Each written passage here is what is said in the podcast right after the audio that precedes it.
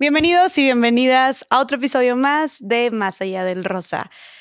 Quiero empezar haciendo un aviso de que el episodio de hoy va a ser un episodio con contenido altamente sensible, delicado. Vamos a estar hablando sobre temas de violencia, sobre temas de abuso. Si tú eres una persona que te consideras muy sensible a estos temas, tal vez este no es el episodio ideal para ti. Se recomienda muchísima discreción. Y bueno, para empezar a tocar, ahora sí que entrar de fondo en este episodio, vamos a hablar de un tema, como dije en el aviso, que es muy delicado, que sucede muchísimo, muchísimo en nuestro país, pero que desgraciadamente, como muchos temas que tocamos aquí también, pues no se habla lo suficiente. Creo que en gran parte, ahorita nuestra invitada nos lo explicará mejor, en gran parte por el desconocimiento, la ignorancia que hay del tema, pero principalmente creo que es por el miedo, por el miedo a lo que lo que conlleva este tipo de violencias. Y bueno, para, para no dar más preámbulo, eh, les presento a nuestra invitada. Ella es conferencista, activista y además sobreviviente de la trata de personas. Carla Jacinto, bienvenida. Muchísimas gracias. Qué gusto estar aquí, conocerte después de tanto tiempo. De estar ahí platicando, ¿verdad? De yo persiguiéndote para ver. Ay, ay, ay. Pero así se hacen las buenas amistades. Sí, sí, sí, sí, sí, sí, no, y, y, yo te agradezco mucho que te, yo sé que ahorita andas haciendo un chorro de cosas con la fundación, con tu activismo, eh, y que te estés dando el tiempo de estar aquí sentada conmigo, hablar de este tema que, pues me imagino que, aunque es algo que ya has hablado antes, pues tal vez no es fácil eh, revivir, recordar. Entonces, agradecerte en nombre de todas las personas que nos están escuchando también aquí, pues en, en abrir ahora sí que tu pasado y tu corazón y tu mente también para compartir con tantas personas sobre este problema pues tan, tan grave y tan apremiante que es la trata de personas. Sí, es un tema muy importante que debemos eh, siempre tener en cuenta porque Realmente la prevención casi no se da en nuestro país. estamos tratando de educar a muchísimas personas a que realmente aprendan qué es realmente la trata de personas, porque si bien lo podemos buscar en San Google, lo podemos buscar en, en YouTube, podemos buscar en libros eh, eh, y cosas así, pero el testimonio de una persona que ha pasado por esto es lo que realmente te va a decir, híjole, ¿cómo te explico? Estadísticas, pueden decir muchas, podemos inventar varias, podemos decir el 5% de ta, ta, ta, son niños, niños, pero realmente nosotras lo vivimos, nosotras lo vimos, lo, lo palpamos, eh, eh, nuestras cicatrices que llevamos en el, en el cuerpo, de alguna forma te da una explicación a detalle de lo que realmente es vivir en la trata de personas. Claro, creo que eso es algo que intentamos mucho hacer aquí, eh, de pues hablar de estas problemáticas con las personas que las vivieron en carne propia, ¿no? Porque como dices tú, es muy, muy, muy, muy diferente el, como decir, la, la teoría, claro. que esa pues la encontramos en muchos lados y digo, como quiera, aunque seas una persona que no hayas vivido eso y seas un aliado, una aliada y estés luchando por eso y sepas, obviamente es súper reconocible tu lucha, pero claro que es súper diferente y, y, aquí también se busca mucho, creo que lo principal es que la gente empatice y pueda entender y dimensionar el problema y eso apenas se logra, se logra solamente con gente que ahora sí que lo pueda contar en propia persona que lo haya vivido. Deja de decirte que es un muy pocas de nosotras, solamente el 2% de las víctimas sobreviven. Entonces, imagínate de mil, mil y millones de personas que han vivido este tema, solo somos pocas realmente las que estamos vivas y las que podemos este, contarlo, ¿no? Me dijiste el 2%, pero Solo el 2% de las víctimas sobreviven. Y es, un, es, es alarmante esta estadística porque imagínate, ya casi llegamos a un por ciento de las víctimas. Hace aproximadamente un año estaban hablando del 1%, hoy es el 2%. Entonces imagínate la magnitud del problema en el cual estamos viviendo. Claro. Claro. Y antes de entrar de lleno como al problema social, este Carla, justo para poder hablar de esto desde una perspectiva como mucho más empática, yo quisiera que nos platicaras un poquito de ti, de lo que viviste. Bueno, mi historia comienza desde los cinco años de edad. Eh, yo fui abusada sexualmente desde los cinco años. Tuve una vida muy difícil, ya que eh, pues yo viví en la agresión, viví en la pobreza, tuve una familia muy humilde donde pues no conocíamos muchas cosas. Mi mamá venía de un pueblo de, de Hidalgo, ella tenía una educación muy machista, donde le pegaban, donde le abusaban. Y base a eso ella vino a erradicar aquí en México para conseguir un trabajo, para tener una vida diferente. Y pues esa vida se convirtió en cuatro, este, cuatro niños. Eh, cuatro niños a su corta edad. ¿Tú eras la yo mayor? Soy, Yo soy la menor, De, de seis, o sea, la mediana ahorita hay dos más después. Ah, ok. Y este, pero al principio que ella llegó a México ya tenía cuatro hijos, ¿no? ¿Y cuántos años tenía cuando ella llegó a México? No me acuerdo. La verdad es que si me preguntas la edad de mi mamá, qué pena. pero yo casi no conozco a mi mamá, incluso para decirte. O sea, sé que nació el 2 de febrero. No conozco su historia de vida. O sea, mi mamá nunca dejó que nosotros como, como hijos conociéramos esa parte. Lo último que yo me enteré de mi mamá es que a ella le pegaban demasiado cuando era niña y cuando ella se juntó con una pareja, también le pegaba, o sea, también vivió en violencia extrema. Toda su vida. Exactamente. Entonces aquí repitió un patrón, el patrón de la educación, ¿no? El que si tu abuela eh, la educaban con golpes, tu mamá te educa con golpes y así sucesivamente tú vas repitiendo ese patrón de educación. Aquí, eh, como yo no sabía cómo mi mamá, por qué nos pegaba, el por qué siempre llegaba tan frustrada el trabajo. Mi mamá trabajaba en un trabajo doméstico. Ok. Era trabajadora del hogar. Ajá, exactamente. Entonces, ella pues llegaba frustrada, llegaba enojada, todo el tiempo estaba enojada. no lo entendía. Cuando tienes cinco años, lo que sucede es que tú no entiendes, solamente absorbes todo lo que te dicen, todo lo que te pasan, sea despectivo o no. Cuando te dicen te amo, sientes muy bello. Cuando te dicen tú no te quiero, por ejemplo, aléjate, vete. Este, por ejemplo, con mis hermanos, anteriormente jugaba con ellos, ¿no? Anteriormente las luchitas, que las princesas, que esto, que el otro. Y después de eso llegaba un punto en el cual pues ya era, a ti te recogieron de la basura, este, eres la adoptada, eres la negra de la oveja negra de la familia, a ti no te queremos. Entonces, ¿eso te decía tu mamá? Mis hermanos. Ah, tus hermanos. Y mi, y mi mamá de lo que yo recibía de mi mamá eran golpes, ausencia, nunca había un cómo te fue, cómo estás, ¿sabes? Como eran muy pocos abrazos, como de a veces tengo recuerdos muy vagos de cuando, por ejemplo, no sé si en algún momento tatuaste a tu mamá con una pluma, que te abrazaba. Son muy pocos los recuerdos que tengo de cariño y de afecto de mi madre, por ejemplo. Entonces, a los cinco años empieza el abuso por parte de alguien muy cercano de mí y era primero tocamientos, luego ya otro tipo de abuso sexual y así viví por desde los 5 a los 12 años de edad. O sea, viviste siete años de tu vida abuso sexual. Y tú eso, o sea, es, es una etapa de los 5 a los 12 donde hay como, pues, te estás desarrollando muchísimo, ¿no? O sea, como estás forjando mucho tu identidad. ¿Tú crees que, o sea, te acuerdas mucho de, de, esos momentos o crees que los bloqueaste? Nunca los bloqueé. Hay como cosas vagas que te digo que, por ejemplo, de, esos afectos, pocos afectos, o sea, del afecto es de lo que no me acuerdo. Del desafecto, de la violencia, es de lo que más te acuerdas. ¿Por qué? Porque siempre eh, psicológicamente te vas a acordar de lo malo y no de lo bueno que te ha pasado. Sí, porque fue lo que te generó el trauma. Exactamente. Entonces, eh, resulta que en ese tiempo, eh, al final, eh, ya no era una sola persona, como que no sé qué tenía cuando era ah, este, niña creciendo, no sé qué, qué, parte, a veces había un señor que por ejemplo me regalaba juguetes y yo siempre vivimos de donaciones, ¿no? Mi mamá siempre como recibía la ropa, nos las ponía, este, eh, vecinos nos regalaban ropa, zapatos, había veces que nos compraban cosas nuevas, pero normalmente siempre eran como regalos. Los juguetes, los juguetes eran de, eh, o eran del internet porque vimos mucho tiempo en internados, mis hermanos en una casa hogar y yo en, una, en, un internado de monjas, por ejemplo. Entonces, base a eso, ellos, ellos tienen una educación y yo tengo otra. Entonces, eh, yo empecé a ser una niña eh, que es muy sociable. O sea, a mí no me daba miedo socializar. O sea, si tú me decías, ah, yo, tú fuiste abusada a los cinco, pero ¿cómo socializabas, verdad?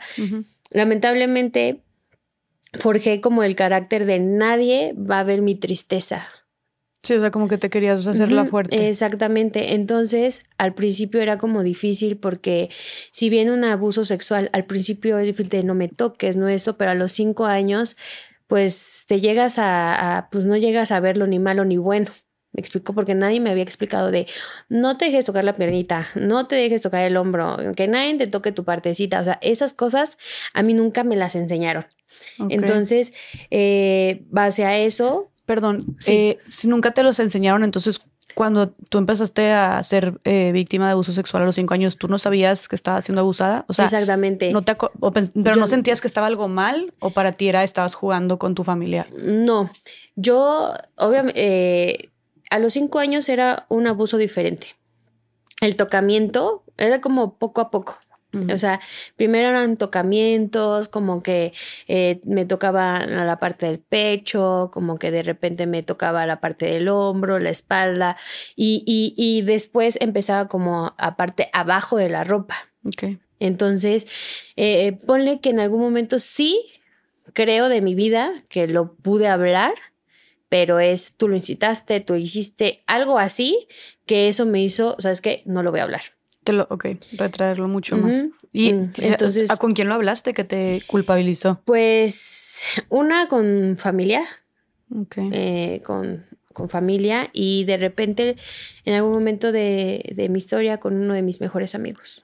¿Y cómo podían decir que una niña chiquita lo, lo incitó? En ese tiempo no se podía hablar del abuso sexual de la mujer porque e- ese era el problema. Hace, te estoy hablando de hace como 25 años, 26 años, donde la mujer tenía la culpa. Tú incitaste, tú hiciste, tú provocaste, tú esto, tú el otro. O sea, entonces cuando tú empiezas a escuchar esas cosas, porque sí se escuchaba sobre abuso sexual, pero cuando eran las mujeres, escuchaba ese, ese tema de tú no puedes hablar, tú no lo puedes decir, porque si lo dices, imagínate, vas a quedar marcada, la gente te va a señalar esto, el otro. Entonces, cuando ya tienes conciencia de 10, 11 años, pues dices, sí, sí, es cierto, no, Claro, no claro. lo puedes hablar. No, y, y, su- y también cuando hay, es un tema fam- familiar, muchas veces también quieren proteger la misma familia al familiar. ¿no? Exactamente. Entonces, ¿cómo lo vas a exponer y vas a meterte en problemas? Y.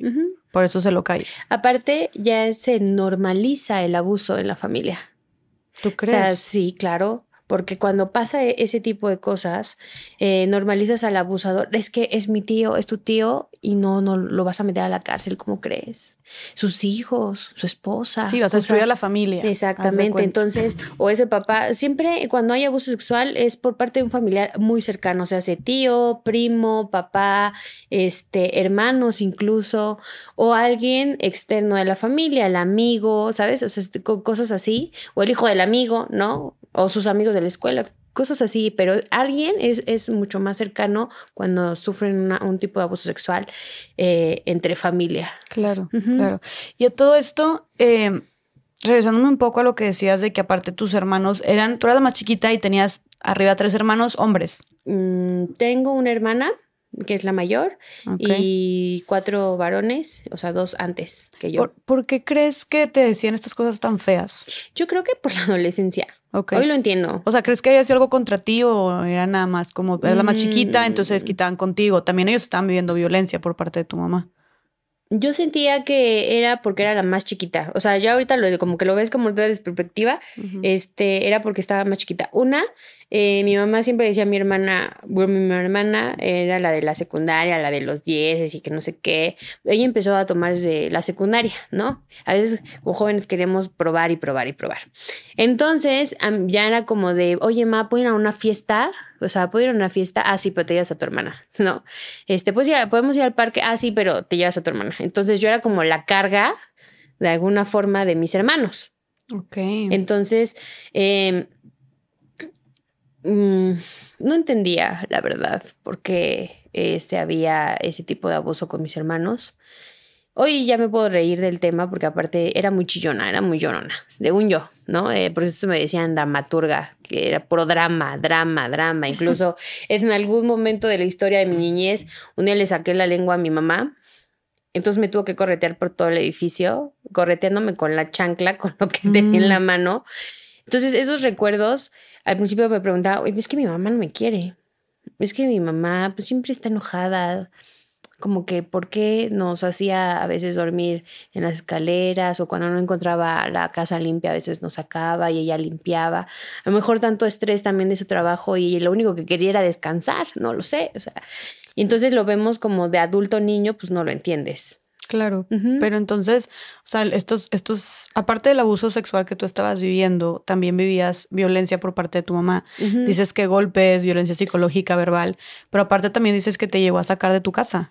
Sí, muchas veces me corrió, y es lo que te digo del patrón de educación. O sea, para ella, eso de alguna forma era educarnos, era el, este, tienes que limpiar, tienes que aprender a, hacer cosas, tienes que aprender a, este, ser independiente sola, ¿no?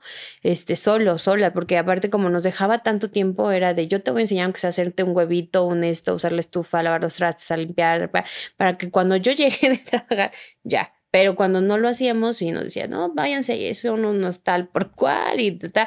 Entonces, muchas veces que me llevo a correr, pues sí, me fui a dormir al parque, fui a dormirme al parque, eh, escarbé en la basura. Tenía muchos amigos en el parque. Nunca, bueno, en, mi niñez nunca tuve como amigas niñas, porque incluso las, las niñas se burlaban de mí, porque yo era como, yo me forjé como una imagen de poder, como de nadie me va a lastimar entonces empezaban como lo que ahorita se dice bullying, ¿no? Este, me decían que era una marimacha, me decían que era una no sé qué, una niño, una niña. Entonces, aparte me vestía como niño porque no me gustaba vestirme de, niña por, porque a lo mejor la gente me iba a ver, otra vez iban a abusar o esto. Entonces, como que mi escudo era verme como niño. Entonces, en el parque tengo muchos amigos donde teníamos bicicletas y esto, y jugábamos basquetbol, y empezamos a rapear, y me gustaba mucho el skate y todo, todo ese tipo de cosas que hacíamos. De alguna forma, el estar en el parque con mis amigos era una forma de poder salir. Digo, a veces decía mi mamá, es que ¿por qué me corre mi mamá? No me quiere en la casa, no me esto, no me lo otro. Pero ya estando afuera, ya era una Carla diferente ya era una Carla un poco más libre, ya era una cara con, como la que se podía expresar, la que podía gritar, la que podía decir. Tenía una imagen con mis amigos del que yo era la cabecita de mis amigos, ¿no? De yo podía pegarles y nadie me decía nada, yo podía gritarles, no, nadie Eras la líder. Exacto. Entonces, al final no lo veía malo estar en la calle. Ya como que te también te llevabas a acostumbrar, comer de la basura, encontrar algo que te gustara. Incluso en algún momento mis hermanos y yo nos gustaba mucho noviembre, el, día de Halloween, ¿no? Que conseguíamos dinero, incluso ese dinero a veces se lo dábamos a mamá, todos los dulces que recolectábamos eran para nosotros el, el dinero a mamá. Mi papá siempre, bueno, mi papá que es mi, es, es mi padrino, no es mi papá de sangre, pero lo considero como una figura paterna, este él lo que hizo fue, este, tenía un taxi y siempre me llevaba de copiloto. Entonces la gente a veces como que me daba la propina, ¿sabes? Y ese dinero conscientemente era para mamá, ¿sabes? Entonces, muchas veces, al final de cuentas, eh, de que siempre pensé que mi familia no me quería y que no esto, que no el otro, siempre he pensado en la familia. Siempre pensé en la familia. O sea, en cómo ayudar a tu familia. En cómo estar bien con mi familia, ¿no? Que no, ninguna familia es lo suficientemente estable ni lo suficientemente feliz. O sea, siempre va a haber algo que caracterice a la familia, a la mamá, al papá, a los hermanos, al principio. Ya luego cuando llegas tú a crecer o llega a un punto de madurez, ya todo cambia. O sea, yo hoy con mi mamá no nos hablamos cada tres meses, cada dos meses, pero ya nuestra plática ya no es como de ah, gritos y antisonantes y todo eso, ya es como de cómo estás, cómo te sientes, tus hermanos, cómo están, entonces ya es como un espacio para mí, ¿sabes?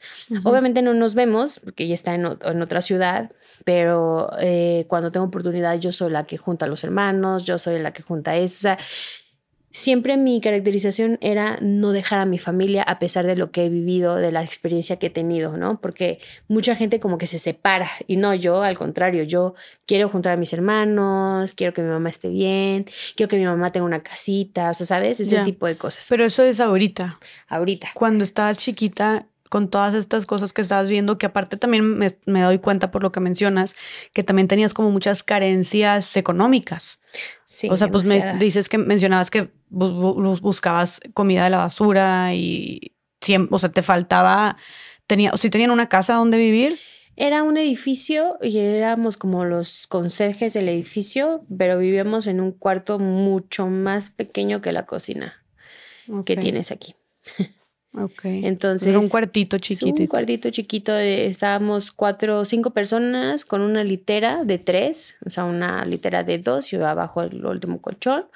Teníamos un tocador, una mini cocina, un mini. El baño quedaba como a que será medio kilómetro de donde estábamos. Era el baño del edificio. El, baño del edificio. Entonces teníamos que pasar uh, un camino así de... Entonces, esa, ese, ese tipo de carencia para mí fue muy fuerte porque sí veía como, como mi mamá luchaba por darnos lo mejor y nunca nos faltó ni comida en la mesa ni estudio, ¿no? Nunca. ¿No? Siempre por lo menos frijoles y arroz había y sopa de fideo y luego cuando íbamos a una excursión mi mamá recuerdo mucho que nos hacía unas tortas de salchicha con queso y incluso no había servilletas entonces era el la servilleta era el papel de, del pan no y una bolsa de plástico de bimbo o sea, no, no teníamos muchas cosas. Pero si ibas, porque ahorita mencionabas también que te, te dejaban mucho tiempo sola. Si ibas a la escuela. Sí. Eh, eh primero, bueno, me cambiaron como 20 veces de escuela por, por la agresión, porque era muy agresiva. Entonces, eh, los niños que querían como que aquí de, ay, te jalaban el cabello, te decían esto, los golpeaba. Ok. Los golpeaba. Entonces, por eso, este, te digo, mis hermanos estuvieron en una casa hogar, que una casa hogar es un internado, pero con más, con inglés, con, te sacaban de paseo, te llevaban a la escuela en camioncito amarillo, tenías natación, este, cosas así. Y, en el internado de monjas que era catecismo, era este, levántate a las seis de la mañana, si te alcanza el agua caliente bien, las monjitas te pegaban, o sea, madre, te pegaban las monjitas. Sí, feo. ¿Cómo? O sea, Carla, ya vivías violencia en tu casa y luego también las monjitas te pegaban. Me tocó una vida realmente decir, es que ahora sí que eran los treinta y fracción de azotes, ¿no? De, de que dice la Biblia. Entonces, la verdad es que toda mi vida fue violencia, o sea, toda, o sea, toda, hasta en la escuela, hasta no ni siquiera entendía el por qué siempre me tocaban las cosas más feas. Yo veía felices a mis hermanos y de este lado decía, híjole, ¿por qué? Porque ellos sí, yo no. ¿Sabes? Porque yo sí, yo no qué. O sea, porque, ellos, sí, se la pasan bien y ah. yo no. Porque, por ejemplo, sí me gustaba el internado de monjas, porque, por ejemplo, me gustaba mucho el baile, entonces hacían bailes típicos, por decirlo así. Entonces, esos bailes típicos que te ponían aquí un, un vaso y tus vestidos súper pomposos y que no sé qué y que no sé cuándo. Y era una parte de una educación, porque aparte de la educación que yo tengo, la educación que tienen mis hermanos, pues dices, wow, ¿no? Mm. Este, cuando eh, estaba en escuela, eh, mi mamá pues nunca podía ir a, firmar las boletas, nunca podía ir a las obras de teatro, nunca podía ir a los días del 10 de mayo, nunca podía ir y nunca podía ir. Entonces quien estaba ahí era mi papá. Ok, yo apenas te iba a preguntar que, pero tu papá, tu papá no biológico, no, tu padrino. Mi padrino. Mi, ¿Tu le papá digo papá porque él fue, él creo que ah, ayudó a mi mamá a los tres años de edad. Cuando, yo tenía tres años de edad, por ahí, algo así. Entonces llegamos al edificio donde estábamos porque él ayudó, incluso según la historia que cuentan, es que mi papá le hizo una casa de madera a mi mamá para poder vivir. Mi papá tiene una esposa. Entonces, este, ahí vivíamos. Luego ellos se fueron, eh, tenían un departamento y nos dejaron en esa casa. Ok. Él con su esposa, o sea, él ayudó a tu mamá meramente eh, por buena voluntad. Exactamente. Y luego yo lo adopté como papá, como figura este, paterna. Ok. ¿Tu papá biológico lo llegaste a conocer? No. Ok. De hecho, somos medios hermanos. Tres son hermanos, yo de uno y los dos últimos de mi papá. Que luego ahí hubo una pequeña relación. Ok, ya, ya. Em, ahora, mencionaste ahorita que la educación con tus hermanos, como era muy diferente, ¿A qué te referías? Que dijiste, wow, la educación. Que ellos tenían más oportunidades mejores de las que yo tenía. O Por sea, yo el- sentía que yo era todo lo malo, Ok. así lo sentía, o sea, y así sentía porque en la casa hogar pues se la pasaban más chido, o sea, yo no tenía como esos, esos este, excursiones, no tenía natación, no tenía inglés, o sea, no, Pero eso era para puros hombres o porque tú no estabas no ahí. era mixto, no, fíjate que no sé, no sé por qué me metieron al internado de monjas. Pero mis, mis tres hermanos se quedaron en la casa hogar y yo me quedé en el internado de monjas, sola. Pero está, dormías ahí y luego en las fines de semana te regresabas a tu Ajá, casa. es, eh, de lunes a viernes. Ah. Los viernes te regresas y el domingo te, te regresas al internado. Ok. Y dices que tu mamá todo el tiempo llegaba muy enojada. ¿Crees que la trataran mal en su trabajo? Eh, dices que trabajaba como trabajadora del hogar. O sea, ¿crees que fueran muy abusivos, que la explotaran? Mm, no lo sé. Muy, muchas veces la acompañé yo a su trabajo, pero esas mismas personas fueron las que muchas veces nos ayudaban. Ok. Entonces mi mamá también fue muy querida por, por, por sus jefes. Ok. En la eran más mujeres la- o matrimonios que la, la apoyaban. Por ejemplo, ellos eran los que a veces, como ya no querían los muebles, nos regalaban los muebles, Mm. las camas, las ropas. Eran ellas las personas que nos ayudaban a, a- a calzarnos, a vestirnos. Ok. Sí, o sea, sí la trataban La bien. trataban bien. Pero también el cansancio.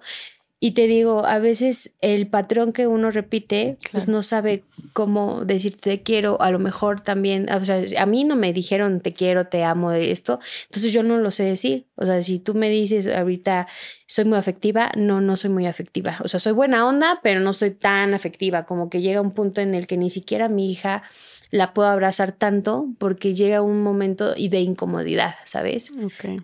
Sí, te sientes como... Como extraña. Ok.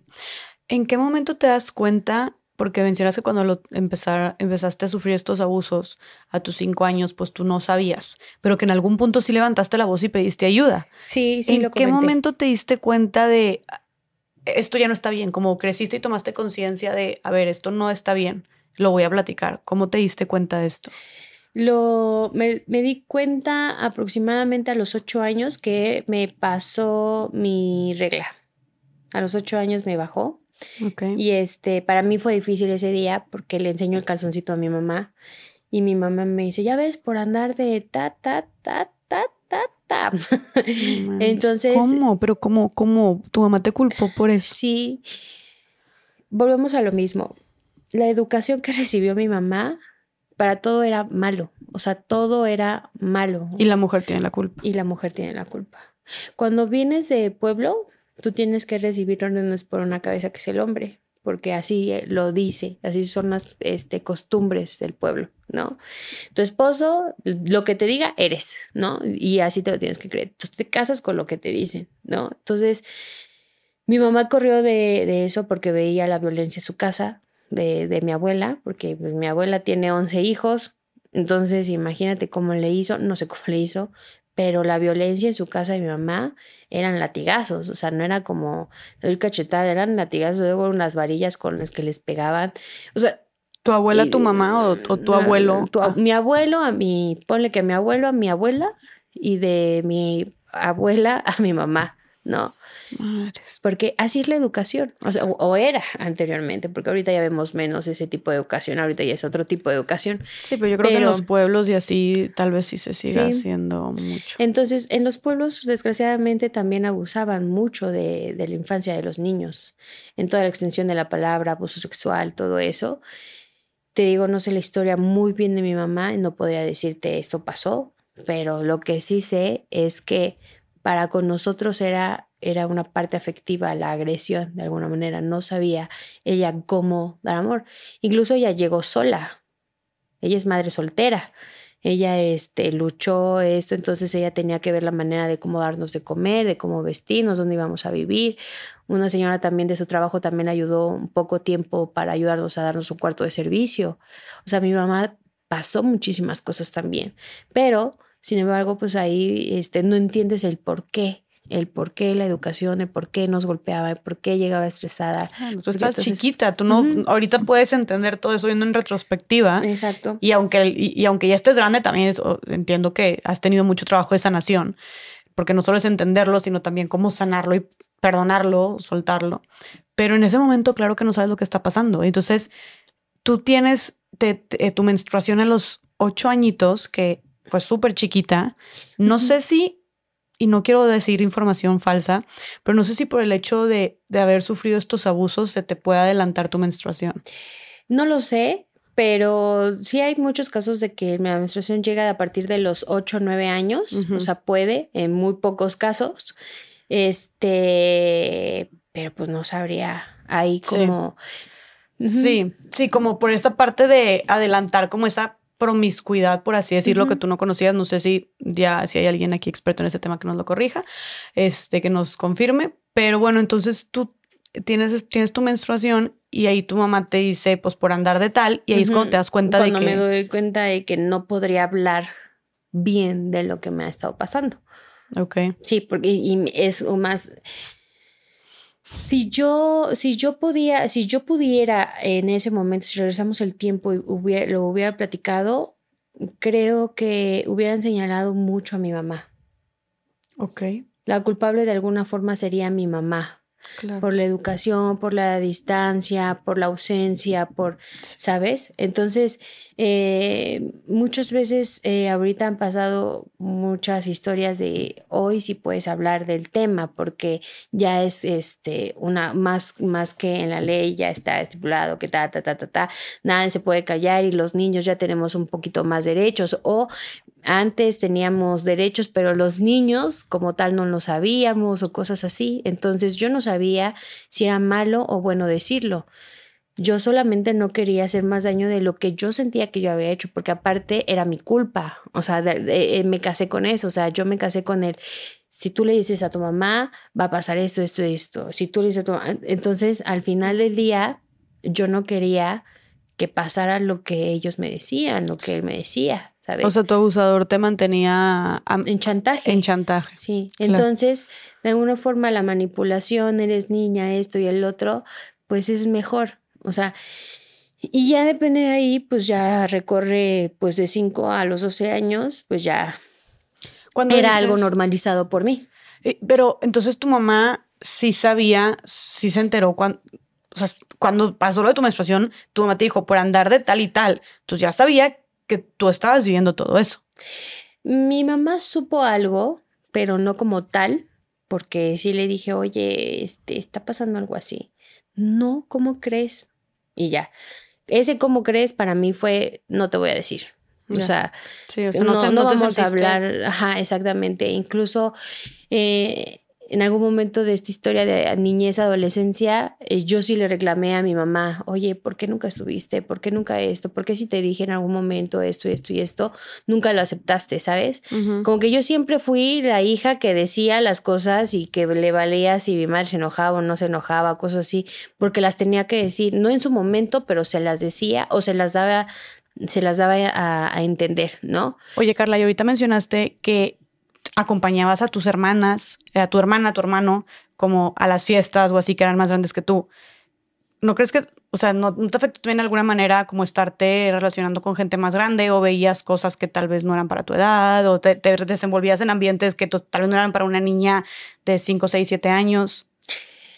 Pues em, era muy gracioso porque eh, esa historia de mi hermana, que no la dejaban ir si no me, no me llevaba, Recuerdo que mucho, muchas veces mi hermana quería ir a sus fiestas y decía a mi mamá, si, si tu hermana no va, tú no vas. Entonces yo veía como mi hermana fumaba, tomaba. Entonces yo era de las niñas de que, ay, voy a tomar un poquito, ¿no? Este, de, pues nadie se va a dar cuenta. Entonces me jambaba un vaso y mi hermana ya toda bien happy, bailando, diciendo y aquí cotorreando con sus amigos. Y de repente yo ya estaba en mi felicidad total, porque mi hermana ni siquiera se había dado cuenta, ¿no? Y entonces, no, mi hermana, no, aquí cotorrea y que no sé qué. Pero mi hermana no lo veía malo tampoco, o sea, era como una fiesta de jóvenes de secundaria, ¿no? Entonces, hace mucho tiempo, pues era como más de, vámonos a beber, vamos a fumar, vamos a esto yo no, yo, eh, mi mamá como también en el edificio, este, hacíamos la limpieza, entonces empecé a fumar desde los 8 o 9 años, agarrando solamente las colillas de cigarro que se dejaban en el edificio, las escaleras, las empezaba a juntar. Y como yo veía que todo el mundo fumaba y todo ya guau, ya grande y eso, me juntaba las colillas o hacía rollitos de papel para nada más hacerle como la doña, ¿no? Como eh, y sacaba el humito y ya, pero ya empezaba con el alcohol, ya empezaba a tomar más seguido y A tus ocho a años. mis nueve, ocho años ya empezaba a, a tomar, ¿no? Este, a veces yo para fumar ya me tenía que esconder o cuando me iba al parque, ¿no? O sea, porque te empezó a gustar. me empezó a gustar. Sin embargo, este, mis amigos del parque ya también ellos ya empezaban a fumar. Oye, que vamos a darnos las tres, vamos a conseguir unos cigarros. Entonces, el amigo grande de 18, el que iba y nos compraba que las latitas, que este, que los cigarritos. Entonces nosotros eh, estábamos, siempre nos íbamos a juntar con, con, con un chavo en su casa y empezamos a la música, esto y el otro. Entonces ya mi mamá ya ni se daba cuenta. Entonces me sé unos trucos de para no oler alcohol, para no oler a cigarro. Y ya llegaba a mi casa como si nada hubiera pasado. Aparte tampoco, o sea, estaba borracha, pero mi mamá tampoco se daba cuenta. O sea, tú estabas borracha a tus ocho o nueve años. Ujú, Qué cabrón. Y ya luego ya después 12, este, este 9, 10, pues ya, ya no era como, ni, ni incluso tampoco se me hizo tan atractivo, ¿eh? ¿No? ¿No? O sea, ¿recuerdas que te, pero si Me te gustaba gustó. o era más para encajar con todos? Encajar. Lo que quería era tener amistad y pasarla bien. Te sentías reconocida y querida cuando estabas. Exactamente. Entonces, ah, si tú no lo haces, jaja, eres una, eres una qué? ¿Cómo te decían? Eres una chillona o ah, si tú Una no lo haces, una cobarde. Ajá. Entonces, ah, yo cobarde. No, pues jamás. Mm. Perdóname, pero jamás. Aquí, uno, dos, tres y vámonos. Lo que diga Dios, ¿no? Entonces me las tomaba y, o sea, no éramos como alcohólicos de nos tomamos una botella de eso, no, eran dos, tres latitas inocentes. Pero al final de cuentas ya empiezas a probar el alcohol, ya empiezas a fumar, ya empiezas a hacer cosas que ni siquiera tendrías por qué hacerlas. ¿Cómo crees que este consumo tan temprano de, de alcohol y de cigarro, cómo crees que afectó de alguna manera en tu infancia? No, no, no, según yo no, porque a partir de, a partir de que empiezo a crecer más, eh, me deja de gustar. Mm. O sea, no, yo no fui nunca de, eh, cuando estaba en la secundaria, por ejemplo, yo nunca fui de fiestas. Bueno, nada más crucé un año de secundaria y luego ya, pues ya pasó eh, otra historia, pero eh, yo nunca quise, después de que estaba ahí, ya no quise fumar, ya, o sea, yo ya había pasado una etapa de adulto Ya.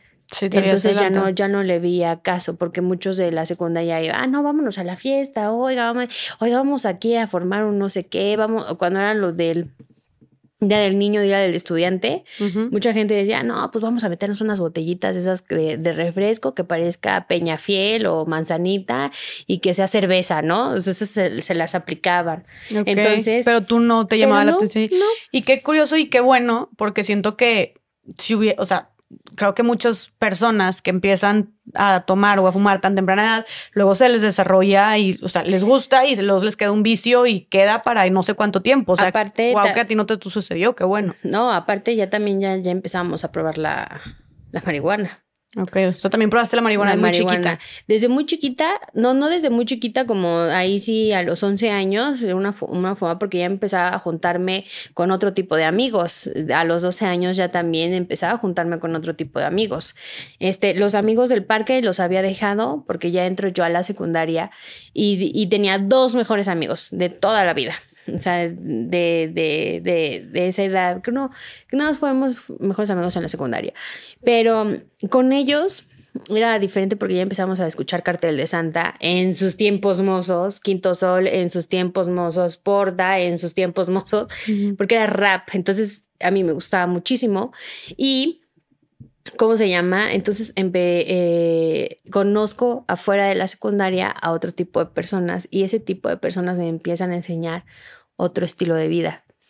Entonces, ese estilo de vida era pues el churrito, eh, eh, nada más date una fumadita y ya te vas a sentir súper feliz, ¿no? Es que recuerda que esto te va a hacer bien para el corazón roto. Entonces, ellos ya veían otra perspectiva de la vida, ¿no? Eh, Que, que esto realmente nunca lo cuento, pero al final de cuentas, nosotras, este, de alguna forma, en la adolescencia, cuando ya no hay atención de casa y hay mucha inestabilidad emocional en el hogar, lo único que necesitamos es una zona donde nos sintamos seguros, donde nos sintamos felices, donde nosotros seamos nosotros mismos. Entonces ellos, eso metieron ellos en, en ese momento. ¿Te sentías tú cómoda con ellos? Cómoda, ajá, Sentías que pertenecías. exactamente, independiente de mis amigos del parque, ¿no? Pero yo ya me creé, yo ya veía el mundo diferente. Creo que esa bola de amigos tenían una historia tal vez igual, similar de lo que yo estaba pasando. Claro. Entonces, eh, yo siempre esperé de la vida, yo siempre esperé de la vida que mi vida fuera tan diferente, pero tan diferente. Cuando era niña, eh, me gustaba mucho leer los cuentos de princesas, me gustaba mucho leer esos cuentos de la Cenicienta, de Blancanieves, me gustaba leer este esas cosas porque siempre todas las princesas pasaban por algo similar a lo que yo estaba pasando. Blancanieves, la una madrastra, ¿no? La trataba muy mal, este, la querían matar, ¿no? Este, se fugó de, su castillo de alguna forma, Cenicienta, haciendo limpieza, sus, sus, sus, hermanastras la trataban muy mal, este, la Bella y la Bestia, aunque tenía amor en su casa, como que encontró una persona que era muy agresiva al principio, se enamoraron, entonces, pero lo que, lo que me quedaba de esos cuentos era el final, el final que decía, y todos vivieron felices para siempre, ¿no? Y felices para siempre. Yo quería una historia de amor que, que realmente para mí fuera, Carla, vas a tener la mejor vida de tu vida, vas a tener una familia diferente, vas a tener una expectativa. Yo esperaba no ser igual a mi madre, yo esperaba no ser igual a mi abusador, yo esperaba tener una familia diferente, donde yo pudiera dar amor, donde yo pudiera ser más comprensiva. O sea, ya creciendo ya me tenía aquí en mi cabeza que yo ya iba a ser un adulto súper ejemplar, ¿no? Entonces, a los 12 años conozco a una persona eh, eh, aquí en la Ciudad de México y esa persona, pues imagínate, yo con mis colitas, unos churritos que estaban muy de moda en, en, en los 90, estaban muy de moda en los 90, 2000. Este, y recuerdo mucho que me hacía una cola de caballo, mis sudaderotas, mis playerotas, mis pantalones cholos, o sea, no, no me vestía como niña. Sí, seguía sin quererte vestir, nunca te quisiste vestir como niña, dijiste. Entonces, esta persona me dice, hola, ¿cómo estás? Yo estaba esperando a mis amigos, estaba ahí en el metro esperándolo esperándolos y resulta ser pues, que llega este hombre, este hombre alto, fortachón, ojo de color miel, medio blanco. Y yo así como que volteé todavía, ¿no? Volteaba a ver de, ¿cómo? ¿Me estás hablando a mí? ¿A mí? O sea, a mí, ¿no? Entonces, como que mi, mi, los cuentos que leía eran como, wow, mi príncipe azul, ¿no? Como que esa persona, en ese momento, la atracción fue inevitable para mí. O sea, verlo se difuminó, se cuenta la imagen de telenovela, de corazones este, en todo mi cuerpo, mariposas en la panza. Empezó a platicarme cómo te llamas, cuántos años tienes, de dónde eres, qué haces aquí, este, quieres tomar un helado. Y te digo, yo era una persona sociable, o sea, nadie me dijo, no le hagas caso a las personas que no conoces, ¿no? Entonces, Empezamos a hablar, empezamos a caminar por la Alameda, me invitó a un helado, me quería invitar a comer, me quedé esto. Entonces dije, wow, ¿no? Empezamos a platicar de su vida, de mi vida. Él había pasado por una, una historia similar donde le pegaban, donde hubo abuso, donde dejó de estudiar desde muy pequeño para poder ayudar a su familia. Empecé a identificarme con él tanto que empecé a contarle mi historia, lloré, con él, me abrazó, me comprendió, me como que me dio esa atención que yo tanto necesitaba en ese momento. ¿Todo en ese mismo día? Todo es en el mismo día. O sea, a partir de esto, lo que te voy a contar, el principio pasó solamente en una semana. Y es impresionante todo lo que puede pasar en una semana. Porque empezamos a platicar ese día y me dijo que era de Puebla, que se dedicaba al comercio, a la, al comercio y a la venta, a la compra-venta de carros.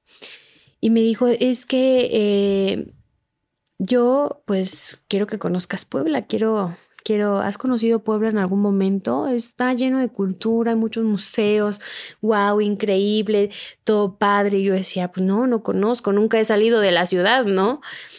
Y me empezó a hacer como un panorama bellísimo.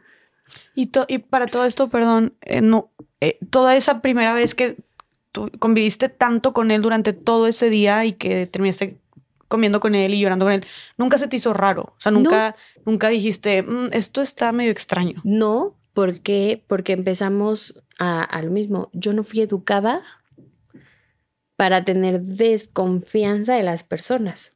A mí nadie nunca me dijo, no le hables a personas extrañas, que no te toquen tu piernita, que no esto, que no el otro. Entonces, yo de los amigos que tenía los conocí así. Yo conocí a mis amigos del parque porque yo estaba en el parque y decía, vamos a jugar basquetbol, vamos a jugar, vamos a patinar. Sí, que, Entonces, hola, hola. sí, y ya quedamos, ¿no?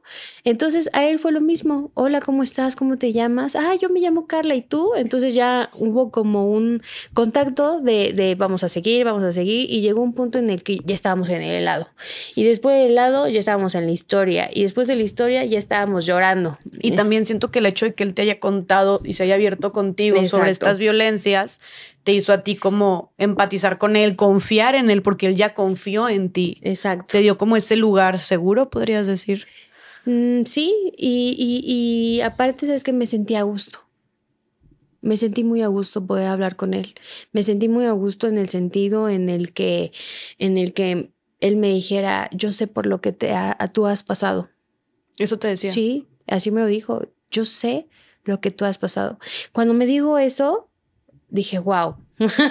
dije, wow, porque no toda la persona, no todas las personas te platicaban su historia, ¿sabes? Claro. Entonces llegué a un punto en el que las mariposas en la panza eran más fuertes, eran más wow.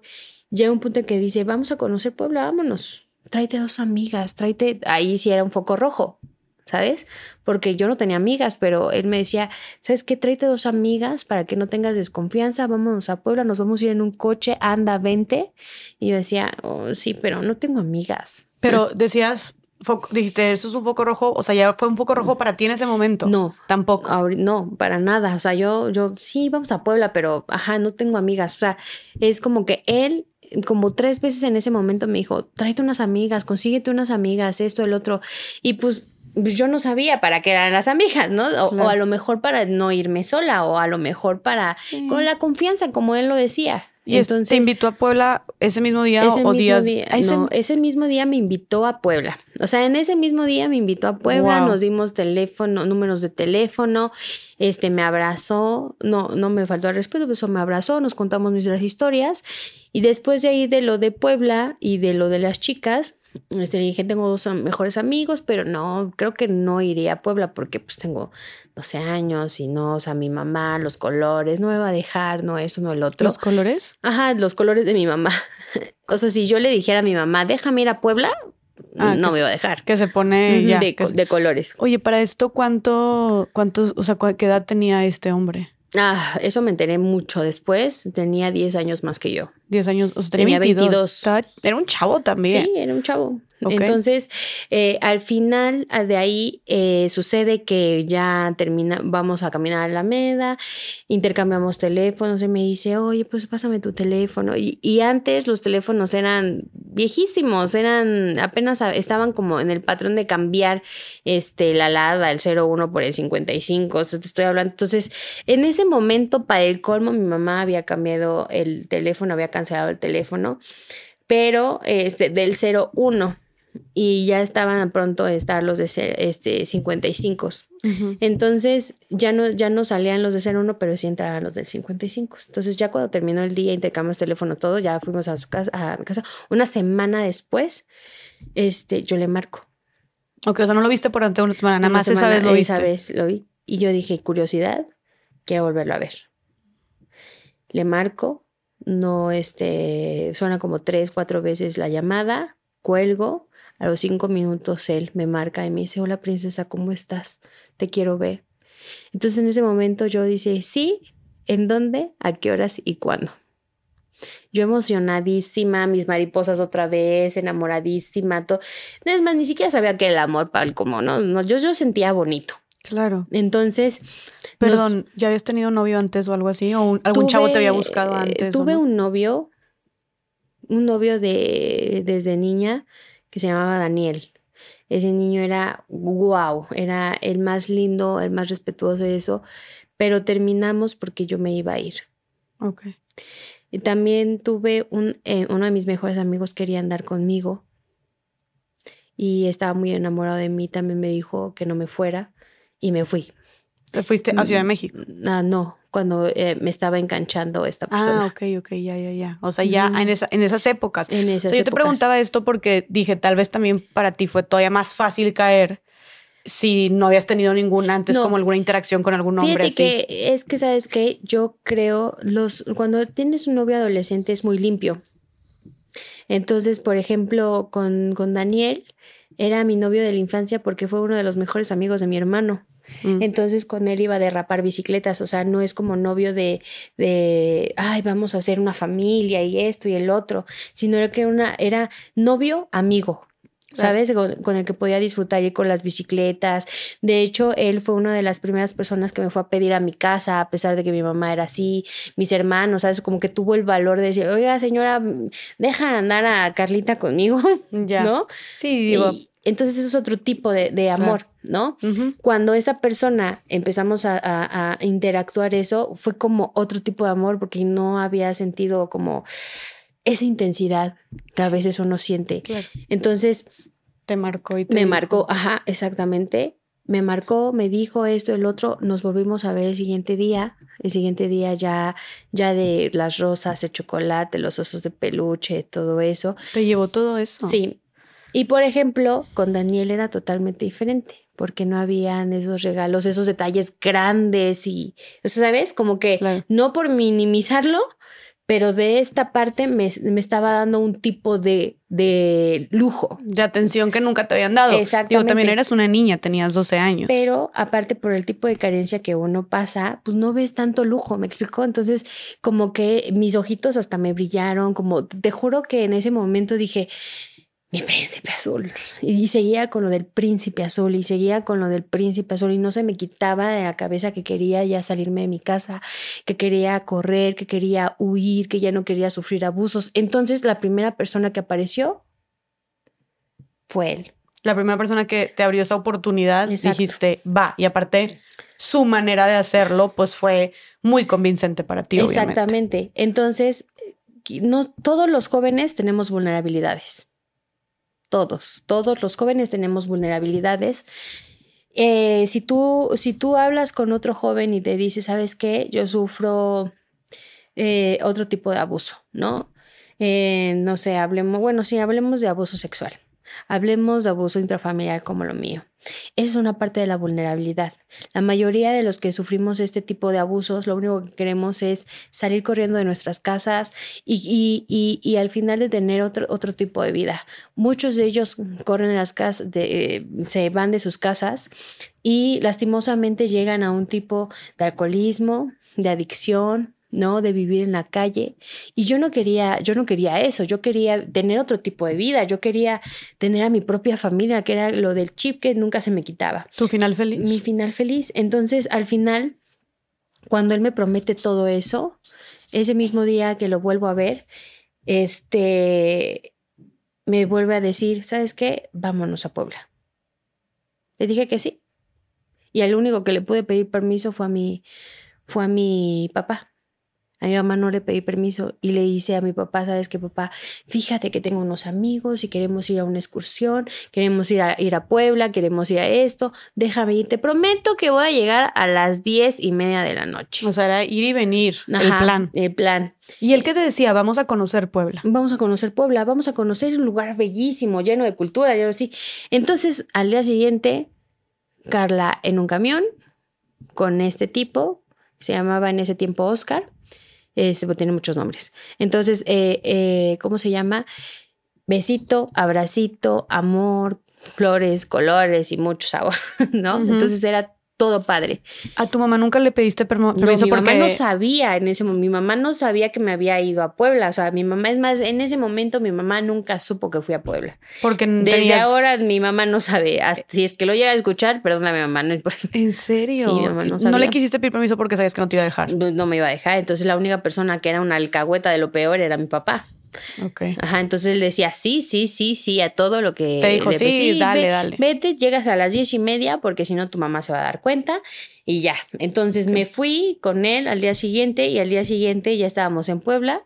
Llegamos a Puebla y no exactamente me llevó a Puebla, me llevó a Tlaxcala. O sea, nada más pisamos Puebla no vimos nada de Puebla y, y nos fuimos a Tlaxcala. Pero, ¿qué te dijo? Se llamaron a Puebla y él, no, mejor vámonos a Tlaxcala. no ¿o qué? sabía. Yo, no pues no sabía, yo no conocía Puebla, ni cómo se iba a Puebla, ni cómo se llegaba a Puebla, ¿no? Entonces, nada más yo supe que, o sea, supe porque pasé, este, del camión, llegamos a, a- a- al sitio y luego tomamos otro camión.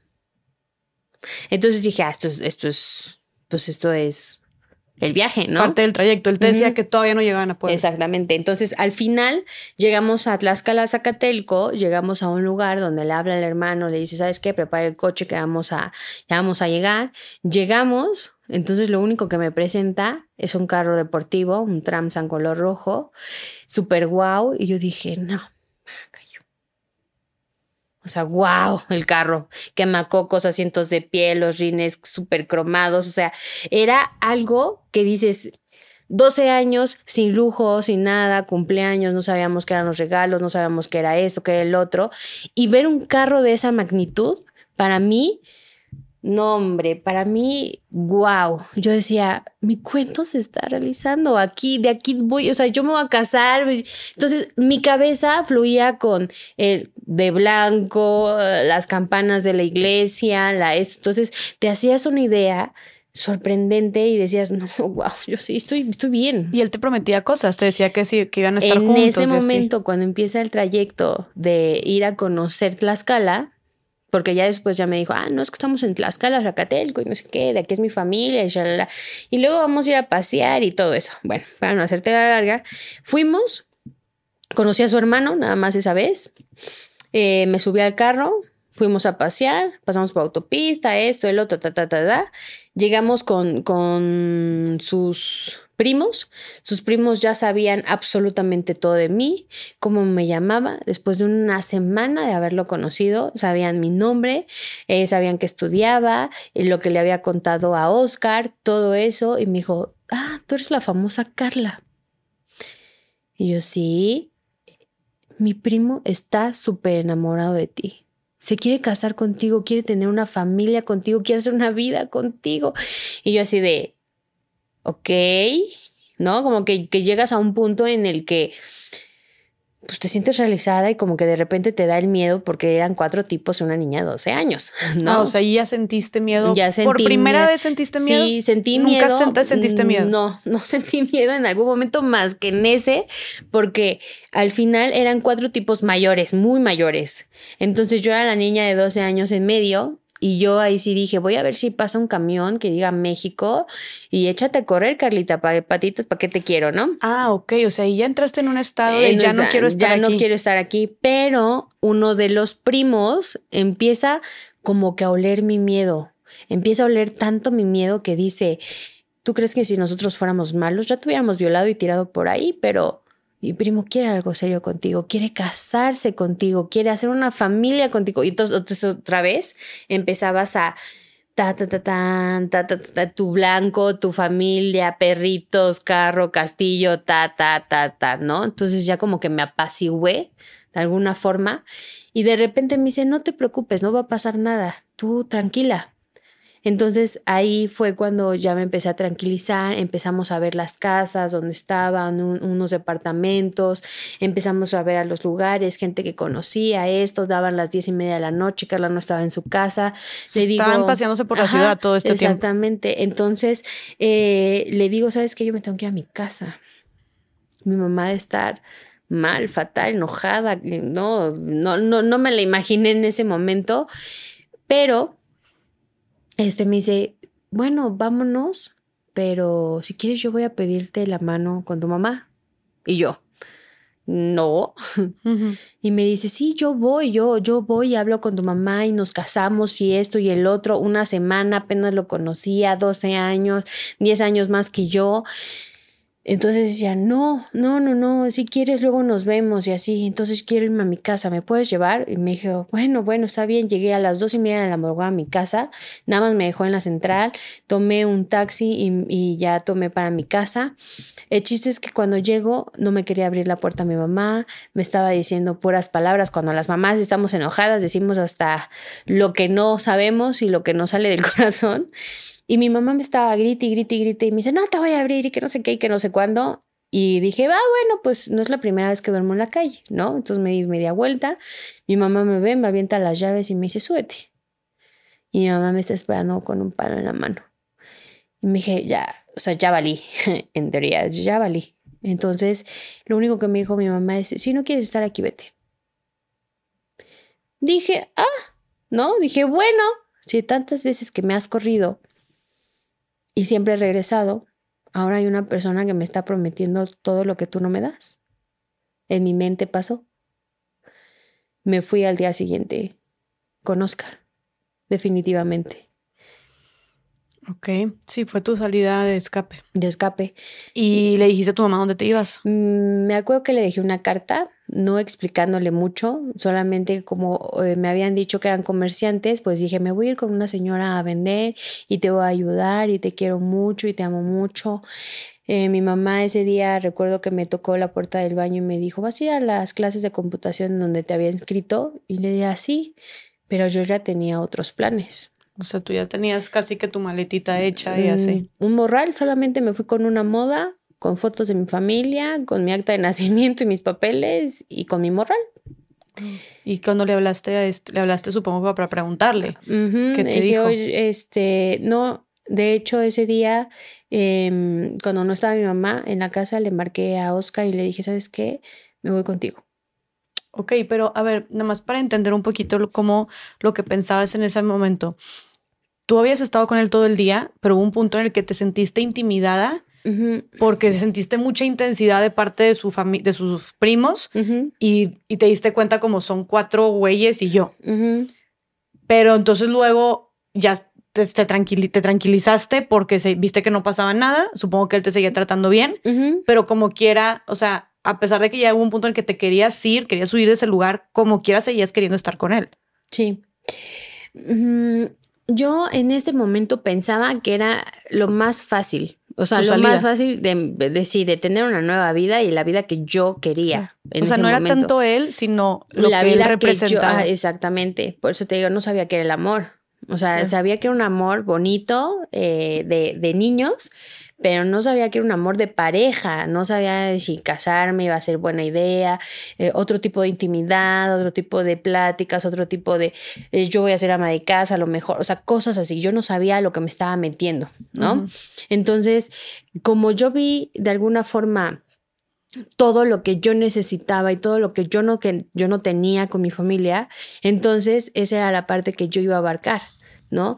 Ah, bueno, ya no voy a tener necesidad. Ah, bueno, voy a poder ayudar a mi familia. Ah, bueno, vamos a tener mejores cosas, ¿no? O sea, entonces, Oscar fue como el, pilar que tenía que escalar para tener una vida diferente, ¿no?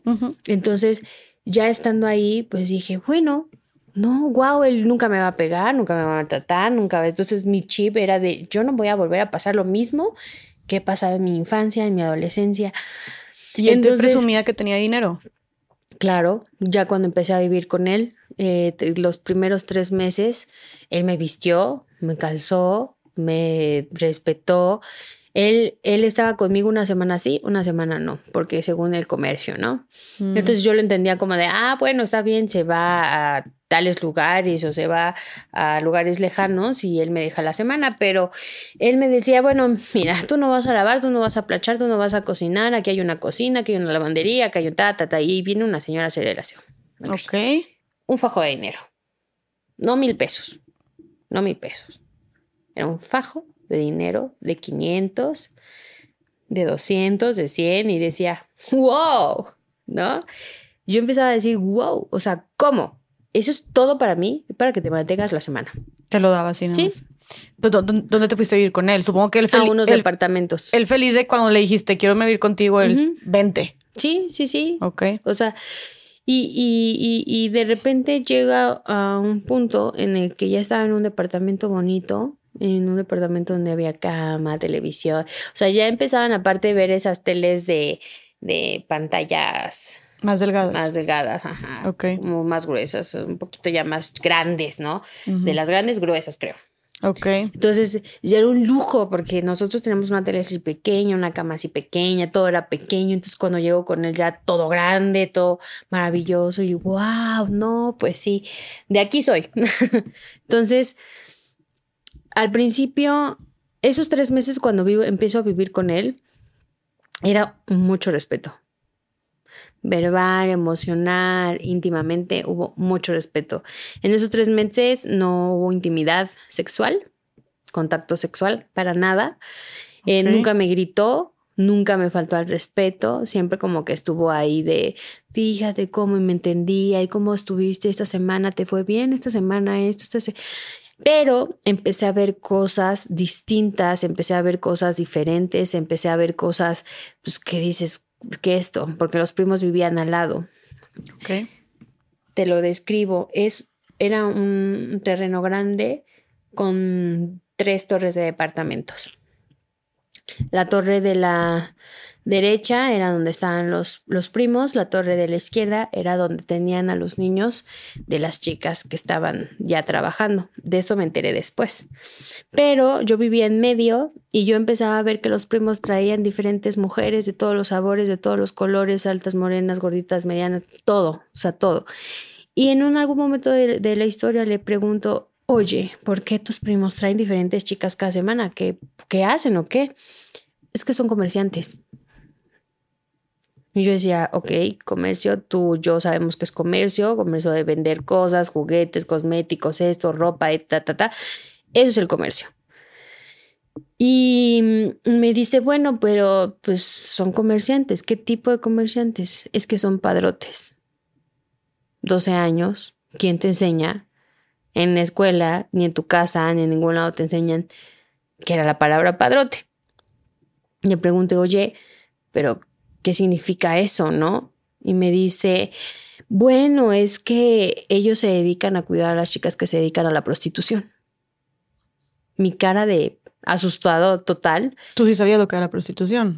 Ah, lo veía, incluso cuando trabajaba con mi papá y que me llevaba a Tlalpan, a la Merced o cosas así que veía a las chicas con fardita tacones. Yo le preguntaba a mi papá, oye papá, ¿por qué las chicas trabajan en eso? ¿Qué hacen? ¿No? Y me dice sexo servicio y yo sí, pero ¿qué es eso? ¿No? No lo entendía muy bien, pero me decía, es que es un trabajo digno. Y yo, trabajo digno, cuando lo viví, no era un trabajo digno.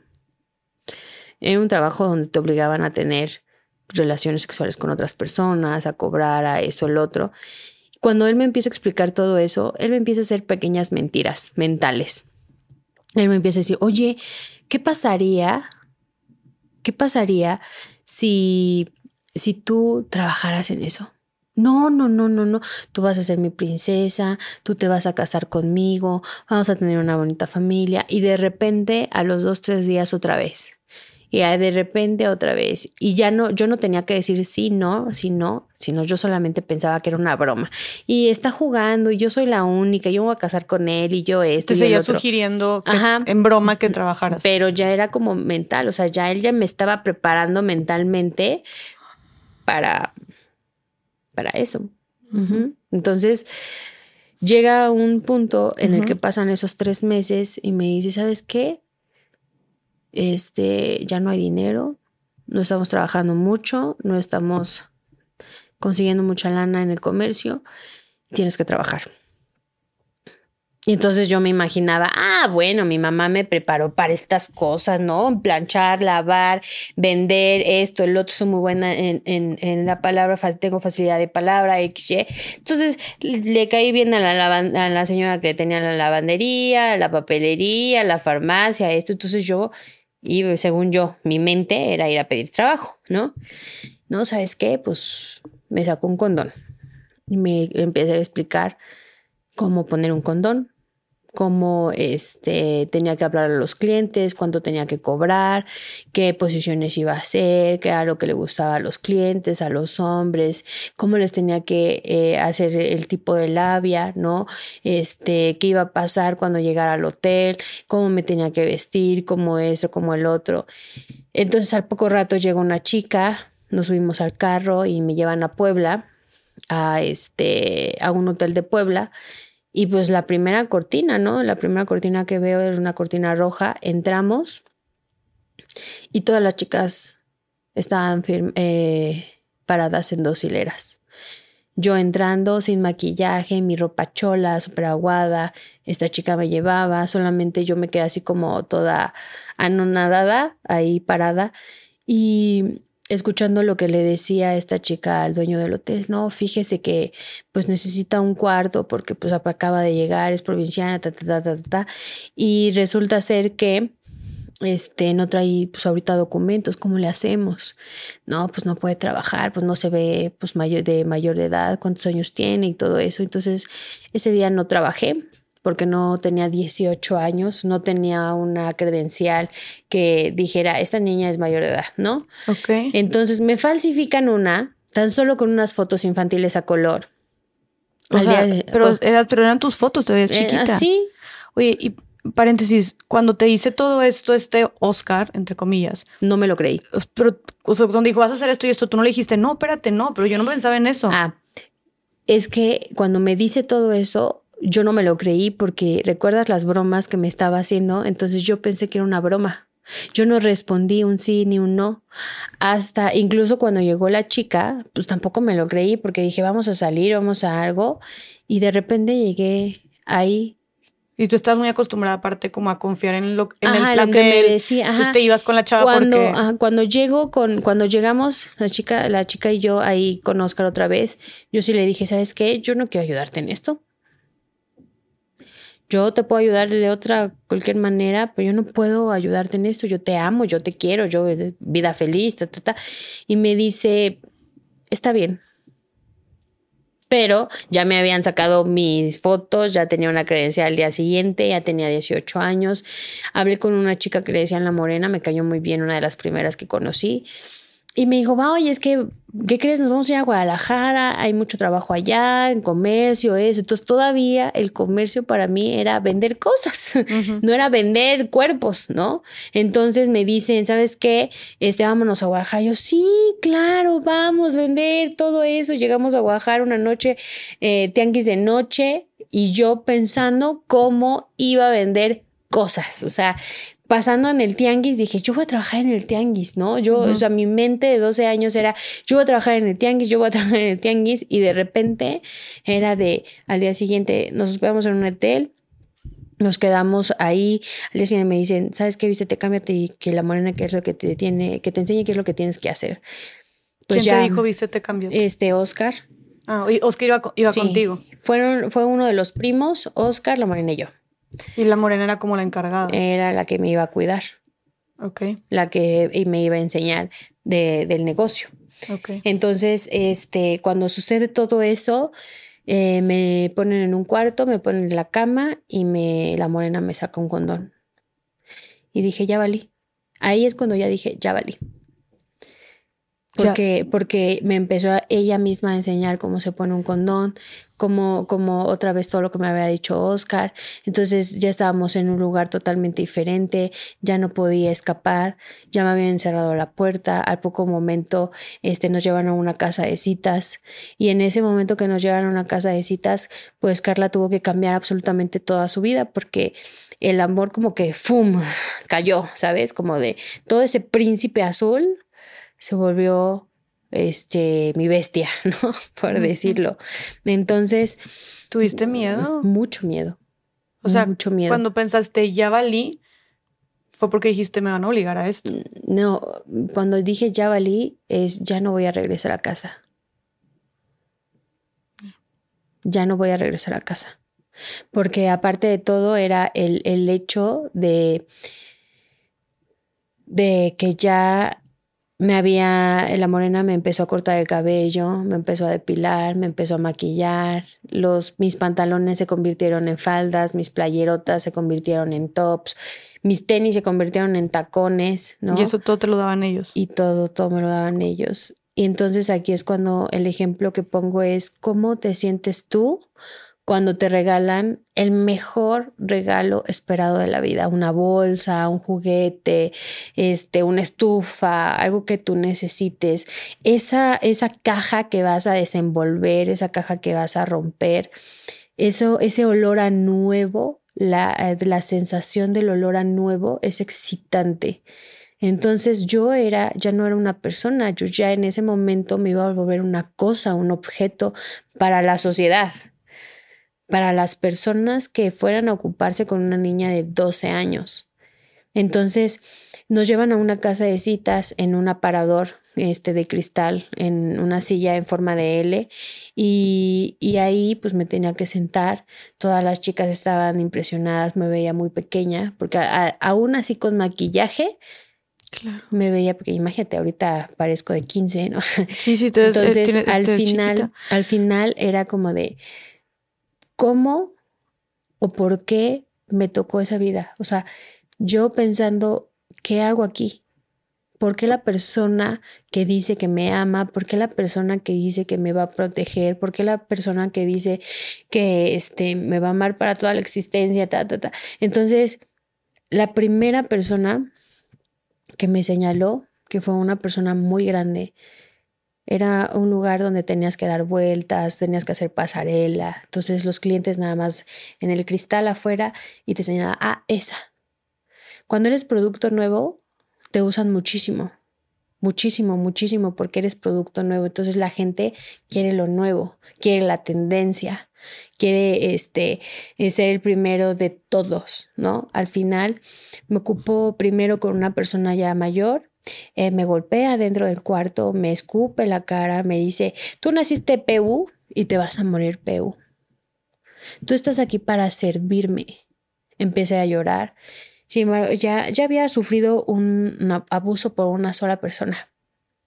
Entonces aquí ya era un abuso con cientos, con miles de personas que iban a tocar tu cuerpo, que te iban a, robar tu, más tu adolescencia, tu inocencia, todas esas personas que de alguna forma eh, veían esa cosa que, que, que, la satisfacción, las caras de satisfacción que tenían ellos mismos, el que, ay, no, ya terminé ya esto, ya me voy. Es, todas esas personas tenían familia, tenían una esposa, tenían unos hijos, tenían absolutamente todo. Y yo decía, ¿por qué a mí? ¿por qué realmente esto me está pasando a mí? lloraba, gritaba, este, nadie me dejaba, cuando me golpeaban solamente me dejaban en la cama. Eh, cuando, o sea, sucedía todo, todo esto, el primer día lo único que recibí es, en la parte del hombro me dijo, lo hiciste muy bien, mañana lo harás mejor. ¿Quién te dijo eso? Oscar. Entonces, al final fue como, dices, fue el primer día. Pero el y el primer día, este, o sea, el primer día estuviste con esta persona, con el primer hombre y estuviste... Y siguieron más. O sea, de ese, de, de ese primero siguió el segundo, el tercero, el cuarto. Recuerda que fui tendencia. Entonces compran más lo que es la tendencia. O sea, un, un, un, un cuarto es de, de, de, 15 a 20 minutos. Entonces imagínate todo un día. No mames. ¿Y era, la, o sea, era de que toda la noche o era todo el día absolutamente? Era todo el día. Era desde, eh, desde la mañana hasta la noche. Entonces. ¿Y te habían explicado, o sea, te habían explicado cómo iba a estar todo eso o tú nada más estabas al principio era como va, o sea, nada más me explicaron cómo poner un condón, cuánto tenía que cobrar y todo lo que tenía que hacer adentro. Después ya vienen los cuidados personales, porque tú no puedes hacerlo, no te puedes ocupar sin condón. Eso es algo que, que sí o sí no te puedes ocupar por las enfermedades venéreas. Entonces ellos incluso saben tanto del tema que te enseñan, no, fíjate que existe tal, tal, te enseñan un libro, una enciclopedia de enfermedades tan traumático que prefieres cuidarte el 100% con cualquier cliente. Así sea el más guapo del mundo, el más amable del mundo, tú te tienes que cuidar porque es parte de tu cuerpo. Entonces, si tú te llegaras a enfermar, tú ya no sirves. Ajá. Entonces, ese cuidado también en ese aspecto, ellos saben de todos los temas que se tienen que, que, tener estando ahí. Y tú, o sea, cuando obviamente en este, es que me cuesta mucho trabajo llamarle negocio, porque está de la chingada. Pero en este intercambio, eh, ¿tú cobrabas o alguien cobraba por ti? No. o- Eh, esto se manejaba así. Yo cobraba, yo tenía una cuota de tanto, no vamos a mencionar para que no Sí. este, de tanto, de miles. Entonces, este, todo ese, ese dinero que se generaba al término del día yo lo tenía que dar. Sí, tú no te podías. Yo no podía tener menos de la cuenta porque si no me golpeaban. Si tenía más de la cuenta, ni siquiera yo me lo podía guardar. Mm, o sea, nada, yo no me quedaba con absolutamente No nada. Incluso, nada. no, incluso me revisaban para ver si no me guardaba el dinero o algo por el estilo. Y después de que, o sea, pero es que aparte no entiendo por qué, no, digo, obviamente todo está súper jodido, pero como, ¿por qué te pegaba? O sea, ¿por qué te golpeaban? ¿Era algo que les excitaba o qué? Los hombres a veces tenemos, bueno, tenemos, ¿eh? yo, yo me estoy hablando hombre, hombre, este, el, el ser humano, así como nos ves, normales y eso, a veces tenemos cosas en la cabeza que dice, vamos, quiero probar, que tengo ganas de, ¿no? Quisiera hacer algo con mi pareja, ¿no? Entonces, a veces los hombres son medio extraños y pues como no me dejaba de alguna forma este, ocuparme como ellos querían, no me dejaba tocar. Al principio era muy difícil el contacto, este, mm, sí que me tocaran, incluso sentir manos, el cuerpo, el, el- para mí era asquerosísimo.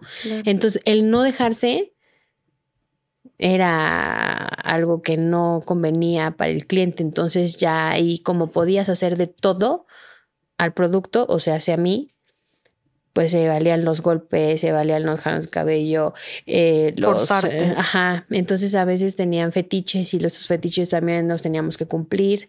O sea, cosas así, mm, con perdón de la palabra, cabronas, ¿no? Aquí puedes decir las palabras que quieras. Ah, sí, Sí. bendito sea el Señor Jesucristo. Claro, como aquí se sabe, se sabe que decimos todo tipo de palabrotas, así que estás en tu lugar cómodo y seguro para expresarte como se te dé la chingada gana. Ah, ok. Dude, que hubieras dicho eso antes. Sí. sí, Oye, este, entonces teníamos que hacer eh, todo tipo de cosas. Y entonces al principio, como no sabes cómo tratar al cliente, pues es más duro, ¿no? Porque de alguna forma, ¿cómo le enseñas a un perro a cuando tú ya tienes un perro y le llevas un perro nuevo? ¿Cómo el perro le enseña eh, porque es territorial un perro. Cómo el perro le enseña a calmarse a un cachorro que es juguetón, esto, el otro. El perro adulto lo que hace es educarlo. Le pone una sentada, una arrastrada al perro para que ya no lo moleste, ya no juguetee, ya no esté, y ya empieza a tener un límite. Y eso es lo que pasa, perdón por el contexto del perro, pero a mí me tuvieron que dar una arrastrada, una enseñanza diferente a mole de golpes para que yo pudiera aprender a satisfacer las necesidades de los clientes. Sí, o sea, en un momento tú te... te, te- Ya me empecé a soltar y dije, bueno, Sí, aquí nací, aquí me voy a morir. ¿No? Ya me tengo que dejar, si, si yo forcejeo, me van a golpear. Si no forcejeo, no me van a golpear. o sea, ya llegó... Sí, pues dijiste tus simples matemáticas por todo lo que ya estabas viviendo. Porque en un inicio me imagino que tú sin haber querido estar ahí, te quitabas o, los quitabas o algo, ¿no? O sea, sí, yo, yo empezaba a gritar, yo pedía auxilio, yo pedía todo, yo pedía esto y, y, y absolutamente nadie ahí te va a ayudar. Tú tienes, ahora sí que es flojita y cooperando, como dice el dicho dicho. Entonces, tú ahí eres una cosa, tú no puedes ni opinar, tú no puedes pedir auxilio, tú no puedes hablar con nadie, no puedes hablar con tu familia, no, o sea, nada, tú ya no sales de ahí, ya estás adentro, ya es difícil salir. Y adentro te, ref- te refieres a era un hotel, un edificio, Era una casa, era una casa de citas. casa de citas. Casa normal, o sea, tú la veías afuera y eso era una casa, no mames. era una propiedad. Y, y supongo que en diferentes cuartos estaban otras mujeres también. Estábamos haciendo- todas juntas y todas juntas se ocupaban en diferentes cuartos. Y nunca después de todo esto le, le o sea, después de que, le- que Oscar te vio y te dio esa palmadita, no, no le mentaste a la madre, no le dijiste qué pedo, No, yo no quería estar aquí. no, yo estaba en un trauma total en al principio. Yo estaba privada de alguna forma, todavía no me lo creía, todavía, ¿no? Y al principio ya es difícil. Luego el cuerpo se empieza a acostumbrar y ya te da igual la vida, ya dices tú, pues ya, estoy aquí, tengo que estar bien, lo mejor posible. Si no hago lo que me piden, me va peor, si hago lo que me piden, me va mejor. Este no negocio tiene jerarquías. La morena ya estaba aquí, yo estaba aquí. Yo tenía que llegar como la morena porque ella ya no trabajaba como tal. Ella ya no, ella ya no tenía que meterse ya nada con más, nadie. yo nada más me cuidaba. Entonces- Y a ti y a las demás, supongo. A mí solamente al principio. O sea, yo, en mi entorno solamente era yo. Yo era la única mujer, entre comillas, de Oscar. Mm. Que yo no sabía si tenía más. Yo conocía varias, pero no sabía si eran sus mujeres. Porque normalmente cada padrote tiene alrededor de cinco a seis mujeres, uno solo. Pero, ¿y ¿qué significa que sea, su pa- que, que sea el padrote? ¿Que las cuida o que tienen relaciones sexuales con ellas? ¿O que To- todo- eh, ellos, o sea, Oscar te, podía tener relaciones con todas, quedarse con todas, esa era su obligación, ¿sabes? Porque esto es psicología, o sea, ¿cómo mantienes a una mujer feliz? Dándole su lugar, cuidándola, protegiéndola, dándole, ¿no? Su lugar. Entonces lo que él hacía era, por ejemplo, al principio, él se quedaba todos los días conmigo. Si me pegaba, era, te amo, te, te pego porque te quiero. No mames. Entonces, por eso te digo, el amor, para mí el amor es distinto. O sea, ahorita ya lo veo de distinta manera. Antes eran el abuso, el que me dijeran que no me quería, el que esto, que el otro. Entonces, ese amor recorrió esos cuatro años. Te pego porque te quiero. O sea, te estoy como. Él te decía, como es- me est- estoy, me estás obligando a ponerte en cintura. Haz de cuenta. O porque te decía que te pegaba. O sea, porque si te pegaba era Si porque yo, no, tú no. si yo no traía completa la cuenta, si me faltaran 50 pesos, me pegaba. Si yo le faltaba el respeto y le dije, güey, me pegaba. Si yo ponía mis ojos al revés, me pegaba. Por todo me pegaba.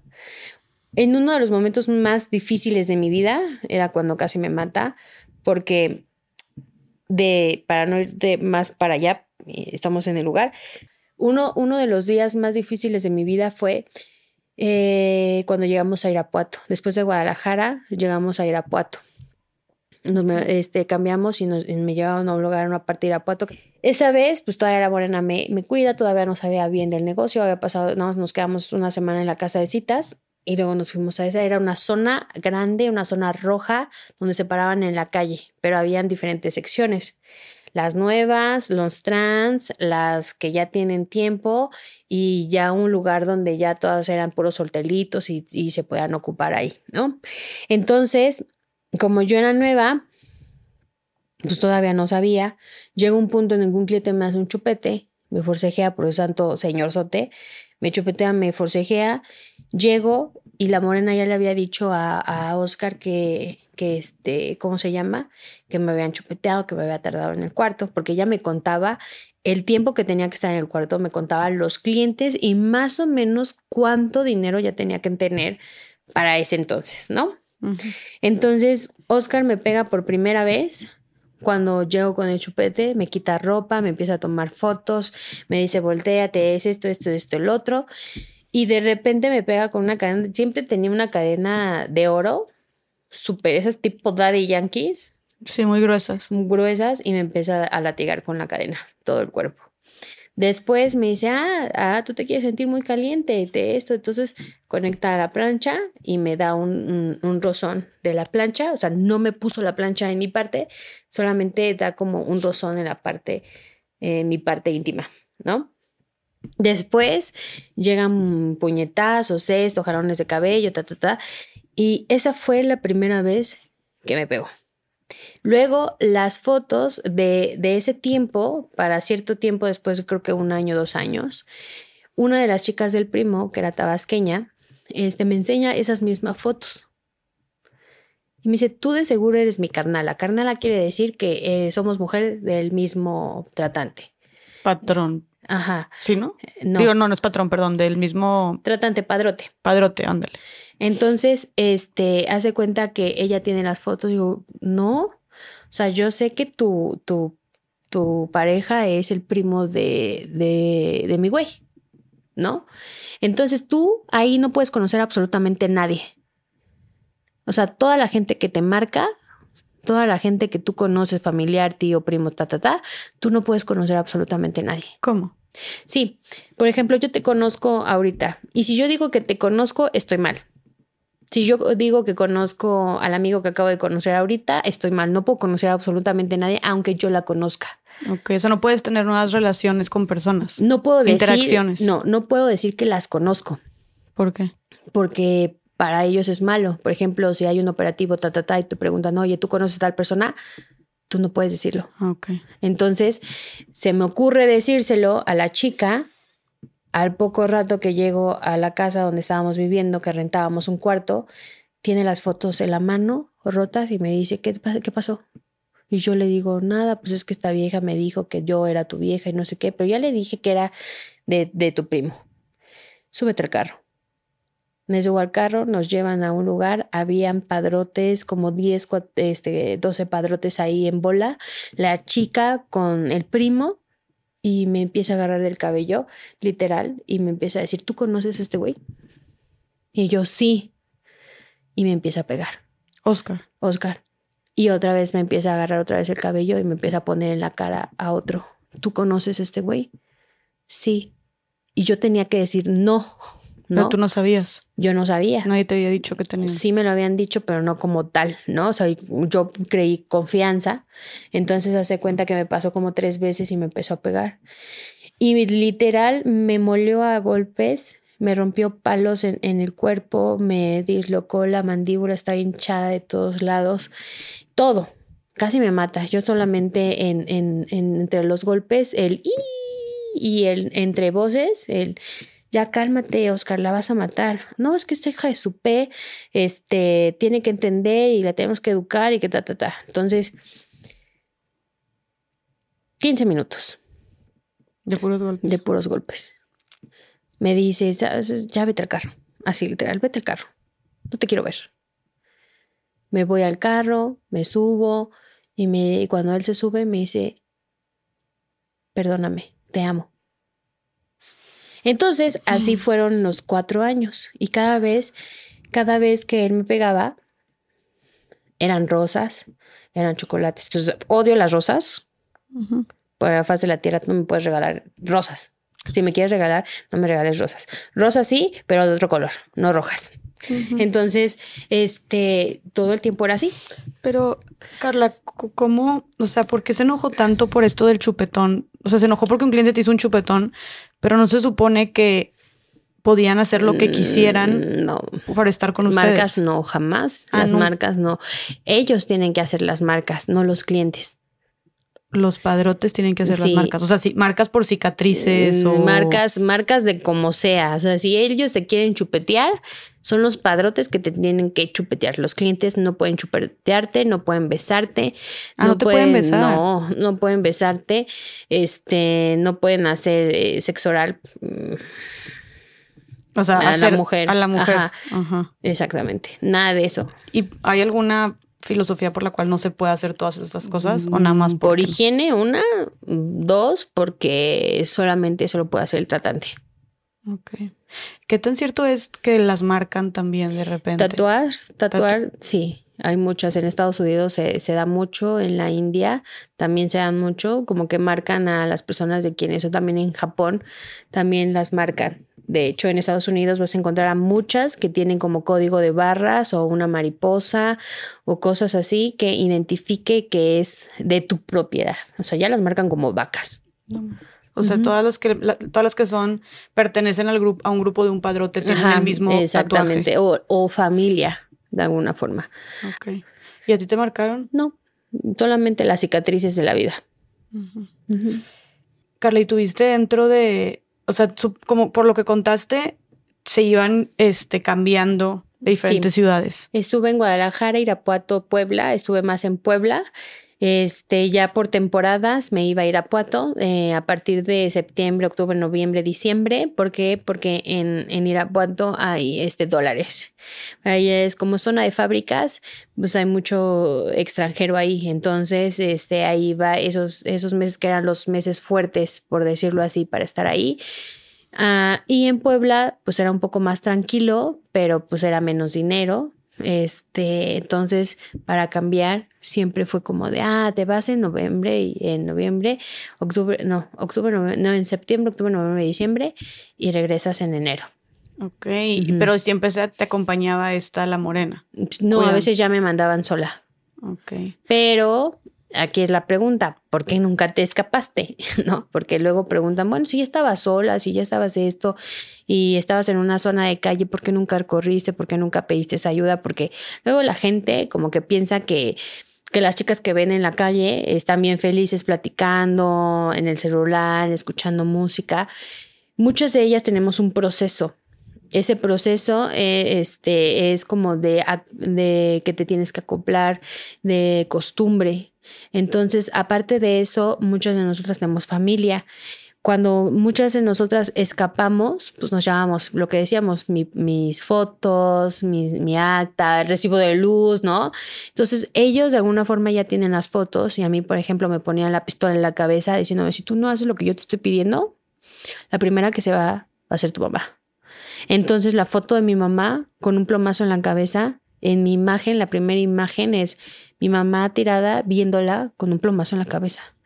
Entonces, como esta persona conocía mucha gente poderosa, o sea, cuando en algún momento él me presentó a, mira, pues mira, conoce a este hombre, él se dedica, es narco. ¿no? Él se dedica a vender drogas, él me vende las armas, él es el jefe de la policía estatal, municipal, ta, ta, ta.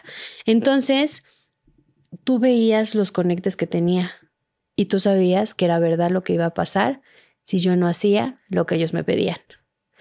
Entonces yo no me iba a escapar, ay, sí, ya me voy mañana. No, o sea, mm, intenté mil veces, no.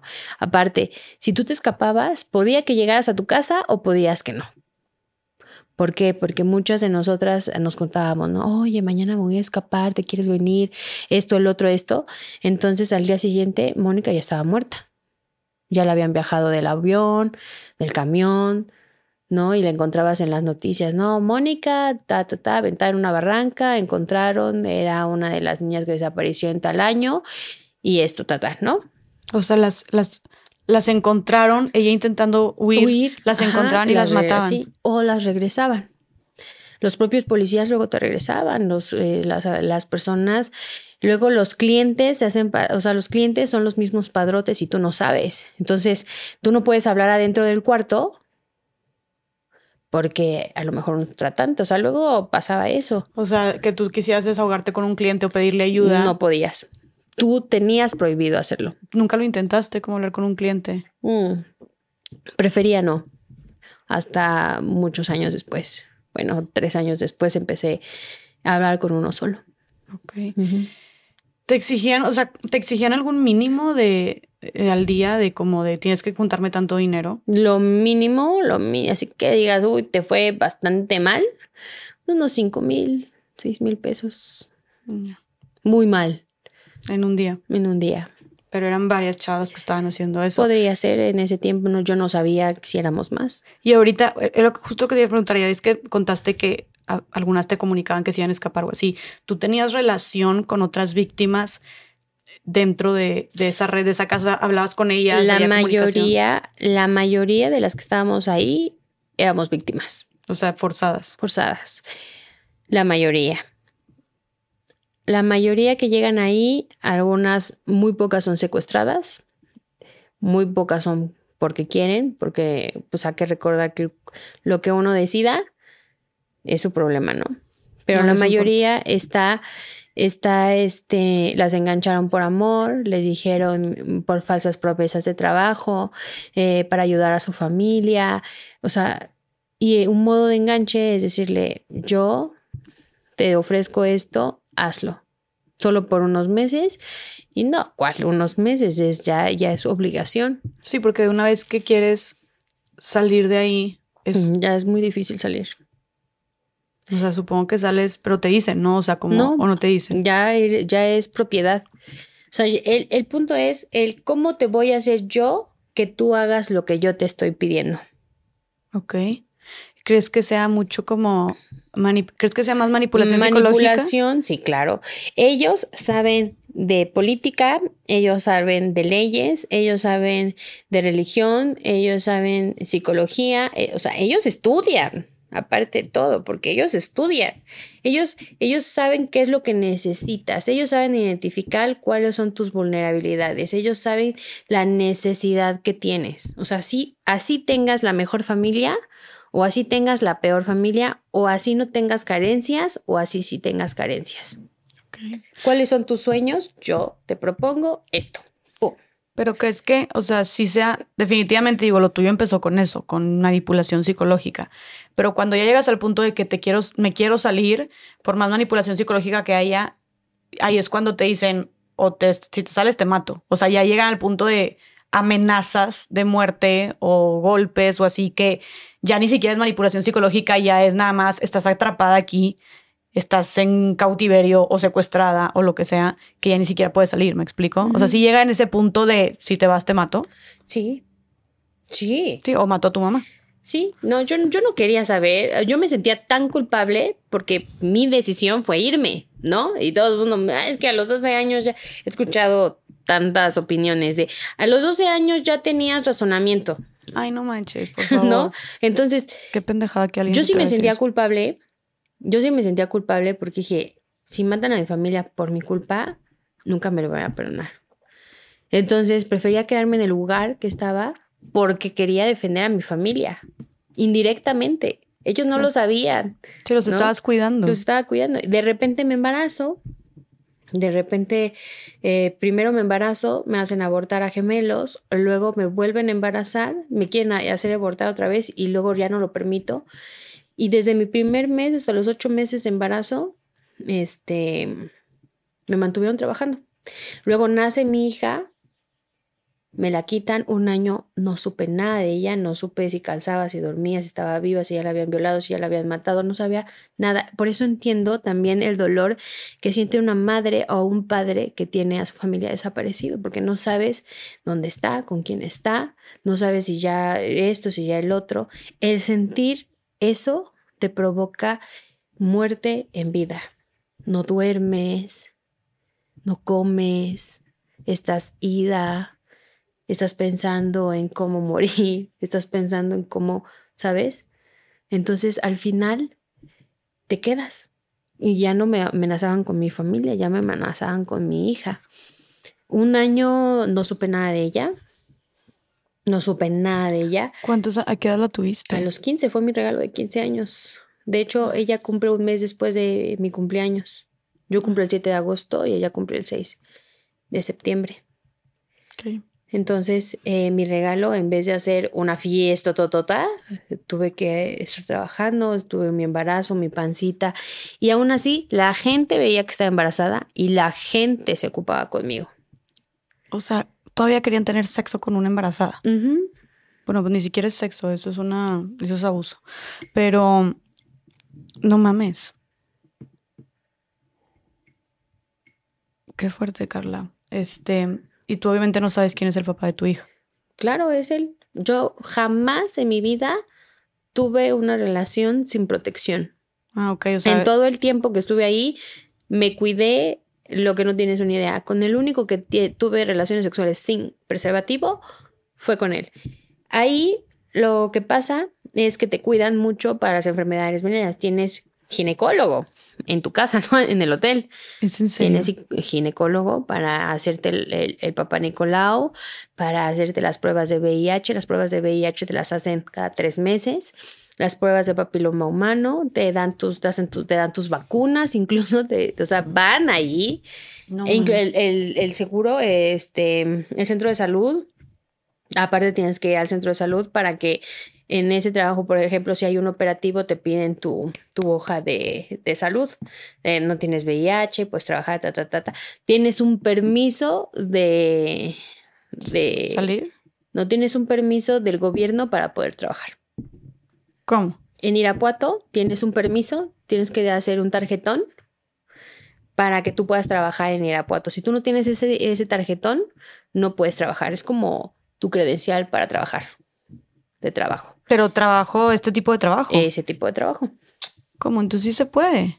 Eh, ¿Es, es legal en Irapuato? no, es, no es legal, pero tampoco ilegal. La prostitución está permitida, la trata de personas no. Sí, claro, pues esto no, esto, Sí, es- porque lo que... esto era trata de Ajá, personas. Entonces, todo mundo sabe ahí que no es que no quieras, es que tú quieres aquí, te, te entrenan para decir sí, sí quiero, yo estoy aquí porque quiero, se me da la gana, me gusta el dinero, ta, ta, ta, ta, ta. O sea, te obligan a decir eso. Sí.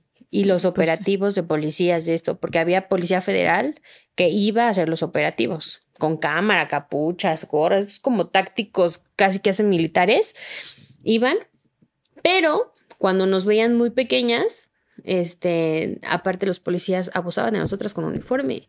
Nos grababan con su camarita y decían, ah, si tú no haces lo que yo te no te ocupas conmigo, hoy te investigo quién es tu mamá, tu papá, y les voy a decir que estás aquí. Y teníamos que ocuparnos, aparte nos teníamos que ocupar con ellos porque era para que no cerraran los hoteles, porque éramos menores Y se metían con ustedes. y con uniforme, No, ma. y con uniforme. ¿Cómo? O sea, ¿qué, qué- qué- ¿cómo te sentías tú? O sea, digo, la pregunta, pero ¿qué pensabas? ¿Qué sentías? ¿Qué te mantenía viva en ese momento? Mi familia y mi hija. Y antes de tener a tu hija, porque la tuviste a los familia. 15. Ok. Mi familia me mantenía viva porque extrañaba ya a mi mamá, extrañaba sus golpes, sus cachetadas, sus gritos, sus insultos. Ya, extrañaba a mi mamá, extrañaba a mis hermanos, extrañaba estar con ellos, extrañaba que, o sea, en ese momento dije, mi mamá pudo ser la más cruel del mundo, pero me amaba.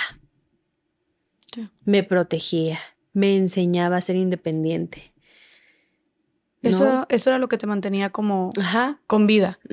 Pero en tu día a día, o sea, sentías odio o pasaban los días como si No, nada. ya O te, sea, te- te- te acostumbras. Tu vida es tan cotidiana que te acostumbras, nada más esperas, son ¿no? 10 de la mañana, 10 de la noche, ya se acabó el día, qué bueno, feliz. Las chicas platicamos, las chicas nos contábamos de nuestras vidas, o sea, todo eso era como muy cotidiano, nos veíamos, algunas eran nuevas, algunas les preguntaba el por qué estaban ahí, cómo llegar. Yo era la niña preguntona de todos lados, incluso era la más chica de, de Puebla y una de las más chicas en Irapuato. Y como era un día cotidiano del día a día Para mí, siendo. Pues adulto. levantarme, bañarme, eh, tender mi cama, llegar al hotel, cambiarme, maquillarme, ponerme tacones, este, llegar y pararme al lado de una silla y solamente sonreír. Yo siempre voy a sonreír. Entendí que a pesar de todo lo que vives, tu pasado, aparte de que ya es pasado, va a ser tu presente y también va a ser tu futuro. Y que si tú no aprendes a vivir con tu pasado, no vas a poder sonreír nunca.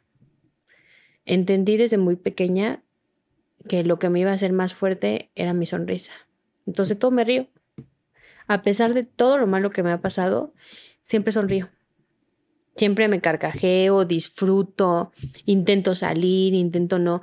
Entonces, al final, era una Carla feliz. Era una Carla que tenía empatía, que, que entendía el motivo del por qué estás ahí y luego pensaba, las veía y decía, ¿qué es lo que ha vivido? ¿Por qué estás aquí? ¿Qué? Entonces me hacía unas historias muy vagas, ¿no? Por, con cada una de ellas. Y las veía y decía, ah, tú viviste esto, ¿no? Yo decía, ¿no? Ujú. Me- mi- mis cuentos, mis cuentos vagos. Y decía, ah, Jessica, te ves así, bonita, feliz, contenta, coqueta.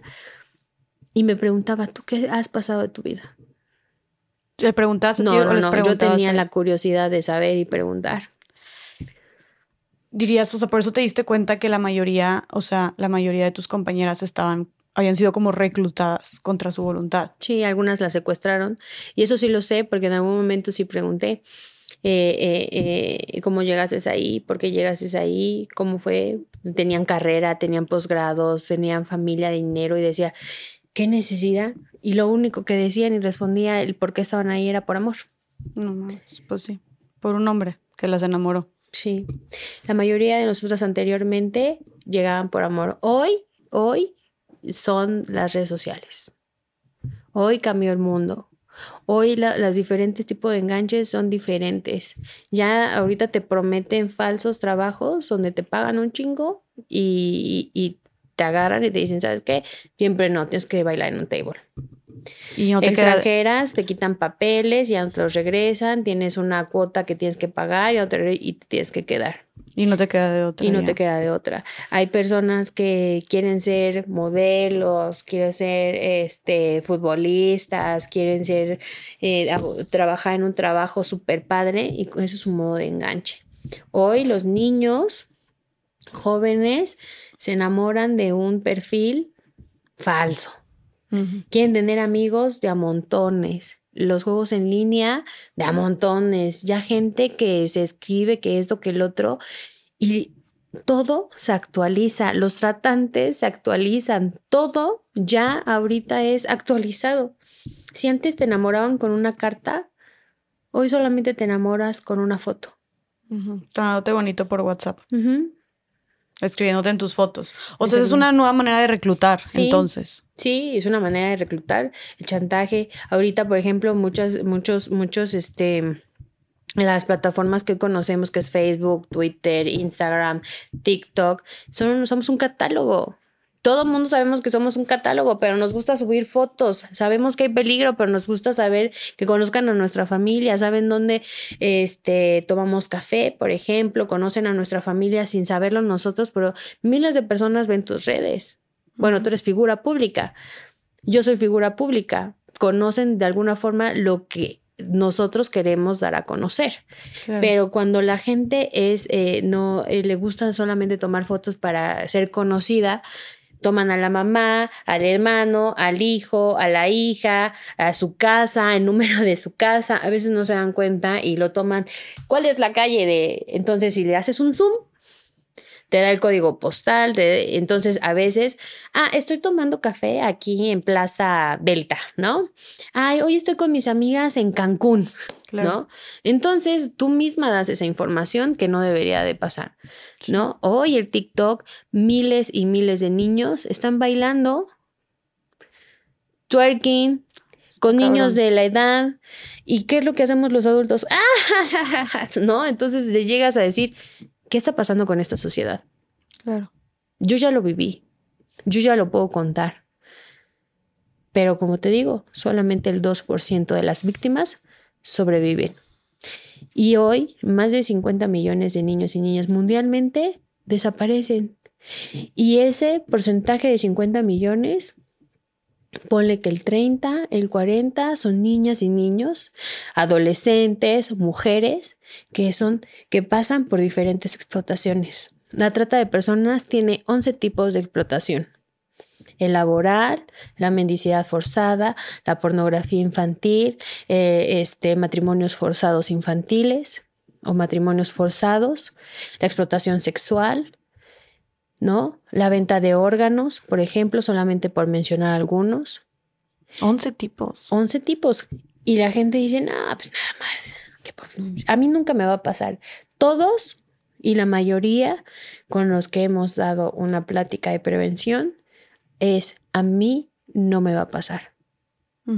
Y cuando escuchan el testimonio de Carla, es yo viví abuso, yo estoy pasando, yo estoy conociendo, un tipo me enganchó, un tipo esto, un tipo el otro, y ahí ves y sondeas que el 40% o más pueden ser víctimas potenciales. Sí, sí. Sí, y creo que más como dices tú, con todo esto que facilita, que facilita que las personas se conecten, o sea, conectar personas, conectar y, conocer gente nueva. Entonces sí está muy cabrón y ahorita más adelante quisiera que nos platicaras un poquito sobre la prevención también. Em, pero antes de continuar con el tema del problema social en México, eh, volviendo a tu historia, ¿sí sentías tú viviendo, viviendo todo eso todos los días que en algún punto ya ibas en automático? Como simplemente ejerciendo este, estas actividades. Tu, cuerpo se acostumbra a los golpes, tu cuerpo se acostumbra al maltrato, a, todo lo que tenga que ver con lo emocional, sentimental, este, físico, psicológico. Tu, tu, tu, cuerpo dice, bueno, pues ya estoy aquí, pues ya total, ¿no? Tu mente, tu cuerpo, tu alma ya es como de, bueno, esta es mi vida, ¿no? Entonces te empiezas a acostumbrar tanto que ya te da igual. ¿Te da igual? Sí. ¿Te da igual que la vida o el, ese tipo de...? Sí, el tiempo. Ya no ves otra, otra cosa que no sea eso. O sea, tú sí llegaste a pensar, a perder esperanza y decir, aquí voy a morir. Porque aparte, las personas que sí se dedican a eso, había una señora, wow, mis respetos, que decía, yo tengo mi coche, yo tengo mi casa, mis hijos van a escuelas de paga. Y decías, pues sí, pero ¿a qué edad empezaste? 18, 19 y hoy ahí se tenía 57 un señorón, ¿no? Todo el tiempo. Entonces, yo sí me veía como la señora. Yo voy a llegar a esa edad y digo, puedo estar aquí, ¿no? O sea, tú dijiste que iba para largo. Pero bueno, por ejemplo, ¿y la señora estaba, estaba también dentro de esta red?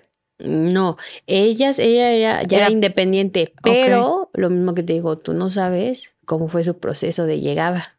O sea, pudo ser víctima, puede ser victimaria y en algún momento pues ya no sirvió y ya no supo nada qué hacer o cómo hacerle, tener otro tipo de trabajo, tener otro tipo de vida y mejor se quedó ahí. A lo mejor, no lo sé. Pero, por ejemplo, a ti, te, de alguna manera te retribuían, o sea, o solamente ibas tú, hacías lo que tenías que hacer, pero te pagaban algo a ti o te daban alguna comodidad. No, no, yo vivía en un departamento muy pequeño tenía las comodidades normales, una cama, una televisión, este, un mueble, una pequeña cocina de dos parrillas y eso era mi comodidad. Este, yo llegaba para trabajar, pues eran cuartos horribles, o sea, camas de, tipo ladrillo y nada más con una colchoneta. ¿sabes? O sea, aparte, cuando eran como VIP, eran como camas ya de madera, bonitos, coquetos. Ya cuando eran como salidas, pues ya las, los clientes, uno de mis clientes tuvo que hacer un trato con, con el tratante para que yo pudiera salir. Por ejemplo, tuvo que pagar para, para que yo pudiera salir de ahí. O sea, ya no era ocuparme adentro, sino también afuera. Y eso supongo que lo cobran más caro, obviamente. Sí, se cobra por hora. O sea, se puede cobrar por hora, por día. O sea, tú entre menos tú te ocuparas, estaba mucho mejor. Entre menos clientes tuvieras al día, era mucho mejor para ti porque obviamente pues no te no, hacían nada de eso, pero para los tratantes no te regañaban o algo. No, no, porque entre eh, mientras hubiera la, la, mientras yo entregara la cuenta que ellos me pedían, todo estaba bien. O sea, la, la cuenta de como que te decían cinco mil pesos mínimo, ¿no? O sea, sí, mínimo. Ok. Ahora mencionaste tú estos que como que estos tipos de clientes al inicio que decías que tenían, que eran estaban casados o que eran papás incluso. Dirías tú, o sea, ¿cómo era el perfil de estos clientes o clientes, entre comillas, ¿verdad? Este, abusadores, pero ¿había algún patrón en común que vieras que todos tuvieran o de verdad eran personas como súper diversas o había algo que siempre se repetía? Eh, los clientes eran personas diferentes. Llegaba el platicador, llegaba el serio, llegaba el primerizo, llegaba... Eran diferentes clientes, diferentes en, necesidades, diferentes en profesión, diferentes en, personalidad, diferentes en economía, eran totalmente diferentes. Podía entrar, tuve clientes que fueron padres, católico, o sea, mm, eh, policías, por ejemplo, tuve gente VIP grandes. A políticos, empresarios tuviste también. Ajá, pero pues obviamente si dices, no, ¿cómo crees? Es que, bueno, son todos tipos de clientes ahí. También eran clientes hombres y mujeres. O sea, también las mujeres somos medio perversillas y, y, luego pues era, te tocaba porque era dinero que no le puedes decir, ay, no, fíjate que no. O sea, no atiendo mujeres. Entonces tenías que también entrar con las mujeres. Y era muy común que... Eh, sí, claro. ¿En serio? Sí, claro. No mames. Y a ver, y, dijiste tú que al principio eras como la novedad, como cuánto tiempo está haciendo la novedad hasta ah, que ya no. Mucho tiempo. Mucho tiempo porque a todas, todas tenían una cara. y yo te digo la sonrisa. yo intentaba conocer a cada cliente. Un hombre o una mujer tiene diferentes necesidades. Cuando tú no cuidas a un hombre, por decirlo así, mucha gente dice, ay, es que ellos van a buscar desahogarse porque lo que no encuentran en su casa lo encuentran en otro lado. Y sí es cierto, Qué feo se escucha, pero es verdad. Muchos quieren desahogarse platicando, muchos solamente quieren ser escuchados, muchas veces eh, otro tipo de relación sexual, eh, ¿sabes? Como que esas cosas. ¿Cómo que otro tipo de relación sexual? Sí, lo que hablábamos de fetiches, ah, como que hablábamos de, te pintan las uñas, te ponen unas medias, o sea, mucha gente como, como no quiere descubrir esa intimidad con otra, lo quisiera hacer con su esposa, ¿no? O con su hombre, ¿no? Pero como no se dejan, ellos se venían, es, nosotras éramos como un desahogo. Ok. Y es así. Lamentablemente es así, es un desahogo, pero mm, el desahogo era abusar de una niña, era abusar de una niña de 12, de 13, de 14 y 15 años. Claro. ¿Y eras la única menor de edad? No, había unas de 10 años, eran unas hermanas que habían vendido. Sus papás las Sus vendieron. papás, ajá, eran de Oaxaca y las vendieron. No me digas eso. Sí. Pero ¿cómo? ¿Cómo una niña de 10 años? ¿Cómo, se, ¿Cómo te dan ganas de hacer algo con una niña de 10 años? La mente de las personas, de como los seres humanos, somos perversas muchas veces, muy enfermo muchas veces. Me enfermo. definitivamente hace también, ¿sabes qué? La pornografía. A mí cuando era chiquita a mí me educaron también con mucha pornografía. Entonces también esto también se normaliza. Claro. Claro, y la pornografía hay muchísima violencia también ahí. aparte y, te enseña, entonces tienes curiosidad y lo tienes que hacer y esto y el otro. Y tú, como que, ¿cómo llegaste? ¿Cómo era tu relación con los clientes? O sea, llegó un punto, o sea, supongo que al inicio los odiabas y llegó un punto en el que ya te daba igual, los veías normal o siempre los veías con miedo y con odio y con coraje. Pues ya me daba igual. Al principio era muy duro porque eran los primeros días, los primeros meses, eh, hasta el primer año. Luego, así como me acostumbré al abuso de una sola persona, me acostumbré a que fuera abusada constantemente por diferentes personas. ¿Cómo era tu relación con tu cuerpo cuando estabas viviendo todos estos, todos estos abusos, cuando estabas en la trata? O sea, me daba ya igual como me veía. Yo solamente era, tenía que aprender a dar atención, a cuidarme para dar atención. Okay, o sea, ni siquiera por ti, era para estar bien, para. tuve que aprender a maquillarme yo sola, tuve que aprender a qué gustos tienen los diferentes clientes. había clientes que querían verme de, de tal colegiala, enfermera, ¿no? XY. Entonces tenía que verme bien para otras personas, nunca para mí me tenía que poner, usaba primero principio unos taconcitos así y luego unos tacones de cristal, por ejemplo. Eh, tuve que cuidar mi peso, mi físico, mi esto, digo, ahorita no, pero antes sí, ¿no? Entonces, todo esto es físico. Si tú no cuidas tu físico, no eres tendencia. Si tú no cuidas tu físico, no eres agradable. Si tú no cuidas tu físico, este, no eres este, guapa, no eres sexy, no eres esto, no eres el otro. Y eso es lo que se escuchaba, ¿no? Entonces, este, aparte de eso, entonces, si yo quería generar y que no tener menos problemas, tenía que cuidarme. Sí, o sea, era también como por, claro, es por supervivencia. Todo es por supervivencia, como bien lo dices. Todo. Tú tenías que sobrevivir adentro. ¿Cómo? Como fuera, tú tenías que sobrevivir. Mencionaste que te trataban como un producto, no como una cosa, pero tú te llegaste a sentir como una cosa.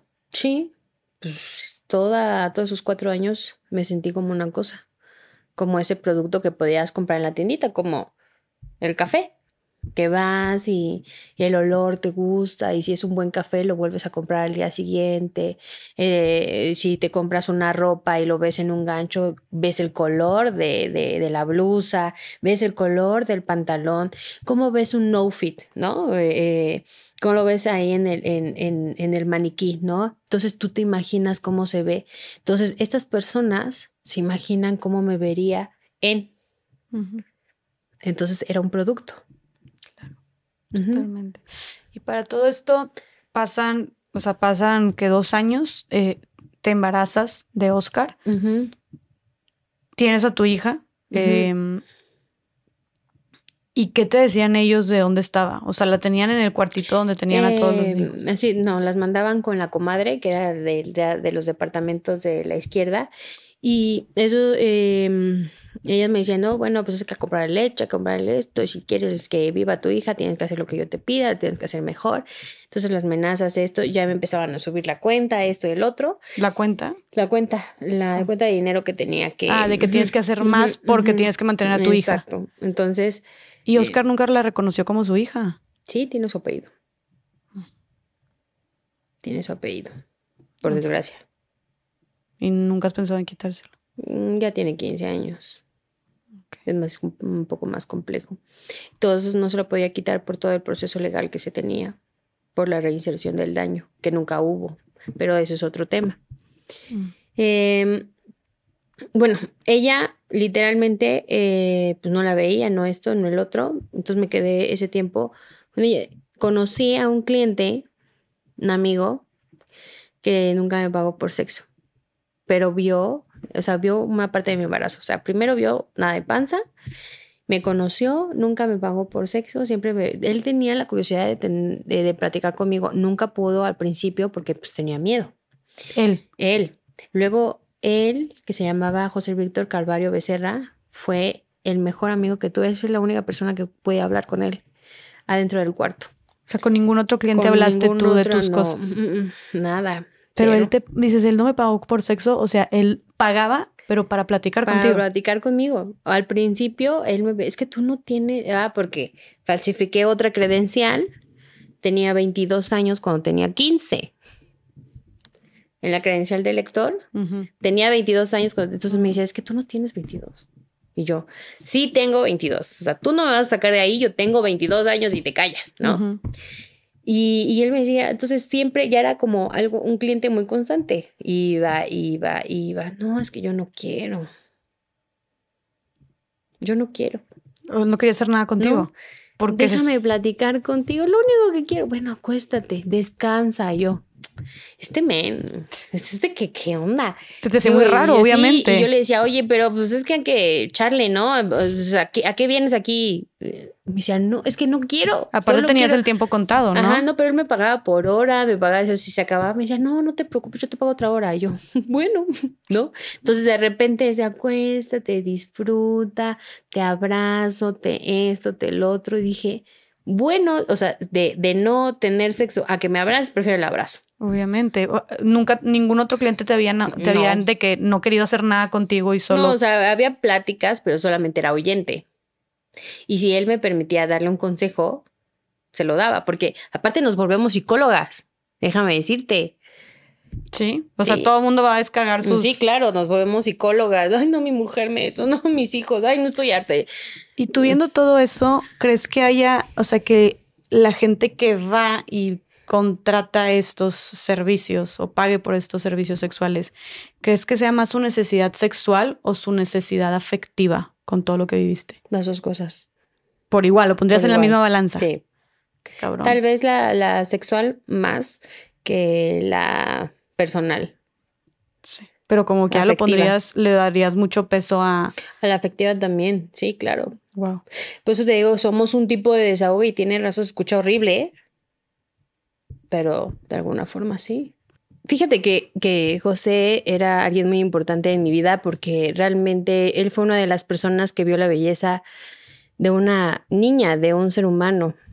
José nunca, nunca pretendió ser una persona mala, o sea, nunca abusó como de la confianza, como que él quería tener una vida conmigo diferente. O sea, en, me refiero a que el que no me pagara por sexo para mí era muy importante, porque Co- no lo creía. Ajá. ¿Qué significaba para ti cuando te decían, no te, tú eras como. ¿Qué, qué pensabas?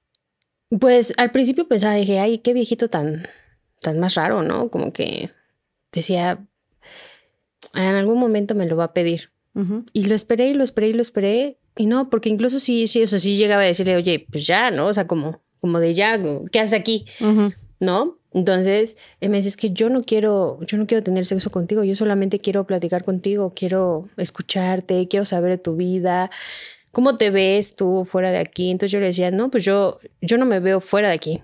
O sea, yo no tengo otra expectativa más que aquí. No tenías ninguna esperanza. No. ¿Por qué no tenías ninguna esperanza? Porque nadie me hacía sentir que había otra vida allá afuera. Que volvía, o sea, que si yo tuviera la oportunidad de volver a, a estar allá afuera, ¿qué era lo que iba a hacer? No sabías lo que ibas a hacer. No. O sea, más. Entonces, tu falta de esperanza era más porque no veías una vida fuera de ahí que porque pensaras que no había salida. No. El no saber qué hubiera sido en mi vida al yo salir de ahí era, no sabía si yo escapaba, iba a regresar a casa.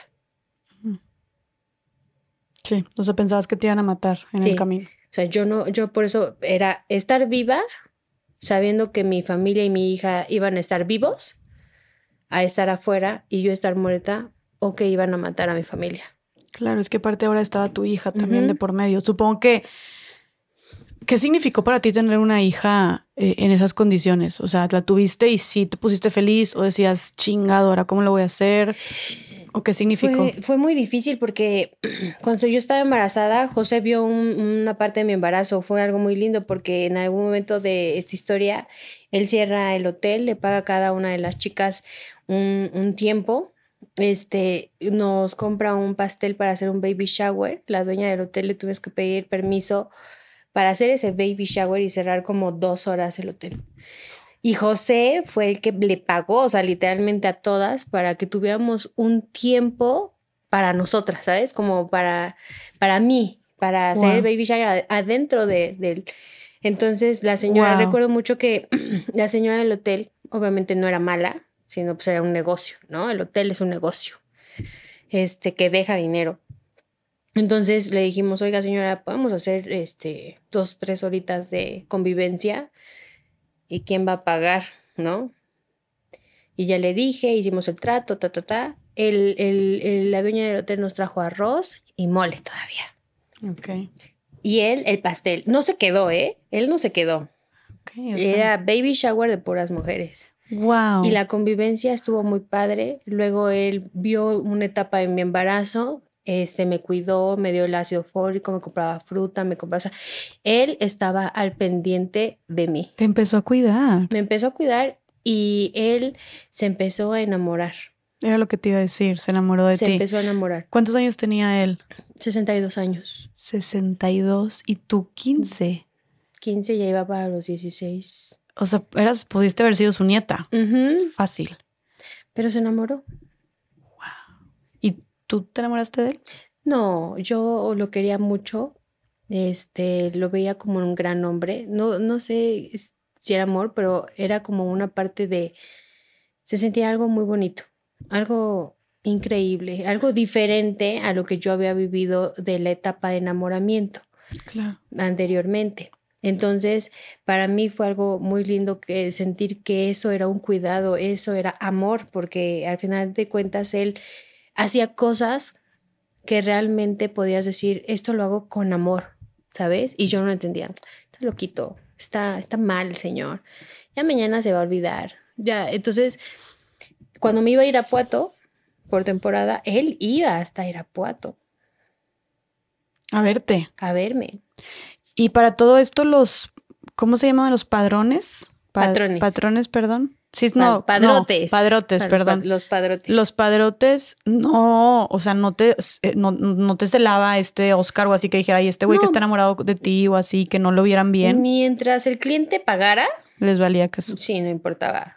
Oye, ¿cómo te sentiste tú? Quiero regresarme a eso, pero porque, digo, a ver, no quiero romantizarlo tampoco porque pues como que no estaba bien que un, un hombre de sesenta y tantos estuviera enamorado de una niña, o sea, obviamente no estaba bien, pero encontró, o sea, pero qué bonito que tuviste esa oportunidad o que alguien te dio ese cuidado cuando lo necesitabas tanto. Fue, eh, fue algo bonito que vivía dentro de. O sea, una de las cosas, aparte de la, de la llegada de mi hija, fueron las dos cosas más hermosas que viví en una tormenta. Claro. Sí. O sea, el, tu relación con este. Con él. Con él. con José. ¿Cómo te sentiste cuando te hicieron el baby shower? O sea, siento que para ti fue algo de no, otro fue- mundo. Es neta, o sea, le estás pagando a todas por un ratito de felicidad. No, nosotros nos divertimos, nos jugamos a las mamilitas, les pones chocolate, o sea, ya tenía todo él planeado. O sea, él ya tenía todo planeado y el ver realmente la sonrisa genuina de cada una de las chicas no tenía precio. Qué cabrón que le pagó a todas. Sí, ¿Y cuántas eran? Mm, yo creo que éramos como 16. No manches, sí son un chorro. Y él tenía mucho dinero. Eh, fíjate que era una curiosidad que se quedó eh, hasta la tumba, porque eh, él trabajaba, según lo que yo tenía entendido, eh, trabajaba en un, un lugar de químicos. Ok. Entonces, cuando tú trabajas en eso, no sé cuánto ganaba, no tenía ni la menor idea, pero él siempre llegaba con dinero. ¿Y no tenía él familia o algo que te contara? Tenía, tenía hijos, tenía hijas, tenía una esposa que, o sea, según yo, ya se habían separado. y, y sus hermanas. Ok. Y siempre me platicaba de su familia, siempre. ¿Y sientes que este José, verdad? Como llegó a traerte algo a tu vida que no tenías. Paz. Ok. Me llegó a traer paz. ¿Cómo puedes tener paz a pesar de todo lo que estás viviendo? Sí, está muy Por cabrón. un- una hora, dos horas, tres horas, mediodía. El vivir, el salir con él, esos momentos, para mí era paz. ¿Salías con él? Salía con él, ¿Y a dónde salían? me llevaba a desayunar, me llevaba al cine, me llevaba a comprar ropa. De hecho, ahí es cuando ya empieza a empezamos a planear cómo me iba a escapar. Él te hace la propuesta. Él me hace la propuesta y yo dije, bueno, lo que sea de Dios, ¿no? Pero que te dijo de que ya no tienes que, ya no debes de estar aquí o cómo te lo propuso. Él me, él me empezó a decir desde siempre de que esa vida no iba a ser para mí. Él me empezó a decir que él me veía siendo más grande. O sea, él, él veía que podía ser feliz fuera de aquí y que tenía que tener la oportunidad y darme la oportunidad de, de poder salir de donde estaba junto con una niña. O sea, que yo no iba a escapar. Perdón. Que yo no iba a escapar este, Sola. sola. O sea, porque tú claro que decías, no, mi hija. Exacto. Entonces, eh, él siempre me preguntó, bueno, ¿por qué no te escapas? Porque te, pues, ¿cómo le hago con mi hija? Es que hay que ganarle la confianza a este tipo. Y le hablé a mi hermana y le hablé a una de mis tías y le dije, ¿sabes qué? Es que este me pega esto y esto. Y él me dijo, tienes que ganarle la confianza a este tipo. A ver, tú le hablaste a una de tus hermanas. O sea, tú sí, en durante todo este tiempo, Ya tú sí tenías ¿Contacto? comunicación. Tenía que tenerlo muy poco, muy, muy poco. Si te hablo, en esos cuatro años hablé solamente dos veces con mi familia. Teníamos celulares, pero no podíamos hablar con, con nuestra familia. Este, al principio no tenía celular, o sea, él sí me controlaba, o sí o sí, había gente que me cuidaba, la morena, una. Sí, y cuidarte era no, no separarse de ti. Exacto, este, habían personas que me seguían de, de donde vivíamos hasta el hotel y ahí se quedaban casi todo el día. Había, había clientes que se hacían pasar, padrotes que se hacían pasar por, por clientes para cuidarnos. Entonces ya no, no, no, no era una vida normal, ¿no? Sí, o sea, por eso no, nunca agarraste confianza con nadie. Exactamente. Entonces, este, de alguna forma, lo que sucedía es que yo cuando hablo con mi hermana, ya fue en una desesperación. Incluso en algún momento le hablé a Daniel. A tu ex. Ujú. Tu ex de chiquitititos. Sí. Y le dije, oye, ¿qué pasaría si una amiga, si una amiga este, estuviera pasando por este tema? Y me dijo, él clarito me dijo, ¿y qué pasaría si yo te dijera que esa niña eres tú? Y yo de ahí rompí conexión con él, ya no volví a hablar. Te dio miedo. Me dio miedo. Me dio miedo meter a gente en problemas. Claro. Pues me quedé. Y ya de ahí ya no hablé con ni con mi hermana, nada. Que al principio no tenía teléfono, ya después él me dio un teléfono. Este José. Este, no, este Oscar. Gerardo, Gerardo Oscar. Ah, ok. Ya te le había cambiado el nombre. el nombre. Ok. Em, él ya te, había- él te dio un te dio un celular para que lo pudieras usar. Y Ajá, porque como ya, ya en ese tiempo ya me empezaba a quedar yo sola. en donde, en el En el departamento. departamento. O sea, ya no en Tlaxcala, yo estaba en Puebla. Entonces, ese lugar es una zona de padrotes.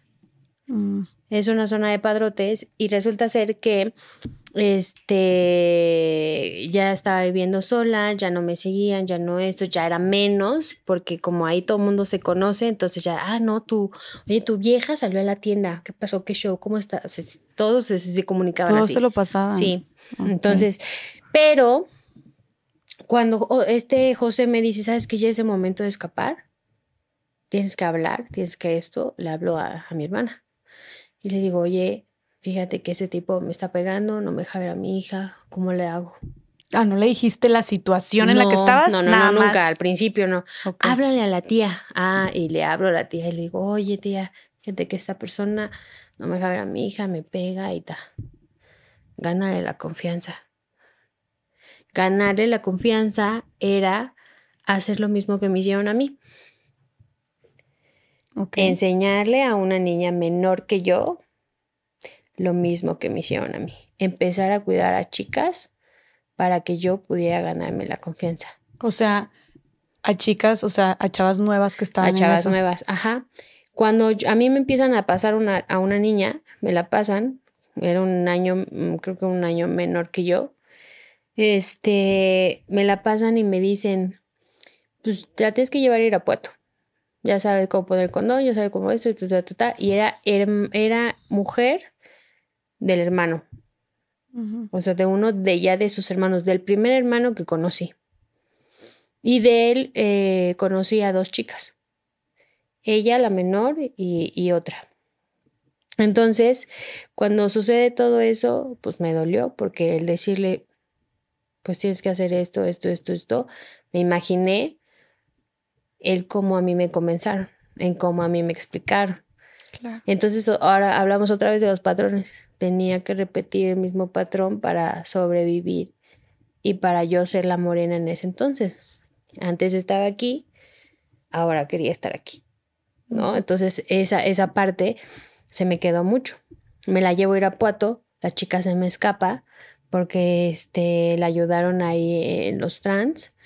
Este, ella dijo, yo no quiero estar aquí, y, y la, se la llevaron. Y llegó otra vez a Puebla. Se regresó a Puebla. Se regresó a Puebla. Ella es de, según yo, es de, de, de uno de los pueblos de por allá, que conoció al hermano. Y este, Y sobrevivió. y sobrevivió. Ay. Pero después de eso, las historias, las historias después de todo lo que me pasó y todo lo que sé hoy en día es que regresó Regresó. con el hermano. No. Pero yo ya no supe eso. Yo supe que se había escapado, que no había regresado y que yo ya no me sentía tan culpable porque no le había pasado nada en ese momento. Claro. Sí, bajo tu mando, por así decirlo. Entonces, cuando sucede todo eso, me, yo le digo, "Mira, pues ya, ya la neta es que ya te, ya te eché la mano, ayuda, ¿sabes qué? Quiero irme un día a mi casa con mi hija. Pero pues no hay dinero, ¿cómo le vas a hacer? Bueno, dime qué es lo que quieres. ¿Cómo, o sea, qué es lo que quieres y cómo puedo yo irme a mi casa un día? Pero a tu casa, a tu casa A con. mi casa con mi familia. O sea, quería ir a Ah. visitar, yo visitar, o sea, yo le dije a él, quiero ir a visitar a mi familia. Y para ese entonces tu relación con este Oscar o como se Ya. llamara ya era, estaba bien, ya no, Exacto, te, ya no te golpeaba. no, no, sí me golpeaba, pero ya menos. Ok, Ya tenía como que la, más la confianza. ok. O sea, ya podía estar, salir, venir, X, ta, ta, ta, a, este, trabajar, o sea, ya. Era para mí ya como más libertad de hacer algunas cosas. Y era lo que te iba a preguntar, o sea, tú en el día a día o durante el fin de semana, si podías ir tal vez al cine o podías No. salir a pasear a la No. plaza. Tú tenías que trabajar 24/7. eh, depende. En Puebla trabajabas de 10 de la mañana a, a, este, a 10 de la noche, 9 de la noche. Y hay Ya, personas que quieren esos servicios a las 10 de la mañana. Sí, sí, antes de irse a trabajar. Wow, ok. Este, eh, todos los días, aún así tengas gripa, estás enferma, dolor de panza, tú tenías que ir a trabajar. Estabas en tu periodo, tú tenías que ir a trabajar.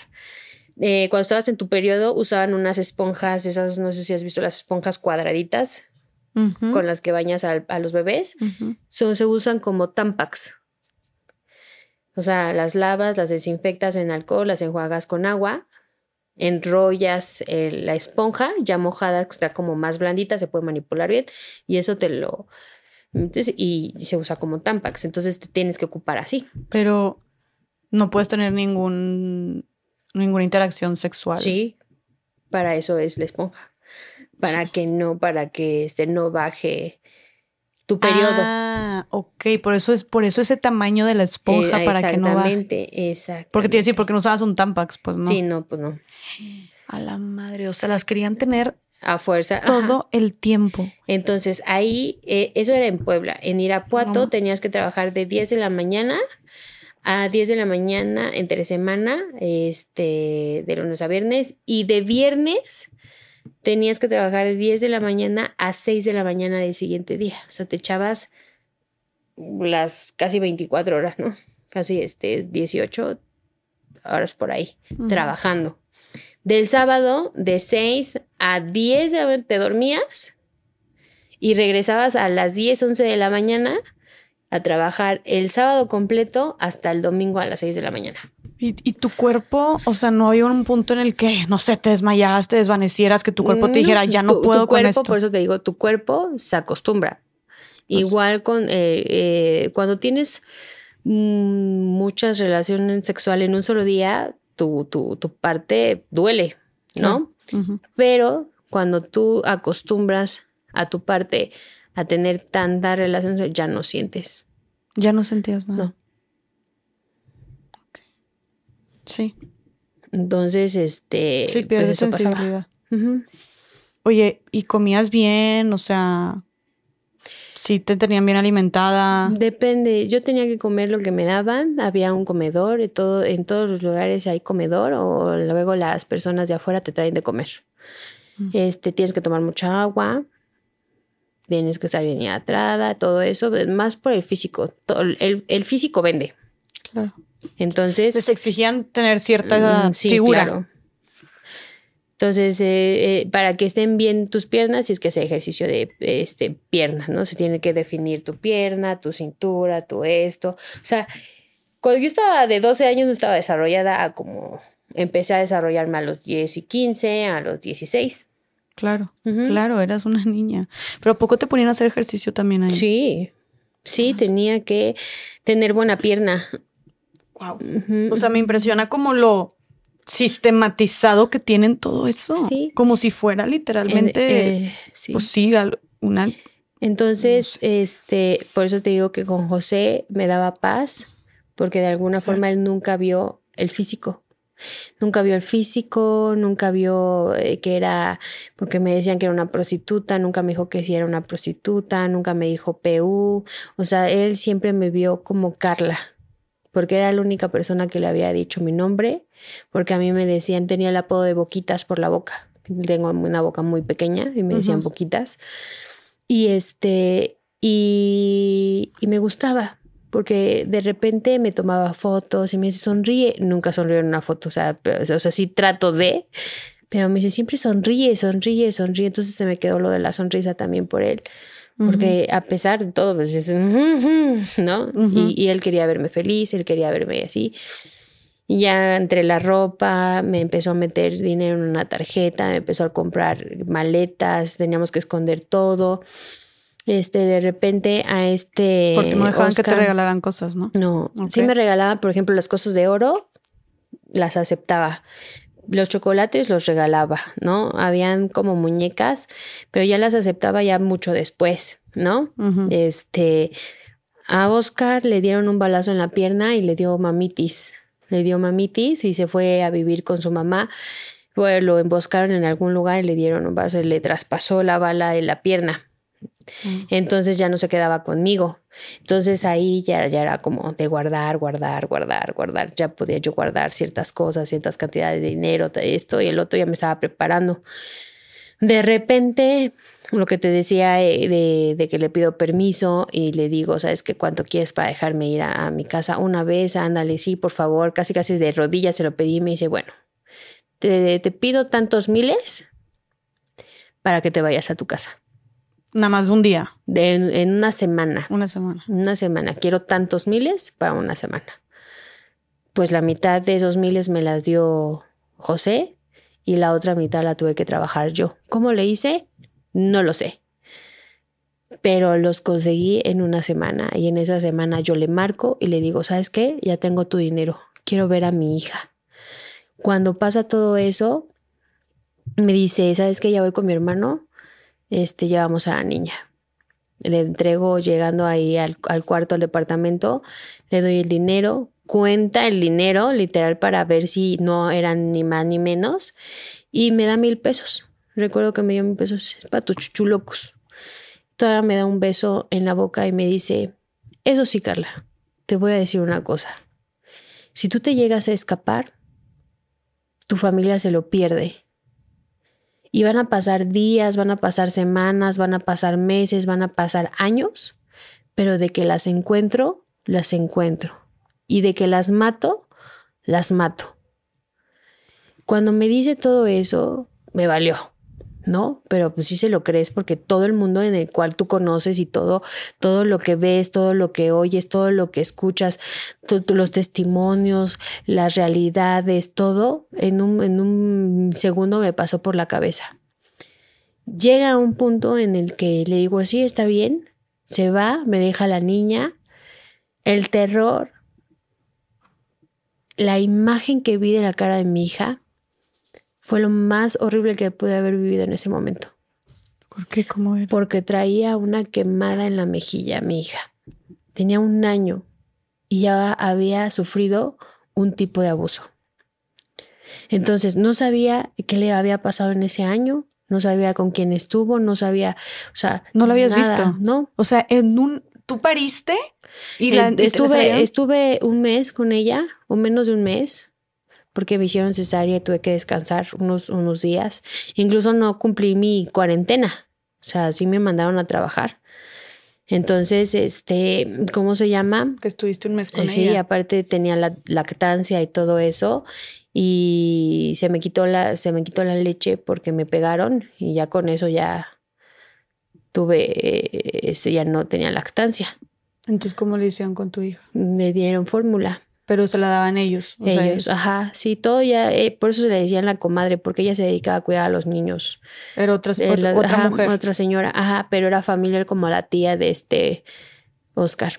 Y eran muchos niños los que había. Sí, claro. No sé, no te digo que son cientos, ni treinta, ni cuarenta, eran cuatro, cinco, seis niños que se iban para allá. Incluso cuando yo vivía, este, yo conocía a la mamá, al papá, a los hermanos, a la nuera, a la hermana. Yo conocí a unos hijos de Oscar, conocí a sus sobrinos, conocí a las mujeres del hermano, veía cómo le pegaban a sus hijos de la chica, ah, porque era como un niño un poco retraído y este, eres un menso, quítate de aquí. Y lo echaban a la cisterna con agua fría, le pegaban al niño con un cinturón. O sea, ves tantas cosas que dices, híjole. Entonces yo creía que eso era lo que estaba pasando a mi hija. Porque después de que te la quitaron al mes, ya no volviste a verla durante todo, todo el resto del año. Ya no la vi, yo nada más me decían, eh, necesita leche, necesita pañales, necesita eso, está bien, este, tú no te preocupes, le di una gripita, esto, el otro, pero tú tienes que ponerte al tiro porque si no ya no la vuelves a ver. Entonces era amenaza, amenaza, amenaza, amenaza, amenaza. Nunca la vi. Y nada más estaban noticias de ella y ya. Y eh, supongo que a este Oscar nunca le importó que fuera su hija, o sea, no sabe si él estaba con ella o algo. Él decía, él me decía, si yo me entero que no es, o sea, no, tiene toda su cara. O sea, tú, tú, tú, la ves y se parece un poco a mí, pero incluso su hermano, medio hermano que tiene, se parece a mi hija. ¿En serio? Sí. Wow. Su medio hermano de, de mi hija, o sea, su hijo de él, tiene su cara de... Y todavía él pensaba que, que, que tal vez no era suyo. Ok. Sí. Pero entonces él nunca estuvo así como de que hay nuestra hija o que. No, no, no, no, no, no, no, no, no, no. Jamás, jamás, jamás. Te digo que por eso para mí fue muy difícil verla con la quemadura en la mejilla, porque sí supe que no, no había un cuidado, no había una protección, no, hay, no había amor donde la tenían, estaba, eh, es muy blanquita, de hecho, o sea, es literalmente es blanquita.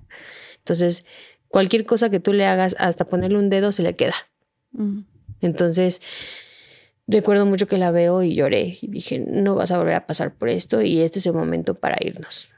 reviso la ventana, que no estuviera nadie, la señora de, de la renta que veía, que escuchaba que, que, me golpeaban todo el tiempo, el señor de la tiendita que también me había ofrecido en algún momento de mi vida escaparme, le dije, este es el momento, ayúdenme por favor, me consiguió un taxi, agarré todo lo que pude, lo metí en las maletas, me empezaron a ayudar, metieron el taxi adentro de, de la, del lugar, este, agarro a mi hija, este, meten todo ahí, me, me cubren con una manta y me llevan hacia la Capo de Puebla.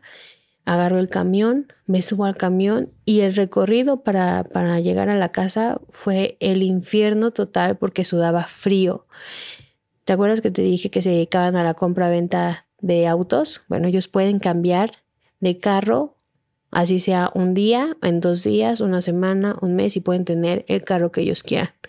Deportivos, no deportivos, estándar, no estándar, de seis, de ocho cilindros, o sea, todo lo pueden cambiar en un solo día. Entonces, nunca lo vi con un solo carro. Mm. Entonces, al, al, final, yo revisaba la ventana y decía, este es Oscar, este es Oscar, este es Oscar, y qué miedo. Y ya, entonces, cada vez que se paraba el camión, por lo que sea, así tantito, me van a bajar, nos van a matar, esto, el otro. Pero ¿por qué tienes tanto miedo si él te había permitido ir con tu familia? Porque ya me estaba escapando, porque ya me estaba llevando mis cosas. O sea, no es lo mismo llevarte una bolsita. Claro, que todas las maletas. Que todas las maletas. ¿Y para esto le avisaste a José? Sí, él me, él me habló y le dije, ¿sabes qué es un momento? Ya me voy. Y este, y me dijo, ta, ta, ta, y me acompañó todo el tiempo por teléfono y eso. Llegué a la casa de una de mis tías aquí en México este, ella me cuidó este, un día porque le conté y se impactó de todo lo que había pasado. Después los segundos que se enteraron fueron mis hermanos, no sabíamos qué hacer, no sabían a dónde me podían llevar, tenían mucho miedo. Luego, eso es algo muy gracioso porque mi tía buscó en sección amarilla qué hacer en ese tiempo no había tanto internet ni nada. Entonces, este, ya tú ves buscando la fiscalía de no sé qué. Al día siguiente me mandan a la fiscalía a denunciar y es así como, como llegué. Como llegué, aparte de eso, pues ya al día siguiente me mandan a una fundación.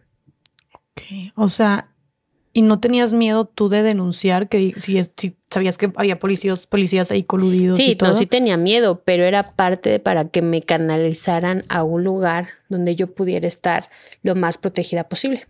Ok, entonces luego, luego estuviste que dos días y. Un día, en un día, al día siguiente denuncio y ese mismo día me llevan al refugio. ¿Y es todo? ¿Dónde fue? Eh, aquí en la ciudad. Aquí en Ciudad de México. Y te iban a este refugio que atendía a mujeres, recibía a, personas eh, víctimas de trata de personas. fue uno de los primeros refugios que se hizo especializado para el tema de trata de personas. Y fui una de las primeras quien llegó a ese refugio. Y, y pues la verdad, pues llegó toda agresiva, llegó pegándole a las paredes, pegándole a la gente, pegándole a todo el mundo, diciendo, tú no me vas a ayudar, tú no me toques, tú eres una tal, tal, tal, tal, por cual. Llego con una niña de un año, no sé cómo, eso como que llegando a ese refugio se me detonó la depresión.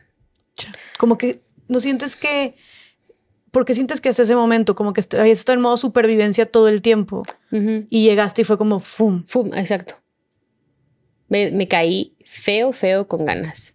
No dormía mucho, no le quería dar de comer a mi hija, no quería cuidarla, no, que, no quería hacer absolutamente nada. Todo el mundo me hartaba, todo el mundo no la quería. Querían abrazarme, querían hablarme de amor, yo no sabía de amor, querían ser afectuosos, yo no quería que fueran afectuosos, no quería que me abrazaran, que me tocaran, que me dijeran, no quería absolutamente nada. Al principio, pues por ley tenemos ciertos derechos, derechos a la psicología, derecho al estudio, derecho al apoyo económico, derecho este, a la vivienda, o sea, todo eso te lo daba el refugio como víctima que fuiste. ¿no? Derecho a, que te ayuden en, tus casos, derecho a que te este, canalicen, todo eso. Entonces, la primera vez que toqué una psicóloga, que me tocó una psicóloga, hablamos y todo eso, me dijo, es que yo te entiendo, yo sé lo que has pasado. Y la mandé muy lejos, claro que sí, la mandé muy lejos y le dije, es que tú cómo me puedes decir que me vas a entender si no has pasado lo que yo. Desde ahí entendí que no necesitaba terapia. Una.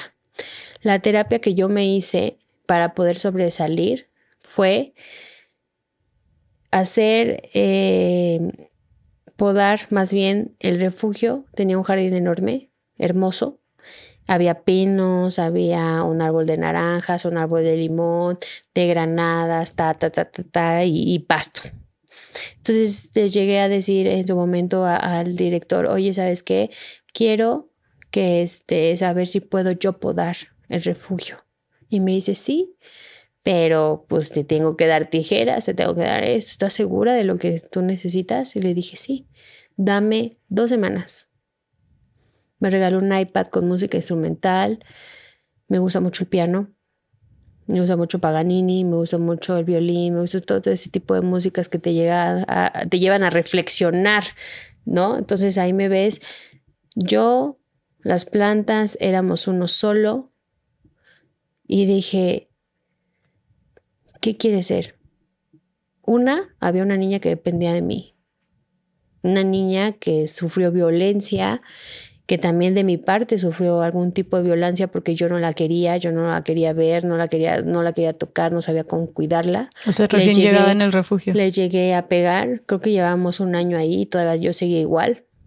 Este, eh, le pegué, le di una cachetada porque no se callaba y me vi reflejada en ella, siendo yo ella, no ella siendo yo y yo siendo el tratante. Y yo dije, yo jamás voy a repetir el patrón de mi mamá ni de todas las personas que abusaron de mí. Yo no quiero pegarle, yo no quiero discutir, yo no quiero discriminarla, yo no quiero decir, ay, ¿por qué naciste? ¿Por qué esto? ¿Por qué el otro? No. Quería una vida diferente. Y volvemos al cuento de hadas. Seguía persiguiendo ese sueño de mi final feliz. Quería ese final en mi vida, sea como sea. Empecé a estudiar la primaria, empecé a estudiar la secundaria, empecé a estudiar este, lo que me gustaba. Al principio tomé un curso de hotelería que me llevó a trabajar en el presidente intercontinental, desde cómo lavar un baño a cómo ser gerente del, del hotel, ¿no? Todo esto en el refugio. En el refugio. Y eh, ¿Cuándo fue? O sea, cuando llegaste, nunca tuviste más noticias de Oscar. No sabía si te estaba buscando, nunca te hablaron. O sea, sí denuncié aparte, porque mi caso fue federal. De hecho, él fue buscado por la Interpol, tuvo ficha roja de la Interpol y nunca lo encontraron. Este, pasaron aproximadamente 13 años, 11 años, 12 años, perdón, para que lo encontraran, para que lo metieran a la cárcel, después de, que hice la denuncia. O sea, ahorita está en la cárcel. Apenas tiene dos años en la cárcel. Después de todo lo que viví. ¿Y cómo te sientes tú con que ahorita está en la cárcel? Me da lo mismo. Me da lo mismo porque no estuvo en el proceso de sanación. Me preocupaba que en algún momento me encontrara, el día, las semanas, los meses, los años, pero me iba a encontrar. Cuando a él lo agarran, yo estaba en San, estábamos en San Luis dando una conferencia de prevención. Al día siguiente me dicen, ¿quién crees que estaba en el mismo lugar? Estaba él junto con otra persona que ya conocía, con una de las chavas, y los detuvieron ahí. No me acuerdo si fue en San Luis o fue algo por ahí, pero ese fue mi regalo de cumpleaños. Fue en agosto que los detuvieron. ¿Y no te da ahorita tantita tranquilidad tal vez de que... Mm, me da lo mismo porque fueron 13, 12 años que estuve intranquila al principio, pero dije luego, tengo que vivir mi vida. Si vivo con miedo todo el tiempo, no es vida. Entonces, el proceso de sanación tiene que ver con las decisiones y con las cosas que tengo que soltar, las cosas que me hacen mal y tengo que atraer lo que me hace bien. Entonces, es por eso que siempre pensé en poder sobresalir de todo lo que yo estaba haciendo. Es por eso que también empecé eh, eh, como que a educarme en muchos sentidos. Yo antes tenía un léxico de no manches, chale, hijo de tu ta, ta, ta, comía con los dedos, no, no sabía agarrar un tenedor, no sabía cómo sentarme. O sea, eh, yo era, si has visto la película de ¿cómo se llama? Creo que es la película de Bonita, ¿no? Pretty Woman. Creo que sí, ¿no? La que es que se enamora también de sí, así. Entonces, imagínate que alguien te enseñe toda esa educación que tenías que aprender desde casa, a cómo sentarte, a cómo hablar, a cómo dirigirte a las personas. Yo tuve, tuve una figura materna, no de sangre, pero no decir su nombre, pero fue una de las personas que más me ayudó y que vio el potencial que tenía en todos los aspectos. Yo antes yo no creía en mí, o sea, yo, yo era una basura, yo era una escoria, o sea, yo me sentía como una basura, yo sentía que no era nada, yo sentía que la sociedad era una basura y que nunca iba a poder salir del hoyo de donde estaba. Y que eh, y, me casé con la, yo nací puta y voy a morir puta, ¿no? Y incluso yo decía, ah, saliendo del refugio yo me voy a vender, ¿Tú pensabas eso? Sí, ¿por qué? Porque era ganancia para mí, porque yo quería dinero, cómo iba a mantener a mi hija, como eso, como el otro. Porque no sabías más, o sea, no te habían enseñado nada más. Esta persona, que fue ella, este, me enseñó que el trabajo me iba a costar mucho. Que al principio ganarme cierta cantidad de dinero era porque era un trabajo que me iba a costar mucho que esos trabajos que te cuestan mucho, la ganancia es tan satisfactoria porque es esfuerzo, es dedicación, es un gusto, ¿sabes? Hoy lo que tú haces es un gusto, ¿no? Te gusta lo que haces, te fascina lo que haces, te impacta lo que haces, impacta lo que haces. Entonces yo entendí ahí que de alguna forma me tenía que esforzar por lo que yo quería que no siempre la, la, vida era fácil y que no te tenían que facilitar la vida. ¿Cuál crees que fue la, como las principales herramientas en esta realización y por ende proceso de sanación? ¿Qué fue lo principal o lo que más te ayudó a sanar? El amor. Hoy sé que el amor es distinto.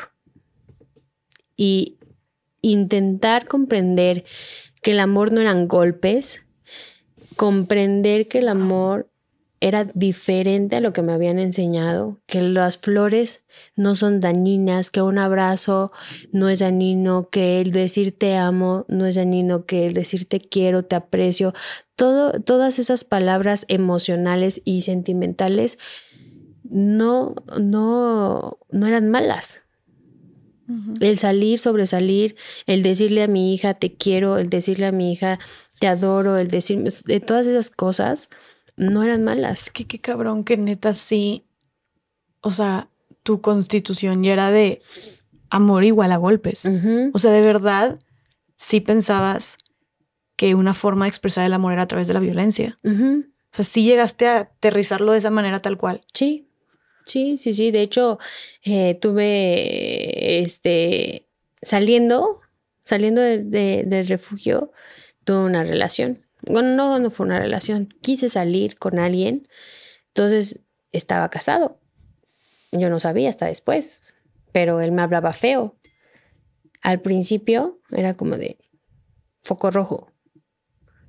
¿Cómo me dijiste? Ya sabían mi pasado porque mi pasado siempre lo, lo cuento porque tengo ciertas costumbres, ¿no? Entonces a mí no me, siempre nunca me ha dado no me ha dado como temor contar mi historia, porque es difícil tanto la intimidad, es difícil tanto en la relación, tener una relación con una, como una mujer como yo, por el proceso que ha pasado. Entonces, esta, este hombre me dice, es que eres una basura. Tú no vales. ¿Sí sabes quién soy? Entonces dije, no, gracias, con permiso. Me eché a correr, ¿no? Gracias. Y dije, yo no quiero tener una vida igual. Hoy la palabra amor es apoyar, es crecer, es respetar. Sí, entonces digo, hay muchas cosas que puedo decir de la palabra amor, pero sobre todo es eso, respetar, crecer, cuidar, ¿no? Realizar, soñar, ¿no? Juntos, crear, sobresalir, ¿sabes? Claro. Sin pena, sin juicio, sin esto. Entonces, creo que todo ese valor se constituyó, como lo dices, en mi mente, en mi corazón, se empezó a plasmar eh, de alguna forma de diferente manera. Se construyó ya de plano. Cuando yo salgo también del refugio, vuelvo a contactar a José. José estaba, te digo que estaba enamorado de mí, me entrega un anillo de compromiso, nos casamos de mentiritas. Yo ya había cumplido 18. ¿Cómo? ¡Wow! Se casó conmigo. ¿Te casaste con José? De mentiritas. O sea, de mentiritas como. De fuimos a la iglesia y nos casamos. ¿Pero por qué dices de mentiritas? De mentiritas porque no hay un papel que lo avale. Ah, o sea, nunca fue por la vía legal. No. Ok, solo por la iglesia. Por la iglesia. Okay. O sea, no le pedimos a un padre que nos casara, ah, solamente. Ah, fueron a la iglesia, y, ahí hicieron ustedes como su ritual. Exactamente. Ok, ok. Pero eh, dentro del, refugio, José nunca se, se, comunicó contigo. No, no podía, no tenía yo, yo no, yo no tenía celular, me habían quitado ah. celular, me quitaron todo. Sí, estás No podía, sí, claro. Es un proceso de sanación. Entonces, al final del día era eso. O sea, yo cómo me sentía eh, saliendo con miedo. Salí con miedo. Una, no habían agarrado al tratante. Dos, no sabía qué hacer. Tres, empecé a trabajar en un trabajo donde me pagaban muy poco. Eh, el significado del dinero me pagaban 1.500 pesos a la quincena o más, ¿no?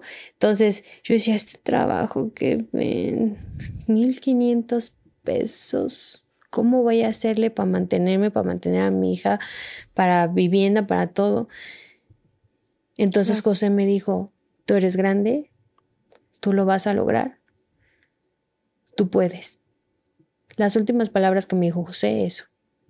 Tuve una entrevista este, para quedarme en el presidente y me vio la última sonrisa, vio a mi hija, compartió momentos con mi hija y la última vez que lo vi era para decirle me quedé a trabajar en un trabajo normal donde tú siempre me dijiste que iba a estar. Al día siguiente murió, le dio un paro cardíaco fulminante.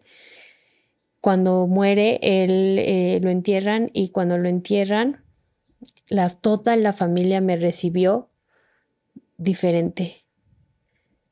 Me recibió como su esposa. Ella es la esposa de mi papá. Ella es la esposa de mi papá. La hija sabía absolutamente todo de mí. José había dejado una caja con recuerdos míos, con fotos que me había tomado adentro del hotel y me los dio. Ahí los tengo.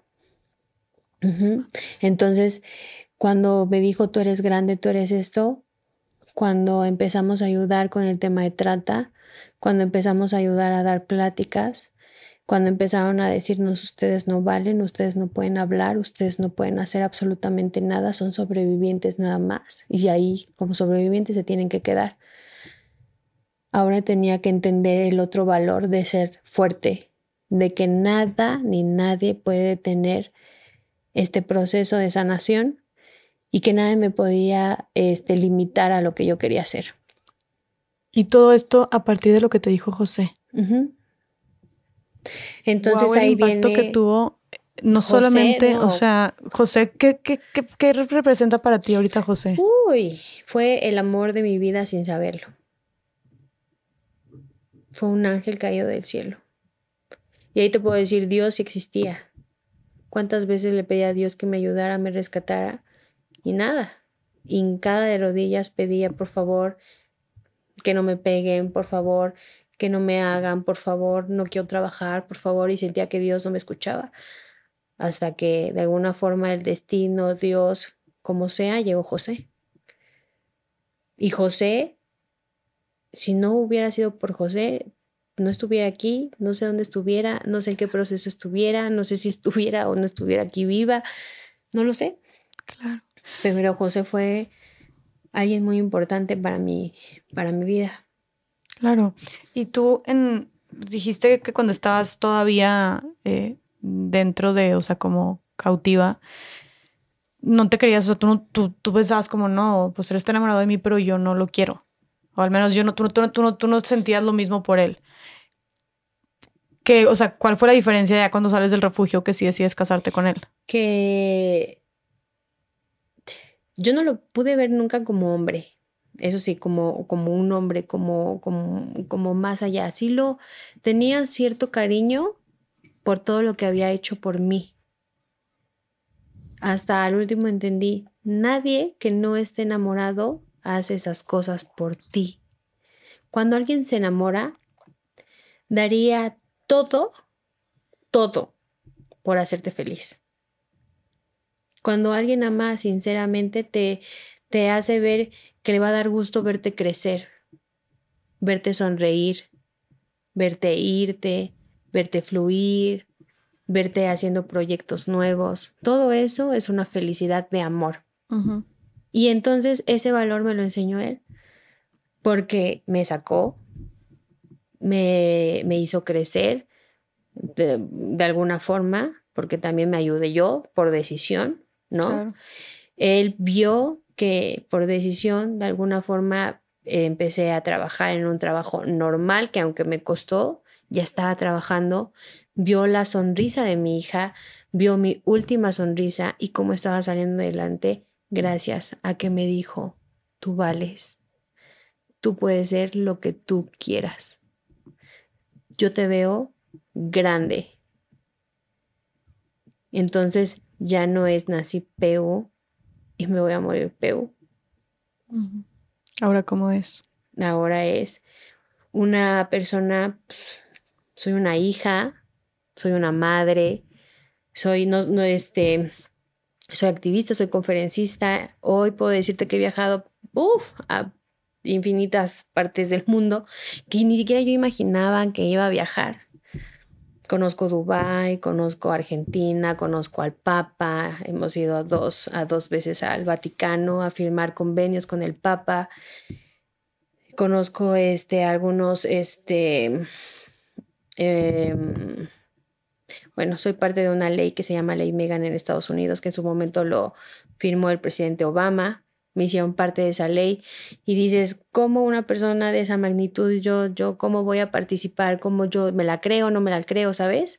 Había un político que hasta se hincó de rodillas y me dijo, perdónanos, perdónanos por ser esas personas. Y te pido por, perdón por todas las personas que te hicieron daño como hombres.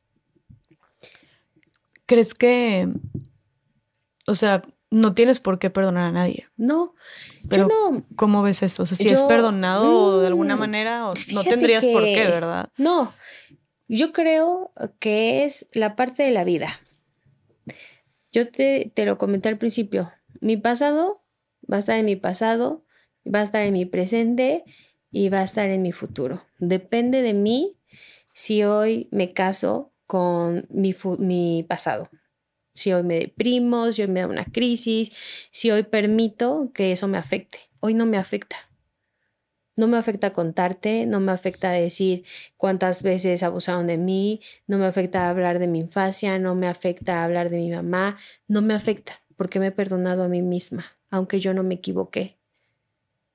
Pero ¿cómo te perdonas a ti misma si tú ¿Cómo me perdono a mí misma sabiendo que yo puedo hacer cosas maravillosas y que soy una mujer maravillosa y que puedo ser una mamá grosera, antipática, puedo ser una mamá exigente, pero soy diferente a todo lo que viví. Claro. O sea, creo que para ti obviamente tu objetivo era ese, o sea, para ti victoria o triunfar es no ser como las personas que te hicieron eso. Sí, yo no tomo estereotipos. Los estereotipos que me pusieron en algún momento y que la gente te pone, esas etiquetas que te ponen a veces, yo no las tomo, no me sirven, no me funcionan. Hoy me funciona ser la mujer que soy porque he ayudado a muchos niños, a muchos jóvenes, a muchas mujeres. Me han escrito mujeres diciendo, Carla, gracias a tu testimonio, gracias a lo que platicaste, gracias a lo que escuché, salí de donde estaba. Gracias, Carla, porque yo también sufrí abuso y nunca le he podido hablar y te escucho y me empoderas, ¿no? Gracias, Carla, porque mis hijas estaban pasando por, un, por algo por ahí que los querían enganchar y ya escucharon tu historia y pues hoy no, no se van, ¿no? Por decirlo así. Entonces, el gracias, el gracias, siento que todo lo que estoy haciendo está ayudando. Totalmente. Entonces, al final del día, lo que hago, no cualquiera lo hace, no cualquiera se avienta un paquete de decir, dos, mírenme, yo soy. No. Aparte, la gente tienes que aprender a aprender a sobrellevar las críticas. ¿No? Yo, mi pasado, lo cargo y todo el mundo lo sabe. Pobrecita. No, yo no soy pobrecita. Jamás. Yo soy una mujer empoderada. Yo soy una mujer magnífica. Yo soy una mujer que, hijo, le va a llegar más alto de lo más alto de lo más alto y que siempre ve por el bienestar de todas. Yo soy como la mamá, mis amigas, yo soy como la mamá. Si sientes mal, ¿a dónde te llevo? O sea, soy mala para cuidar a enfermos, pero soy buena para cuidar a los demás, ¿sabes? Soy mala para cuidar a mis hijas, pero soy buena para cuidar a tus hijos. Pero aparte, mis hijas me han enseñado, me han cuidado. Me dicen, ah, mamá, no dijiste buenos días. Mm. Buenos días, ¿no? Mm. No las saludaste. Ah, mamá, este. Entonces, al final, también tengo que aprender muchas cosas que la vida no me ha enseñado. Pero tengo dos ángeles, tengo a mis amigas, tengo a, personas que me aman, tuve una mamá magnífica, mi mamá de sangre que hoy me apoya.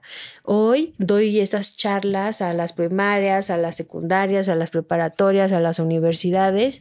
Hoy hablo de la prevención que tienen que tener los jóvenes, los padres de familia. Podemos hablar con policías, tanto federal, estatal, municipal Podemos hablar en las diferentes alcaldías de nuestra República Mexicana. Conozco toda la República Mexicana, conozco varios países y al final del día ese es el gran labor que hago. No solamente ser la pobrecita, sino enseñar que realmente de un pasado puedes tener un presente magnífico.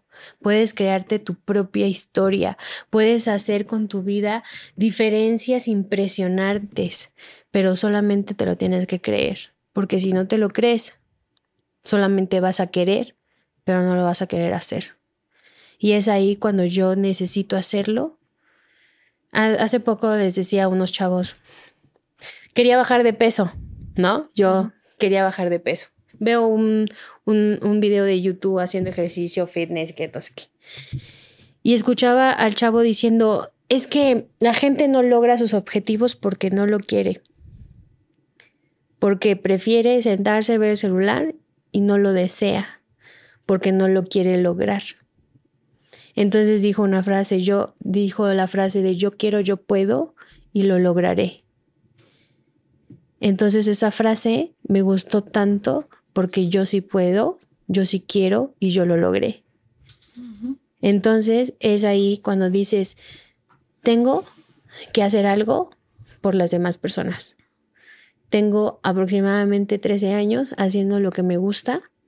Tengo una profesión de ser estilista, sé maquillar, soy lady barber, manicurista, pedicurista, pongo uñas, pongo esto. No lo ejerzo, pero terminé mi gran sueño, que era ese.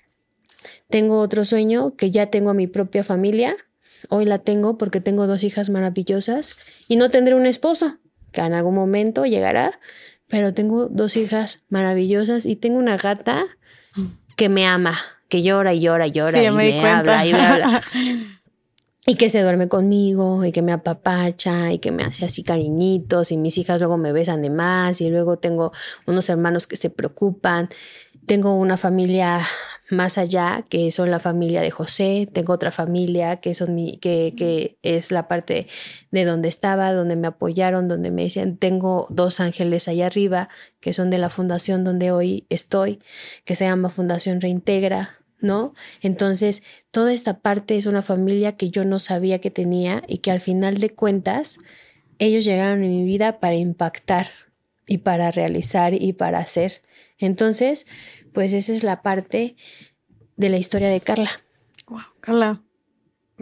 O sea, creo que esta es la definición de quedarse sin palabras. Creo que le das mucho sentido y has encontrado una manera de resignificar todo lo que viviste tan maravillosa, pero tan maravillosa, que no puedo encontrar las palabras para decirte cuánto te admiro. También no puedo encontrar las palabras para decirte cuánto siento, no siento, perdón, cuánto lamento lo que pasaste, porque como dijiste tú, muy bien dicho, no lo puedo sentir ni entender, pero lamento muchísimo que hayas pasado por algo así. Lamento muchísimo que sean tantas las mujeres que estén pasando todavía por algo así. Mujeres, niños, niñas. Y como dije también, cuánto te admiro porque está cabrón. O sea, creo que pasar por todo eso, sanar, escapar, sanar, no querer salpicar a los demás. Porque eh, eh, eh, esa, o sea, tomar esa decisión y enfrentarte a tus demonios y a lo que tengas que hacer para no salpicar a los demás, se me hace como algo muy admirable. Y luego, aparte de decidir seguir con este tema y seguir en contacto directo con mujeres que han sufrido, que han sobrevivido a todo esto todos los días de tu vida, madres, o sea, estarías en todo tu derecho de decir, bueno, quiero saber absolutamente nada de esto, me voy a ir a vivir a otro país y me olvido de todo el mundo y voy, hasta me cambio el nombre y hago otra vida. Y que te quedes aquí y que todos los días hables con estas mujeres y las ayudes y que trabajes tiempo completo en la Fundación Reintegra, que ahorita nos platicas un poco del trabajo que hacen, pero que básicamente atienden a mujeres que como tú eh, salieron y sobrevivieron a esta terrible violencia. De verdad es que, o sea, creo que son pocas las personas en el mundo que se atreven a hacer eso. Creo que no hay nada más valiente, no hay nada que le dé un mayor significado y propósito a todo lo que pasaste. Pero ¿cómo es para ti también estar como todos los días reviviendo de alguna manera o recordando de alguna manera al estar en esta fundación todo lo que viviste? O sea, ¿no llega a ser sumamente pesado para ti o cansado o abrumador? No, no, te llegas a igual acostumbrar porque aparte tienes que escuchar muchas historias. Por eso te vuelves psicóloga de la vida, independientemente de lo ya vivido. Ahora es escuchar a diferentes personas platicándote lo mismo que pasaste, pero de diferente manera. Ellas deben de tener también su proceso de sanación. Lo que hace Fundación donde estuve es esa parte. Eh, la frustración es saber qué es lo que se puede hacer para apoyarles más a ellas. O sea, ¿qué es lo que ellas quieren? Enseñarles a que realmente hay una vida distinta allá afuera. Decirles, oye, tú puedes hacer esto, es tu sueño, hazlo, lógralo. Este, vamos a hacer, va, aviéntate cursos de repostería, aviéntate cursos de enfermería. Este, hay muchos que, por ejemplo, eh, decidieron estudiar derecho para defender los derechos de las víctimas, ¿no? Hay una que estudió enfermería porque de alguna forma ella cuando le pegaban, cuando le abusaban, se iba al hospital y ni siquiera los doctores la, la, la, ayudaban, ¿no? Aún así pidiendo ayuda. Entonces, cada quien ha estudiado algo para dejar una huella para cada una y, y, eso aparte es psicológico para ellas. ¿Por qué? Porque es un tema que les ayuda, que es un tema que de alguna, de alguna parte es su resiliencia, ¿no? En cómo me voy a ayudar para ayudar a otra persona. Totalmente, y como un acto de supervivencia, Exacto. ¿no crees?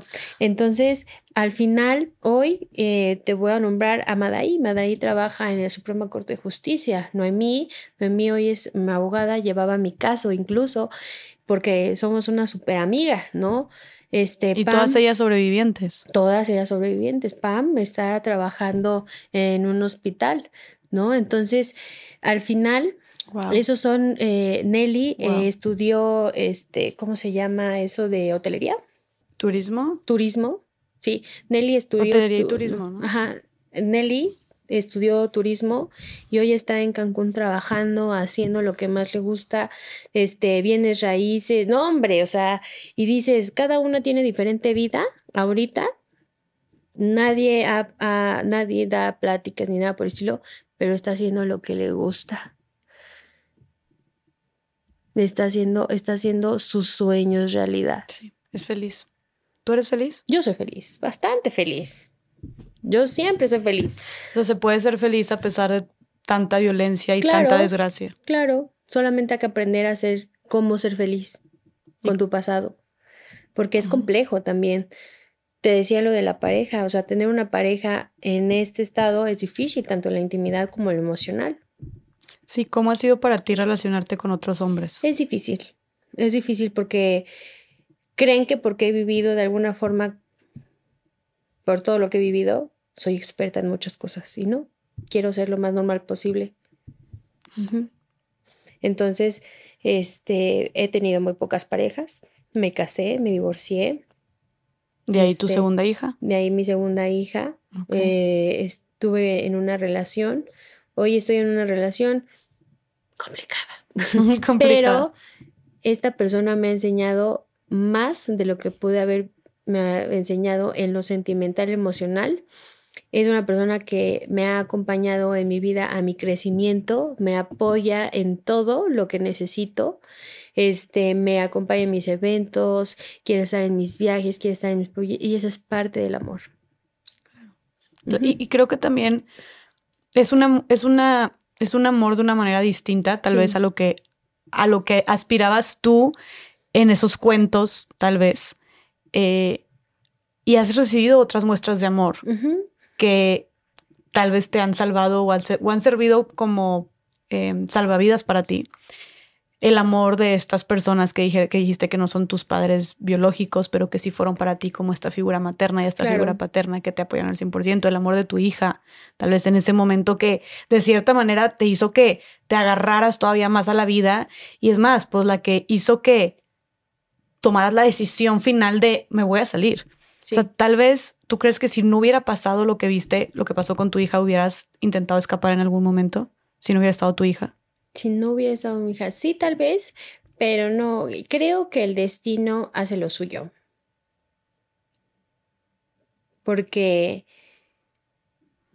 gracias a todo lo que he vivido, he podido enseñar de alguna forma lo que mucha gente no quiere enseñar.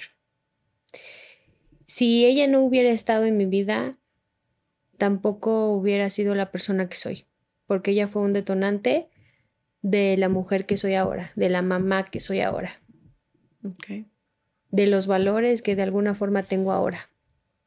Y qué difícil, ¿no, Carla? Como es que yo te escucho y de verdad, o sea, de verdad siento una admiración profunda porque te escuchas tan elocuente y tan como trabajada y tan madura emocionalmente y tan educada, pero te, o sea, te, educaron y te criaron y creciste en un ambiente, o sea, completamente tóxico, violento, donde, a ver, si tú ahorita fueras, con todo respeto, una asesina serial, te entendería por todo lo que viviste, por todos los traumas. Es más, muchas personas criminales, delincuentes, es porque vienen de un pasado lleno de violencia. Me impresiona bastante tu capacidad y tu la manera en la que lo superaste y en la que re- te reeducaste y que ahorita, o sea, ahorita estás hablando de los valores de tu hija. Mames, o sea, wow, que eres una mamá que le enseña valores a su hija, que re- reaprendiste tú otros tipos de, como dijiste, conductas, comportamientos, valores en la sociedad, cuando viviste absolutamente todo lo opuesto. Sí. Es algo, es algo difícil de creer también, porque dices, ¿cómo lo haces? ¿Cómo lo hiciste? A veces no creo lo que viviste. Bueno, pues tendrías que mirar un poquito más atrás, ¿no? Este, conocerme un poquito más. Mm, decidí. Lo primero es la decisión de cómo quieres vivir tu vida. Yo decidí no vivirla de una manera equivocada. Yo decidí sobresalir a pesar de todo lo que me, me pasó. Yo decidí dar pláticas, yo decidí dar mi testimonio, yo decidí ser la mujer que soy. Obviamente la decisión también tiene que ver un apoyo, un apoyo emocional, un apoyo de amor, un apoyo incondicional, un apoyo de la familia. Si no hay ese tipo de red de apoyo, no eres la mujer que esperas ser. Y tu red de apoyo fue José. José fue mi hija, fue una de mis madres, fue mi mamá, fueron mis hermanos. Hoy tengo la familia que te digo, o sea, mi final feliz está. Wow. O sea, mi final feliz, sin darme cuenta, está. No necesito un castillo. No necesito carros de lujo. No necesito dinero para ser feliz. Necesito una familia. Necesito proyectos. Necesito ayudar. Porque eso es parte de mi resiliencia. ¿Crees que de cierta manera también hayas podido como atravesar todo esto porque saliste y luego, pues unos años después o un par de años empezaste con este activismo. ¿No crees que también eso sea parte de lo que ahorita te hace como sostenerte también a la vida, que es ayudar a mujeres que pasaron por lo que tú pasaste? Creo que el proceso que tuve eh, fue, yo no tuve niñez, no tuve adolescencia, pero sí tuve una etapa de rebeldía. No me gustó. No me gustó fumar, no me gustó volver a tomar, no, no me gustó. Eh, creo que lo que sí quería era hacer, que, o sea, literalmente, es eh, entender lo que pasaba realmente, por qué los temas son tan, eh, este, son una costumbre, nos llegamos a acostumbrar a los temas y nos da igual los temas y, y pensamos que ya es algo que, que pasa. Y me caía tan mal porque muchas veces veía niños que pedían dinero en la calle que luego ya no regresaban, camionetas que iban a dejar a los niños, cómo yo descubrí cómo de alguna forma los niños que vienen en rebozo los dormían para que las mujeres pudieran pedir dinero, la explotación de alguna forma, ver cuando caminaba por algún lado y ver a las chicas con faldita y tacones y el observar y el decir y el preguntar cómo es que llegaban ahí, qué era Carla lo que podía hacer realmente para sobresalir, para apoyarse, para hacer, para crear, para dejar de estar en una zona de confort, para hacer algo que realmente le gustara, tomar la decisión de que vieran cuál es el rostro de la trata de personas. Lo decíamos al principio, estamos tan acostumbrados en buscar, en analizar, estamos acostumbrados a que primero es la teoría, ¿no? Empezamos a buscar, ay, sí, ya se trata, sí, es la mujer que se dedica a la prostitución, no es cierto. ¿Cuáles son las estadísticas de hoy en día? Son muchas. ¿Cuáles son las estadísticas de desaparición? Son muchas. Son muy altas. ¿Cuánto, ¿Cuánto, hoy estamos en el segundo lugar, aparte de venta de, de armas, ¿no? De, la, de las drogas? El ser humano es muy redituable. Niñas, niños, mujeres que diario desaparecen, los feminicidios que vemos. ¿Quién habla de esos temas? Muy pocas sobrevivientes hablan de esos temas muy pocas de las que hemos pasado realmente esta historia hablamos de estos temas. ¿Qué es lo que queremos hacer? Impactar. ¿Qué es lo que queremos hacer? Alzar la voz. Tener espacios como este para alzar la voz, para decir lo que sentimos, para decir lo que hemos pasado, para que realmente la gente empiece a pensar que esto existe. Porque existe desde hace muchos años, pero muy poca gente se da el valor para poder platicarlo periodistas mueren, mujeres mueren, niños mueren, todos mueren, ¿no? Por el valor que hemos tenido. Yo en algún momento sí he pensado, si me muero por lo menos, si me llegan a matar a, por ahí, a secuestrar, lo que sea, mentalmente ya estoy preparada. Porque por lo menos puedo dejar una huella en este mundo. Porque pude decirle a las chicas, sí se puede, porque muchos no se las creen, muchas no se las creen, porque este tema no solamente es de mujeres, también de niños y los niños sufren más. ¿Por qué dices que los niños sufren? Porque a ellos los violan. Sí. De diferente manera. formas. Claro. Este. Entonces sí tienes miedo. A veces. Miedo de morir, no. ¿De qué tienes miedo? ¿Miedo de que me puedan encontrar con mi hija? Sí. Es lo único que me da. Si me dan, me, me, encuentran. Yo soy de las personas que saluda a todo el mundo. Como princesa. Hola, señora de la tienda. Hola, señora de las tortillas. Y ya por lo menos si me dan un probazo por ahí, ya saben dónde vivo. ¿Quién soy? Sí, pues sí. Digo, no es que me ría de la muerte. Pero sé que en algún momento puede pasar. Sé que en algún momento puede ocurrir. La vida solamente es prestada. Y si no haces algo con la vida, y si no haces cosas que realmente edifiquen a tu vida y que edifiquen a la sociedad, entonces no estás haciendo nada.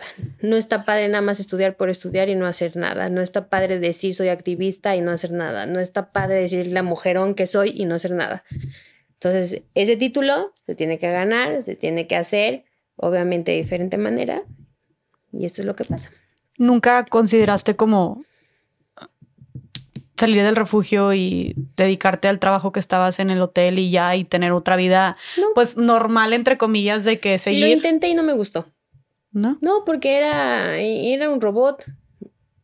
Era trabajar temprano, salir de la tarde, cansarte, dormirte y algo cotidiano otra vez. Y esta vida que llevo hoy no es cotidiano. Conozco, te conozco, conozco, ¿sabes? Las conferencias. La conferencia, conozco a chavos, conozco a maestros, conozco a políticos, conozco a eso, conozco el otro. No tanto, no soy tan visible porque a veces es mejor debajo del agua hacerlo poco a poquito, despacio, paso a pasito, como dice la canción, y realmente resaltar, porque mm. así ha funcionado. Yo creo que eres muy visible y vas a seguirlo siendo después de esto, y la gente se va a encargar, no solo de que tú seas visible, sino la fundación sea visible y tu lucha sea visible.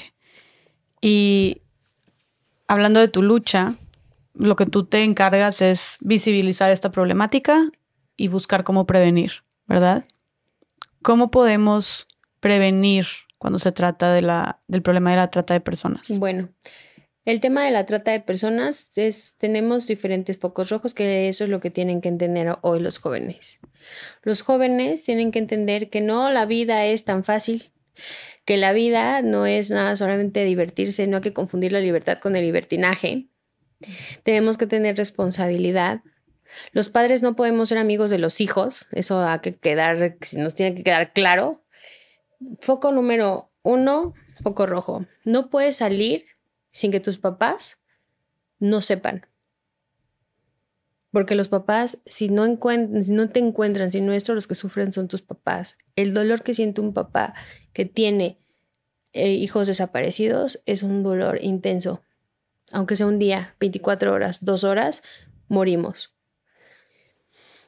¿Qué es lo que pasa? A veces los hijos no, queremos dar contactos de nuestros amigos, no queremos saber dónde, dónde está, este, no queremos que ellos sepan dónde estamos, queremos salir con cualquier hombre, mujer, se nos acerca, queremos conocer a mucha gente, los juegos en línea, lo que decíamos, queremos conocer el mundo, queremos viajar, queremos esto. Hoy hasta los amigos son tratantes.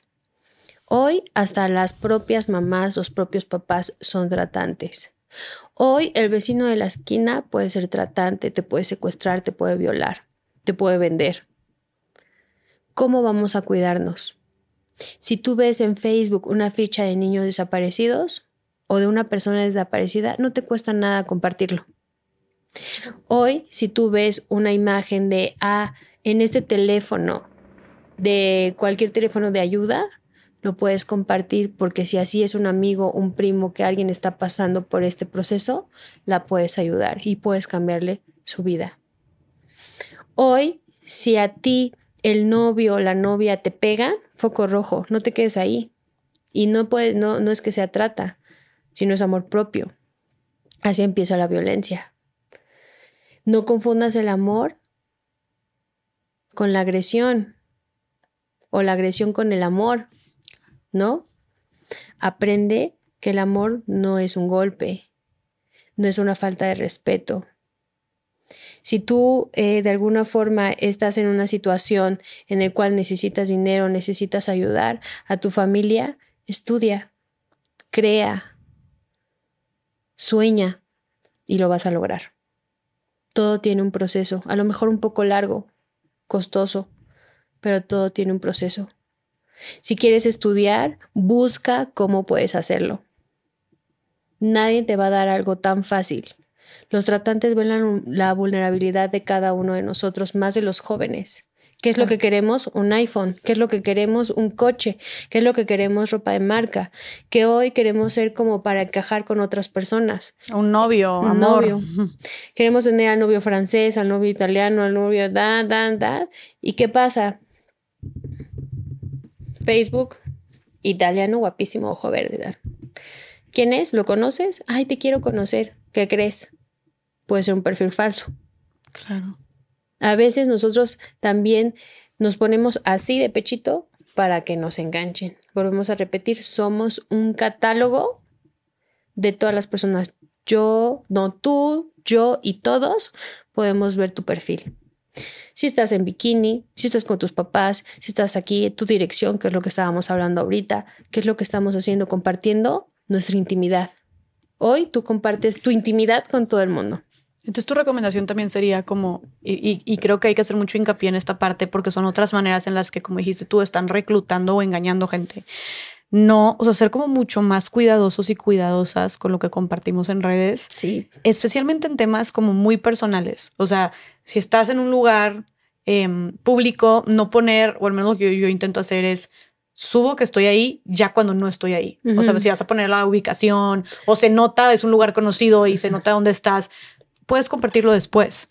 ¿No? O, o, puedes, y bueno, yo todavía porque comparto más mi vida, pero puedes no compartirlo o no compartir dónde es tu casa, cuál es tu carro, quién es tu papá, tu mamá y que todo el mundo lo sepa, más si tienes un perfil público. O sea, creo que sí tenemos más, y tú lo estás diciendo, que tú eres experta en este tema, que esa es una de las ahora el Internet, de las principales formas en que llegan entonces a la gente. Los falsas promesas de trabajo, los sueños que tenemos, Queremos ser modelos, queremos ser este, estrellas, queremos ser cantantes, queremos ser esto, queremos ser el otro.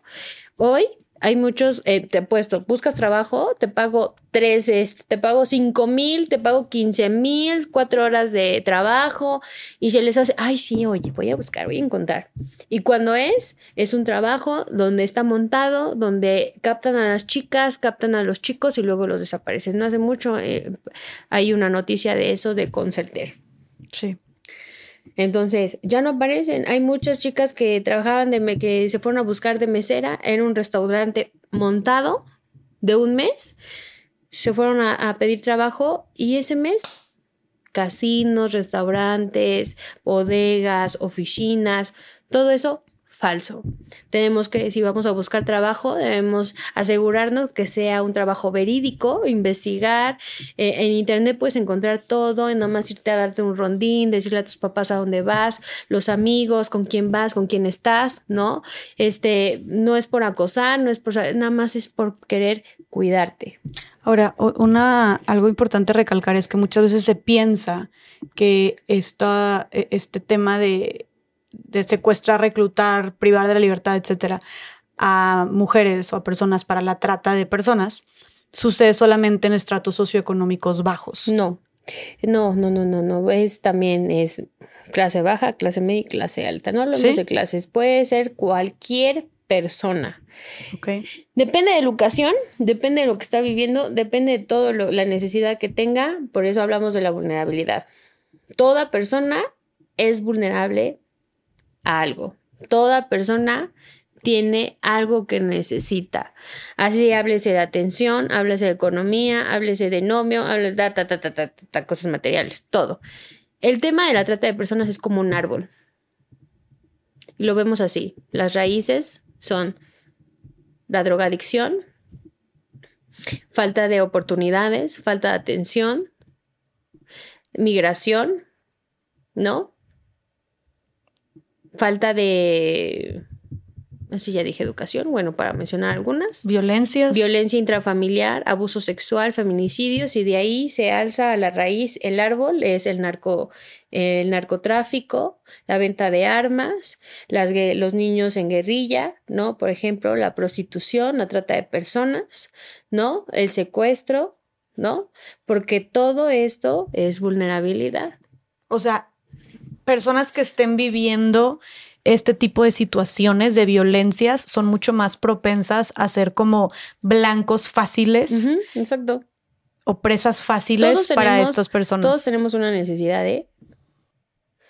Todas vivimos un pasado totalmente difícil. La educación, nuestros padres puede ser que tengan un buen de dinero, pero pueden vivir ausencia. Claro. Sí, exacto. O sea, esa, esas vulnerabilidades o violencias, también sabemos que la violencia intrafamiliar o la violencia de género o los abusos sexuales tampoco discriminan clases sociales. Entonces es exactamente lo mismo. Tanto los feminicidios, abuso sexual, todo es exactamente lo mismo. A todo mundo le puede pasar. Y entonces dices tú que son la raíz porque, por ejemplo, pues justo creo que tu testimonio, tu, tu historia es el ejemplo perfecto porque pues tú estabas siendo violentada y abusada en tu casa, eh, vivías un chorro de, como vivías una especie de abandono, eh, te sentías sola, este, incluso llegaste a probar pues alcohol estando muy chiquita, drogas, etcétera. Y todo esto fue como el caldo de cultivo perfecto para que tú te sintieras sola, triste, vulnerable, y entonces llega alguien, te promete un final feliz y fuiste, claro que fuiste súper fresa, super fresa fácil. Eso es lo que sucede con las... Con, todas, con todos los enganches. Y bueno, los secuestros, pues no, nada más te alzan y, y ya. Sí. No, pero, siempre hay un tipo de enganche. ¿Qué tan común es que exista la trata de personas, o sea, que lleguen a, la trata de personas a través de secuestros? Muchos. En, muchos casos nada más te alzan y boom. No sabes ni cómo, ni cómo fue, ni nada. Madres. Por eso las desapariciones de algunas niñas, no sé, por ejemplo, la chica que era este rapera, que se la llevó un mototaxi, ¿no? Que nada más es como de se fue, ya no las vio en las cámaras, ya no apareció hasta después. Este, la chica que este, recuerdo que desapareció en Indios Verdes.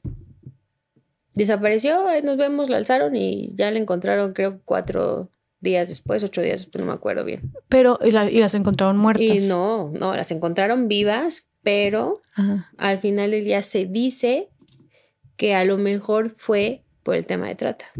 Ok. Este tema, y ahorita dices, en el tema de trata, ¿Cómo es el, o sea, cómo es el término correcto? Porque mucha gente sigue diciendo trata de blancas.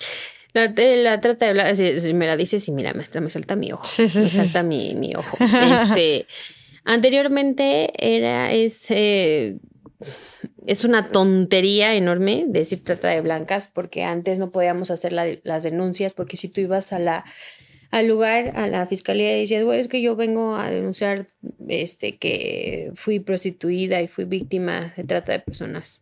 Es que es trata de blancas. Pero sí, pero vengo a denunciar, pero pues no eres blanca. Ay, ¿a poco? ¿A poco? Ah, no eres blanca. Entonces no puedes denunciar. ¿En serio? Sí. ¿Así tal cual? Tan discriminante. ¿En serio? Sí. O sea, entonces pudieron haberte prostituido, pero como no eras blanca, no entrabas en ese término y no procedía nada. Entonces, cuando la ley aparece, la definición correcta es trata de personas, se instituyó como trata de personas, el delito de la trata de personas. ¿Qué ley apareció? ¿De cuál ley estás hablando? La ley es este que protege, sanciona a, las personas que hacen ese delito. Se hizo en el 2012, me parece que fue como un apoyo para nosotros porque este antes anterior ley pues no defendía los derechos de las víctimas. Eh, si tú metías a alguien a, a la cárcel era eh, alrededor de 8 a 10 años y hoy puedes hacer que los tratantes se queden a partir de 10 años en adelante, 20, 30, 40, 50 años, me parece. Y es una ley que protege hoy los derechos de nosotras, ¿no? Que tengamos reinserción del daño, que tengamos este derecho al estudio, que tengamos derecho a la psicología, que tengamos derecho a que nos ayuden en nuestro caso, que tengamos todos esos derechos son los que hoy tenemos gracias a esa ley. ¿Cómo se llama? Bueno, esta ley es la Ley General para prevenir, sancionar, erradicar los delitos de, en materia de la trata de personas y para la protección y la asistencia de las víctimas en el tema de la trata de personas. de estos delitos. Antes no había ninguna ley como para atender esto de este, este delito. Sí había, pero era una ley que, que no ayudaba. Incluso iban a modificar la ley este, anteriormente, hace algunos años, si me preguntas cuál, no me acuerdo, pero había una, era una senadora del PRI, que no voy a mencionar el nombre, pero que ella ha de conocer, que quería cambiar esta ley para que los tratantes salieran de la cárcel lo más pronto posible. ¿Qué?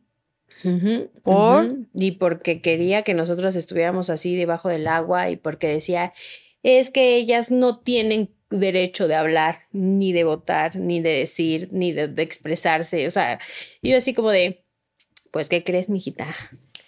Aquí se te terminó tu... No, sí, sí, sí, es como de... Sí, fue, fue unos años muy difíciles porque esta, esta senadora sí nos quería... Aparte porque no quería a, a, mi madre, quería hacerle la vida imposible, mientras ella defendía nuestros derechos ella quería arruinar nuestros derechos. Y defender los derechos, o más bien defender a los tratantes. Ajá. Y aparte es de Tlaxcala. Ay, no, pues ahí sí está.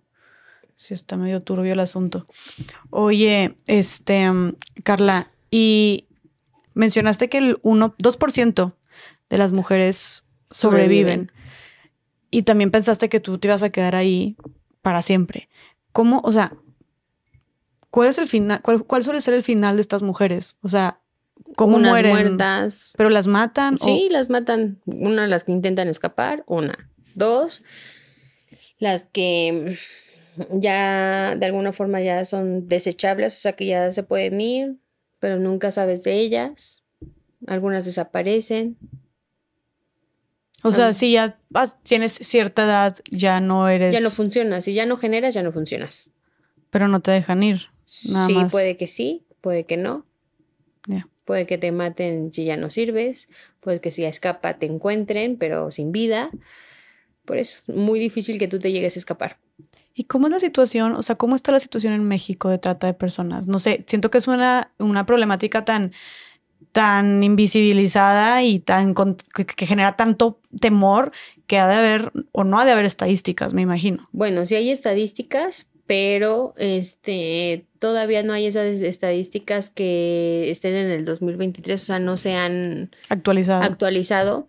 Entonces tenemos estadísticas del 2022, 2020, 2019, 2018, donde hay un 67% que dice que son niñas y niños que son captados diariamente, este, que son captados para el delito de trata en sus diferentes modalidades. Está el 57% de las desapariciones son niñas, jóvenes, así. O sea, las estadísticas son como eh, lo que sondean y lo que aparentemente dice existir, ¿no? Entonces, sí, somos México, somos tránsito y destino. Tránsito, porque pasan por aquí, pasan los diferentes países, pasan por aquí, todo eso. Destino es porque aquí, en, en, en, por ejemplo, en Cancún, se ve mucho esto, el destino donde pueden trabajar en cualquier lugar de la República, donde son captadas, enganchadas y trasladadas a, ¿no? Entonces, eh, nosotros somos uno de los número unos en la explotación sexual, por ejemplo. Y muy pocas de ellas pues, aparecen. Muy pocas de ellas sobrevivimos y, y- y tú estás viendo ese 2%, de hecho. Wow. ¿Qué tan mencionaste ahorita que era muy rentable o redituable, Redituable. eh, redituable este tipo de negocio entre comillas terrorífico, horroroso? Son millones y México. millones y millones y millones de dólares. Leí por ahí que era, creo que incluso hasta más redituable que las drogas. O sea, la que venta ya. de armas.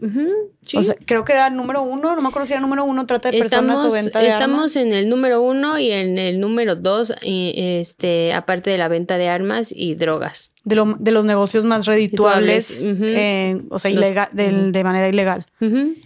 A la madre. Pero, a ver, es que ahí es donde pierdes en la humanidad. O sea, una cosa es que decidas drogarte y que hay un chingo de demanda por, por o sea, para la gente que quiera comprar drogas porque se quieren drogar o lo que tú quieras. Que es, es tristísimo y también es un problema que urge seguir atacando. Pero, me, o sea, me, me- me parece como muy difícil de entender y muy impresionante y tristísimo que esto incluso tenga más demanda cuando es la trata de personas, cuando es a costa de la explotación y de la violación a los derechos constante de tantas personas, de niños, de niñas, de mujeres. O sea, como no me cabe cómo puede ser, o sea, que digas tú, el más redituable, en serio, cuando estás forzando y estas personas saben, o muchos clientes saben, a, mujeres y en esa calidad y con ese, en, es- en esa situación como tan deplorable y que tanta gente quiera, acceda, decida pagar por eso, Es como el narcotráfico. no me, no me cabe. ¿Cuántas? Vamos a poner así. La sociedad debe entender que son niñas, niños, ¿sabes? Que van a violar sus derechos por el abuso de la explotación sexual. El narcotráfico lo que hace es que lucha por la familia, por esto, por ser jerarquía, ¿no? Entonces, aquí está el narcotráfico y aquí está la trata de personas. Todos los tratantes y todos los seres humanos que dejan, dejan dinero por las familias. Las familias se quieren hacer ricas. Las familias quieren ser poderosas, las familias quieren saber qué es saciarse de todos esos sentimientos humanos. Y yo lo veo así porque, pues, o sea, ellos no tienen sentimientos, ellos vivieron abuso, ellos vivieron, así como lo dices, de que yo pudiera ser este, la mataviejitas ahorita, ¿no? Pero eso es una forma de cómo ellos vivieron, cómo crecieron y hacer daño para ellos les deja, porque es lo que les enseñaron. Sí, es lo que vieron. O sea, ¿tú crees que Oscar, por ejemplo, o sus primos también hayan vivido una situación de violencia o de abusos.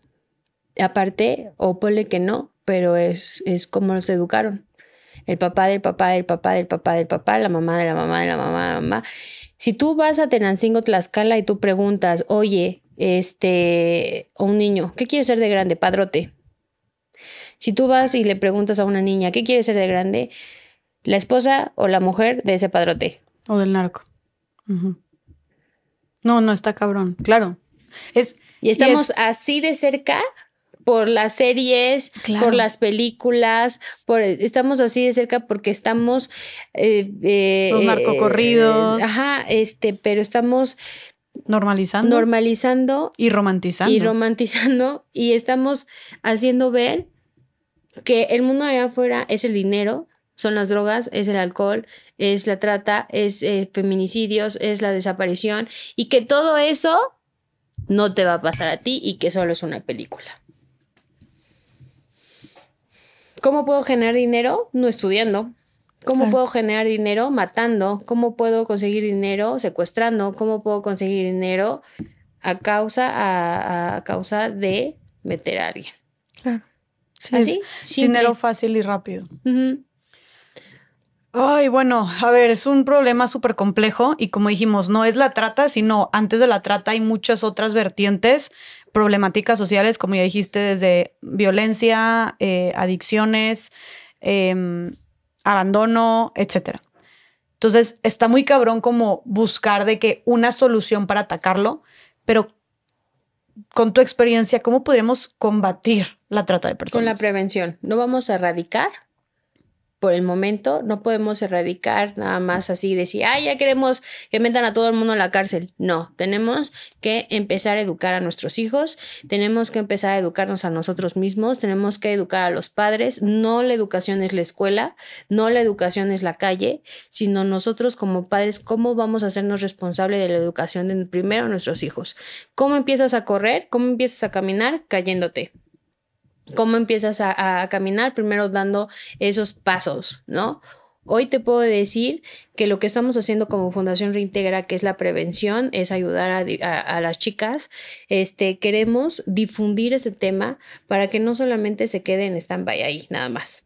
No queremos que se quede ahí nada más, ay, qué bonito tema, qué bonito, qué bonita fundación, haces un buen de cosas muy padres. No, queremos decir que Fundación Reintegra da esta parte para poder apoyar a niños, jóvenes, adultos, padres de familia, empresas, este, que quieran saber del tema, que podemos este, apoyar a que ellos sepan cómo es el proceso, cómo sus hijos pueden de ser víctimas, cómo los padres también pueden de ser víctimas indirectas, cómo pueden enganchar a sus hijos, cómo es lo del tema de trata, más allá de lo que podamos profundizar con este tema, con el testimonio, con esto, esa es la parte de la prevención.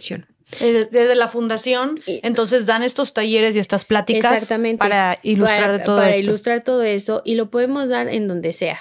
O sea, podemos ir a ciertos lugares, podemos ir a las escuelas, podemos ir a las empresas, podemos este, juntar un equipo de muchas personas y podemos darlo en el parque. Lo, o sea, eso eso para nosotros es muy grato porque así es la manera de que podemos apoyar. Seremos una fundación muy pequeña, pero hemos hecho cosas, cosas exageradamente grandes. Hoy eh, queremos eh, decir que Fundación Reintegra pues también apoya a esas chicas con las becas, que queremos que estudien en la universidad, hoy tienen maestrías, hoy tienen posgrados, hoy están estudiando y son unas grandes, unas fregonas y queremos que sean más. Hoy tenemos chicas en México de una fundación y tenemos dos chicas, tres chicas en Costa Rica que estamos apoyando también con el tema de la universidad, porque creo que hoy somos poquitos, pero más adelante podemos recibir donación eh, eh, en cuestión de dinero, pero por el momento estamos recibiendo este, donaciones en especie para apoyarlas a ellas porque hoy están emprendiendo ser eh, independientes en casa, este, necesitan apoyo en muchas cosas, materiales, escuela, eh, vestir, todo eso. Y lo que queremos también lograr es que ustedes también sepan que van a ayudar a personas que quieren crecer, que quieren tener otra vida, que tienen otra perspectiva de la vida. Que quieren una segunda oportunidad. Exactamente. Em, que son sobrevivientes, tal cual. Porque todas estas mujeres a las que ustedes apoyan a través de la fundación de sus becas para que sigan estudiando y superándose, son puras sobrevivientes de trata. Solamente de trata de, personas. No, a veces, digo, se escucha muy mala onda, pero eh, solamente vemos este tema, una, porque es lo que eh, de alguna forma se, se quedó. Eh, hay muchas mujeres que me escriben que sufrí abuso sexual, como esto. Las apoyo y les digo, bueno, sabes que yo no veo ese tema, pero te puedo apoyarte a canalizarte con una persona especializada con el abuso sexual. ¿Por qué no atendemos el abuso sexual? Porque nuestro tema es muy este, sexualizado, ¿no? Entonces, sí, eh, no no queremos de igual forma decirte, es que tú puedes salir adelante nada más, es que esto, es que el otro. Es muy difícil atender diferentes temas de abuso, de abuso intrafamiliar, de esto que el abuso que es eh, eh, delito de trata de personas. Por eso solamente ayudamos a sobrevivientes del tema de trata de personas. Ok, o sea, cuando te refieres a que es, digo, claro que es diferente la violencia, pero ¿a qué te refieres? O sea, es diferente la manera de abordarlo y de, tratarlo. De abordarlo, de cuidarlas, sobre todo de cuidarles, de tener ese tacto, porque hace cuenta que nosotros vivimos todos los abusos. Mm, somos el combo de diferentes abusos, drogadicción, alcoholismo, maltrato intrafamiliar, abuso sexual, explotación sexual, este, y unos más, ¿no? Que a veces la gente no soporta, dices, bueno, es diferente, yo por ejemplo, que viví apenas, no que viví, que viví abuso sexual, te puedo decir, se puede salir adelante. Pero una persona que no ha pasado por lo mismo es muy difícil. Necesita, eh, en terapia psicológica es difícil.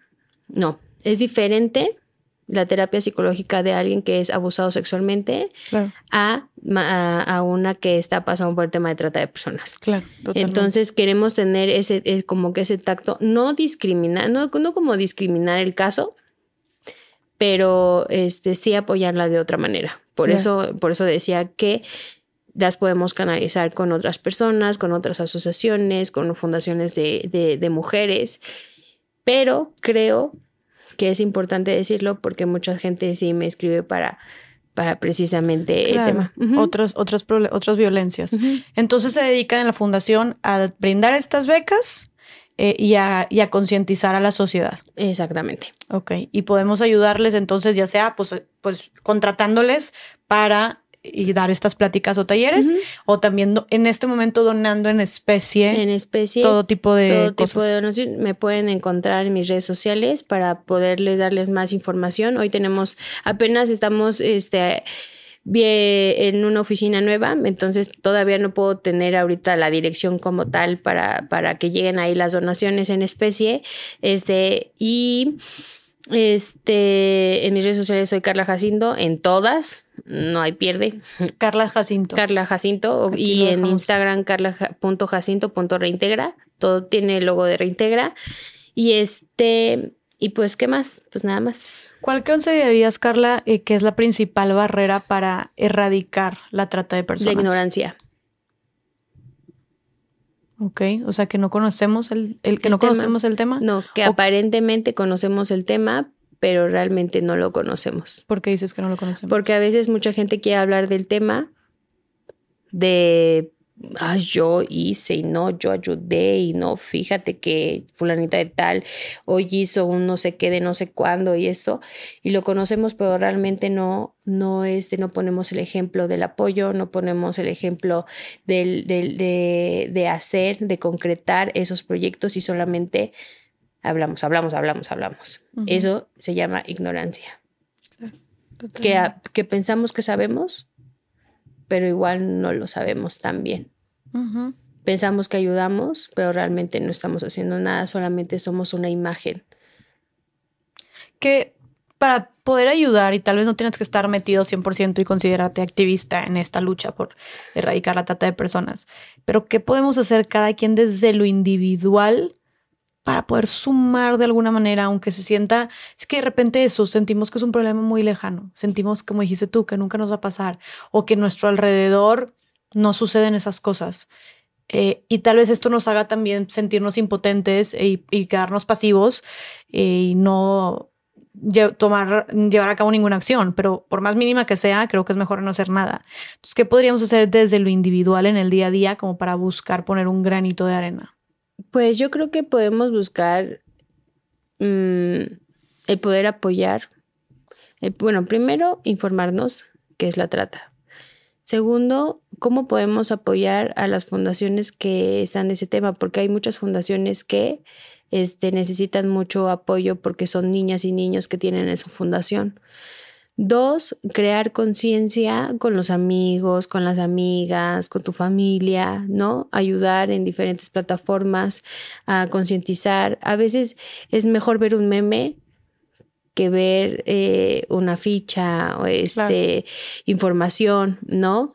Este, creo que esa, esa parte es importante, eh, poder ayudarnos a compartir. Está es una de las primeras cosas que puedes hacer. Si no quieres ayudarle de alguna otra forma, ayúdanos de esa manera. Claro. Y ya mencionaste también pues el tema de trabajar en la prevención. También pueden ser voluntarios. Ah, sí, pueden ser voluntarios. Ahorita. En Reintegra. Eh, em, ahorita en Reintegra como tal, no porque no estamos conformados todavía bien el equipo. Pero seguramente muchos van a querer ser voluntarios. En algún momento yo, yo espero que sí, pero pueden ser voluntarios conmigo. Indirectamente no como con la fundación, indirectamente podemos hacer proyectos de fuera, eh, buscándome escuelas, eh, buscando donaciones en especie, este, buscando amigos, familiares, cosas así que podamos eh, enfocarnos en el tema de ayudar, de apoyar, hacer proyectos. Concientizar. Concientizar, exactamente. Buenísimo, Carla. Antes de ahora sí despedirnos, lo último que te quiero preguntar es pues creo que eres una mujer que nos vino a enseñar bastante, que eres una muestra y un ejemplo clave de lo que es la resiliencia, la fortaleza. Entonces creo que, aunque tal vez se sienta para, algunas personas, tal vez para otras no tanto, lejano lo que, es, lo que viviste, tu testimonio, eh, que se escuche de verdad como algo inimaginable, creo que como quiera muchas personas hemos o han pasado por violencias también muy traumáticas y que tal vez se encuentran como buscando superarlas, buscando sanar, buscando seguir con su vida, ser felices. Y como tú lo dijiste, a pesar de todo esto, tú dices ahorita, yo soy feliz, le, le encontré un significado y no solamente eres feliz, sino y sanaste, sino que aparte estás ayudando a muchísimas personas. Entonces, ¿cuál, ¿cuál sería ahorita, después de todo lo que has vivido, tu filosofía de vida? Mi filosofía de vida es seguir viviendo, seguir haciendo, seguir creciendo, construyendo y como dice la frase que les, que les había comentado es yo quiero, yo puedo y lo lograré. Hoy creo que la vida tiene preparada para mí muchísimas cosas buenas. Creo que el crecimiento personal lo haces tú y nada más que tú. Tú tienes el poder de cambiar tu historia, aún así hayas vivido lo más feo del mundo. A veces pensamos que nosotros vivimos cosas que dices, híjole, mi vida es un asco pero hay otras personas que han vivido el doble o el triple o lo cuatriple que tú has vivido y ellas han crecido, han podido. Entonces, si tú eres una de las personas que hoy me estás escuchando, que nos estás escuchando, que eres sobreviviente y que has pasado por muchísimas cosas o eres una persona que ha vivido abuso, que ha vivido otro tipo de abuso, golpes, maltratos, este, problemas que tú digas, híjole, Carla, eres impresionante. Hoy tú puedes salir adelante, créetelo, eres una mujer maravillosa y si eres un niño que ha pasado por muchísimas cosas también, eh, los hombres pasan estas cosas, créetelo, eres un niño, un joven, un hombre valioso, un hombre y una mujer que valen la pena y que son esas partes fundamentales de tu vida. Solamente tienes que creer que vas a poder y lo vas a lograr. Wow, gracias Carla. Aparte, aparte de todo esto, creo que hablas increíble. Eh, Solo enamorar a las personas. Solo que sueles enamorar a las personas. Creo que ya enamoraste a muchas personas por aquí que nos lo confirmen. Eh, y me da muchísimo gusto que justo con este don que tienes, y digo, como tú contaste, que tú desde un inicio platicabas con todo el mundo y les preguntabas y todo, que ahorita estés usando este don, lo que viviste y este don que tienes para hablar, que creo que nos envolvió a todos por casi cinco horas, este, que lo estés usando aparte para ayudar, impactar, concientizar, compartir, ¿no? Y estés logrando tanto impacto en tantísimas personas, no solamente la gente que nos está escuchando y está entendiendo, concientizando, siendo más empática, sino literalmente hay gente que te ha escrito que se ha escapado o que eh, ha salido de alguna relación uh -huh. abusiva gracias a tu testimonio. Entonces, sí. gracias de nuevo, gracias. Eh, por este tiempo. Yo sé que, perdón si te exprimí un poquito. Este, con Me debes unas donas y unos chocolates y, y nada. No sé, ahorita, eh, ahorita que cortemos, uh, uh, uh, se va a poner bueno. tú dime lo que tú quieras cuando tú quieras. ¿no? Sí, quiero ir a Disneylandia. no, no es cierto. No, de verdad te juro, yo sé que esto, yo sé que, yo sé que fue pesado y yo desde antes de, de la llamando, o sea, hablando contigo por teléfono ayer, te dije que obviamente hasta donde tú quisieras compartir. Después eh, de cinco horas ya lo noté, dije, híjole, este, creo que nada más era una hora y cinco minutos y de Hermana, es que no, no, habías escuchado más allá del rosa. Yo te dije, escúchalo. Sí, sí, no sí, equivocación, caso. qué barbaridad. ¿Qué te dije ayer? Te dije, no, no lo escuches, no, lo escuches, oh, error, foco rojo. Y te dije, no es un podcast cualquiera porque te dije, oye, esto no va a ser de una hora. Y yo, no este, no te voy a creer, vamos a hacer una hora y punto. Yo lo digo, no. Sorpresa. He, hemos platicado cosas que no he platicado con nadie. Es como, sí, muy, como que profundiza más. Sí. Qué miedo. Pobres de los que has entrevistado. no, todo qué es, éxito. Todo es con consentimiento. Este, este. no he firmado nada. Nada, no es cierto. Este, no, de verdad, muchísimas gracias. Gracias porque eh, estos espacios son muy pocos y creo que cada espacio tiene su impacto.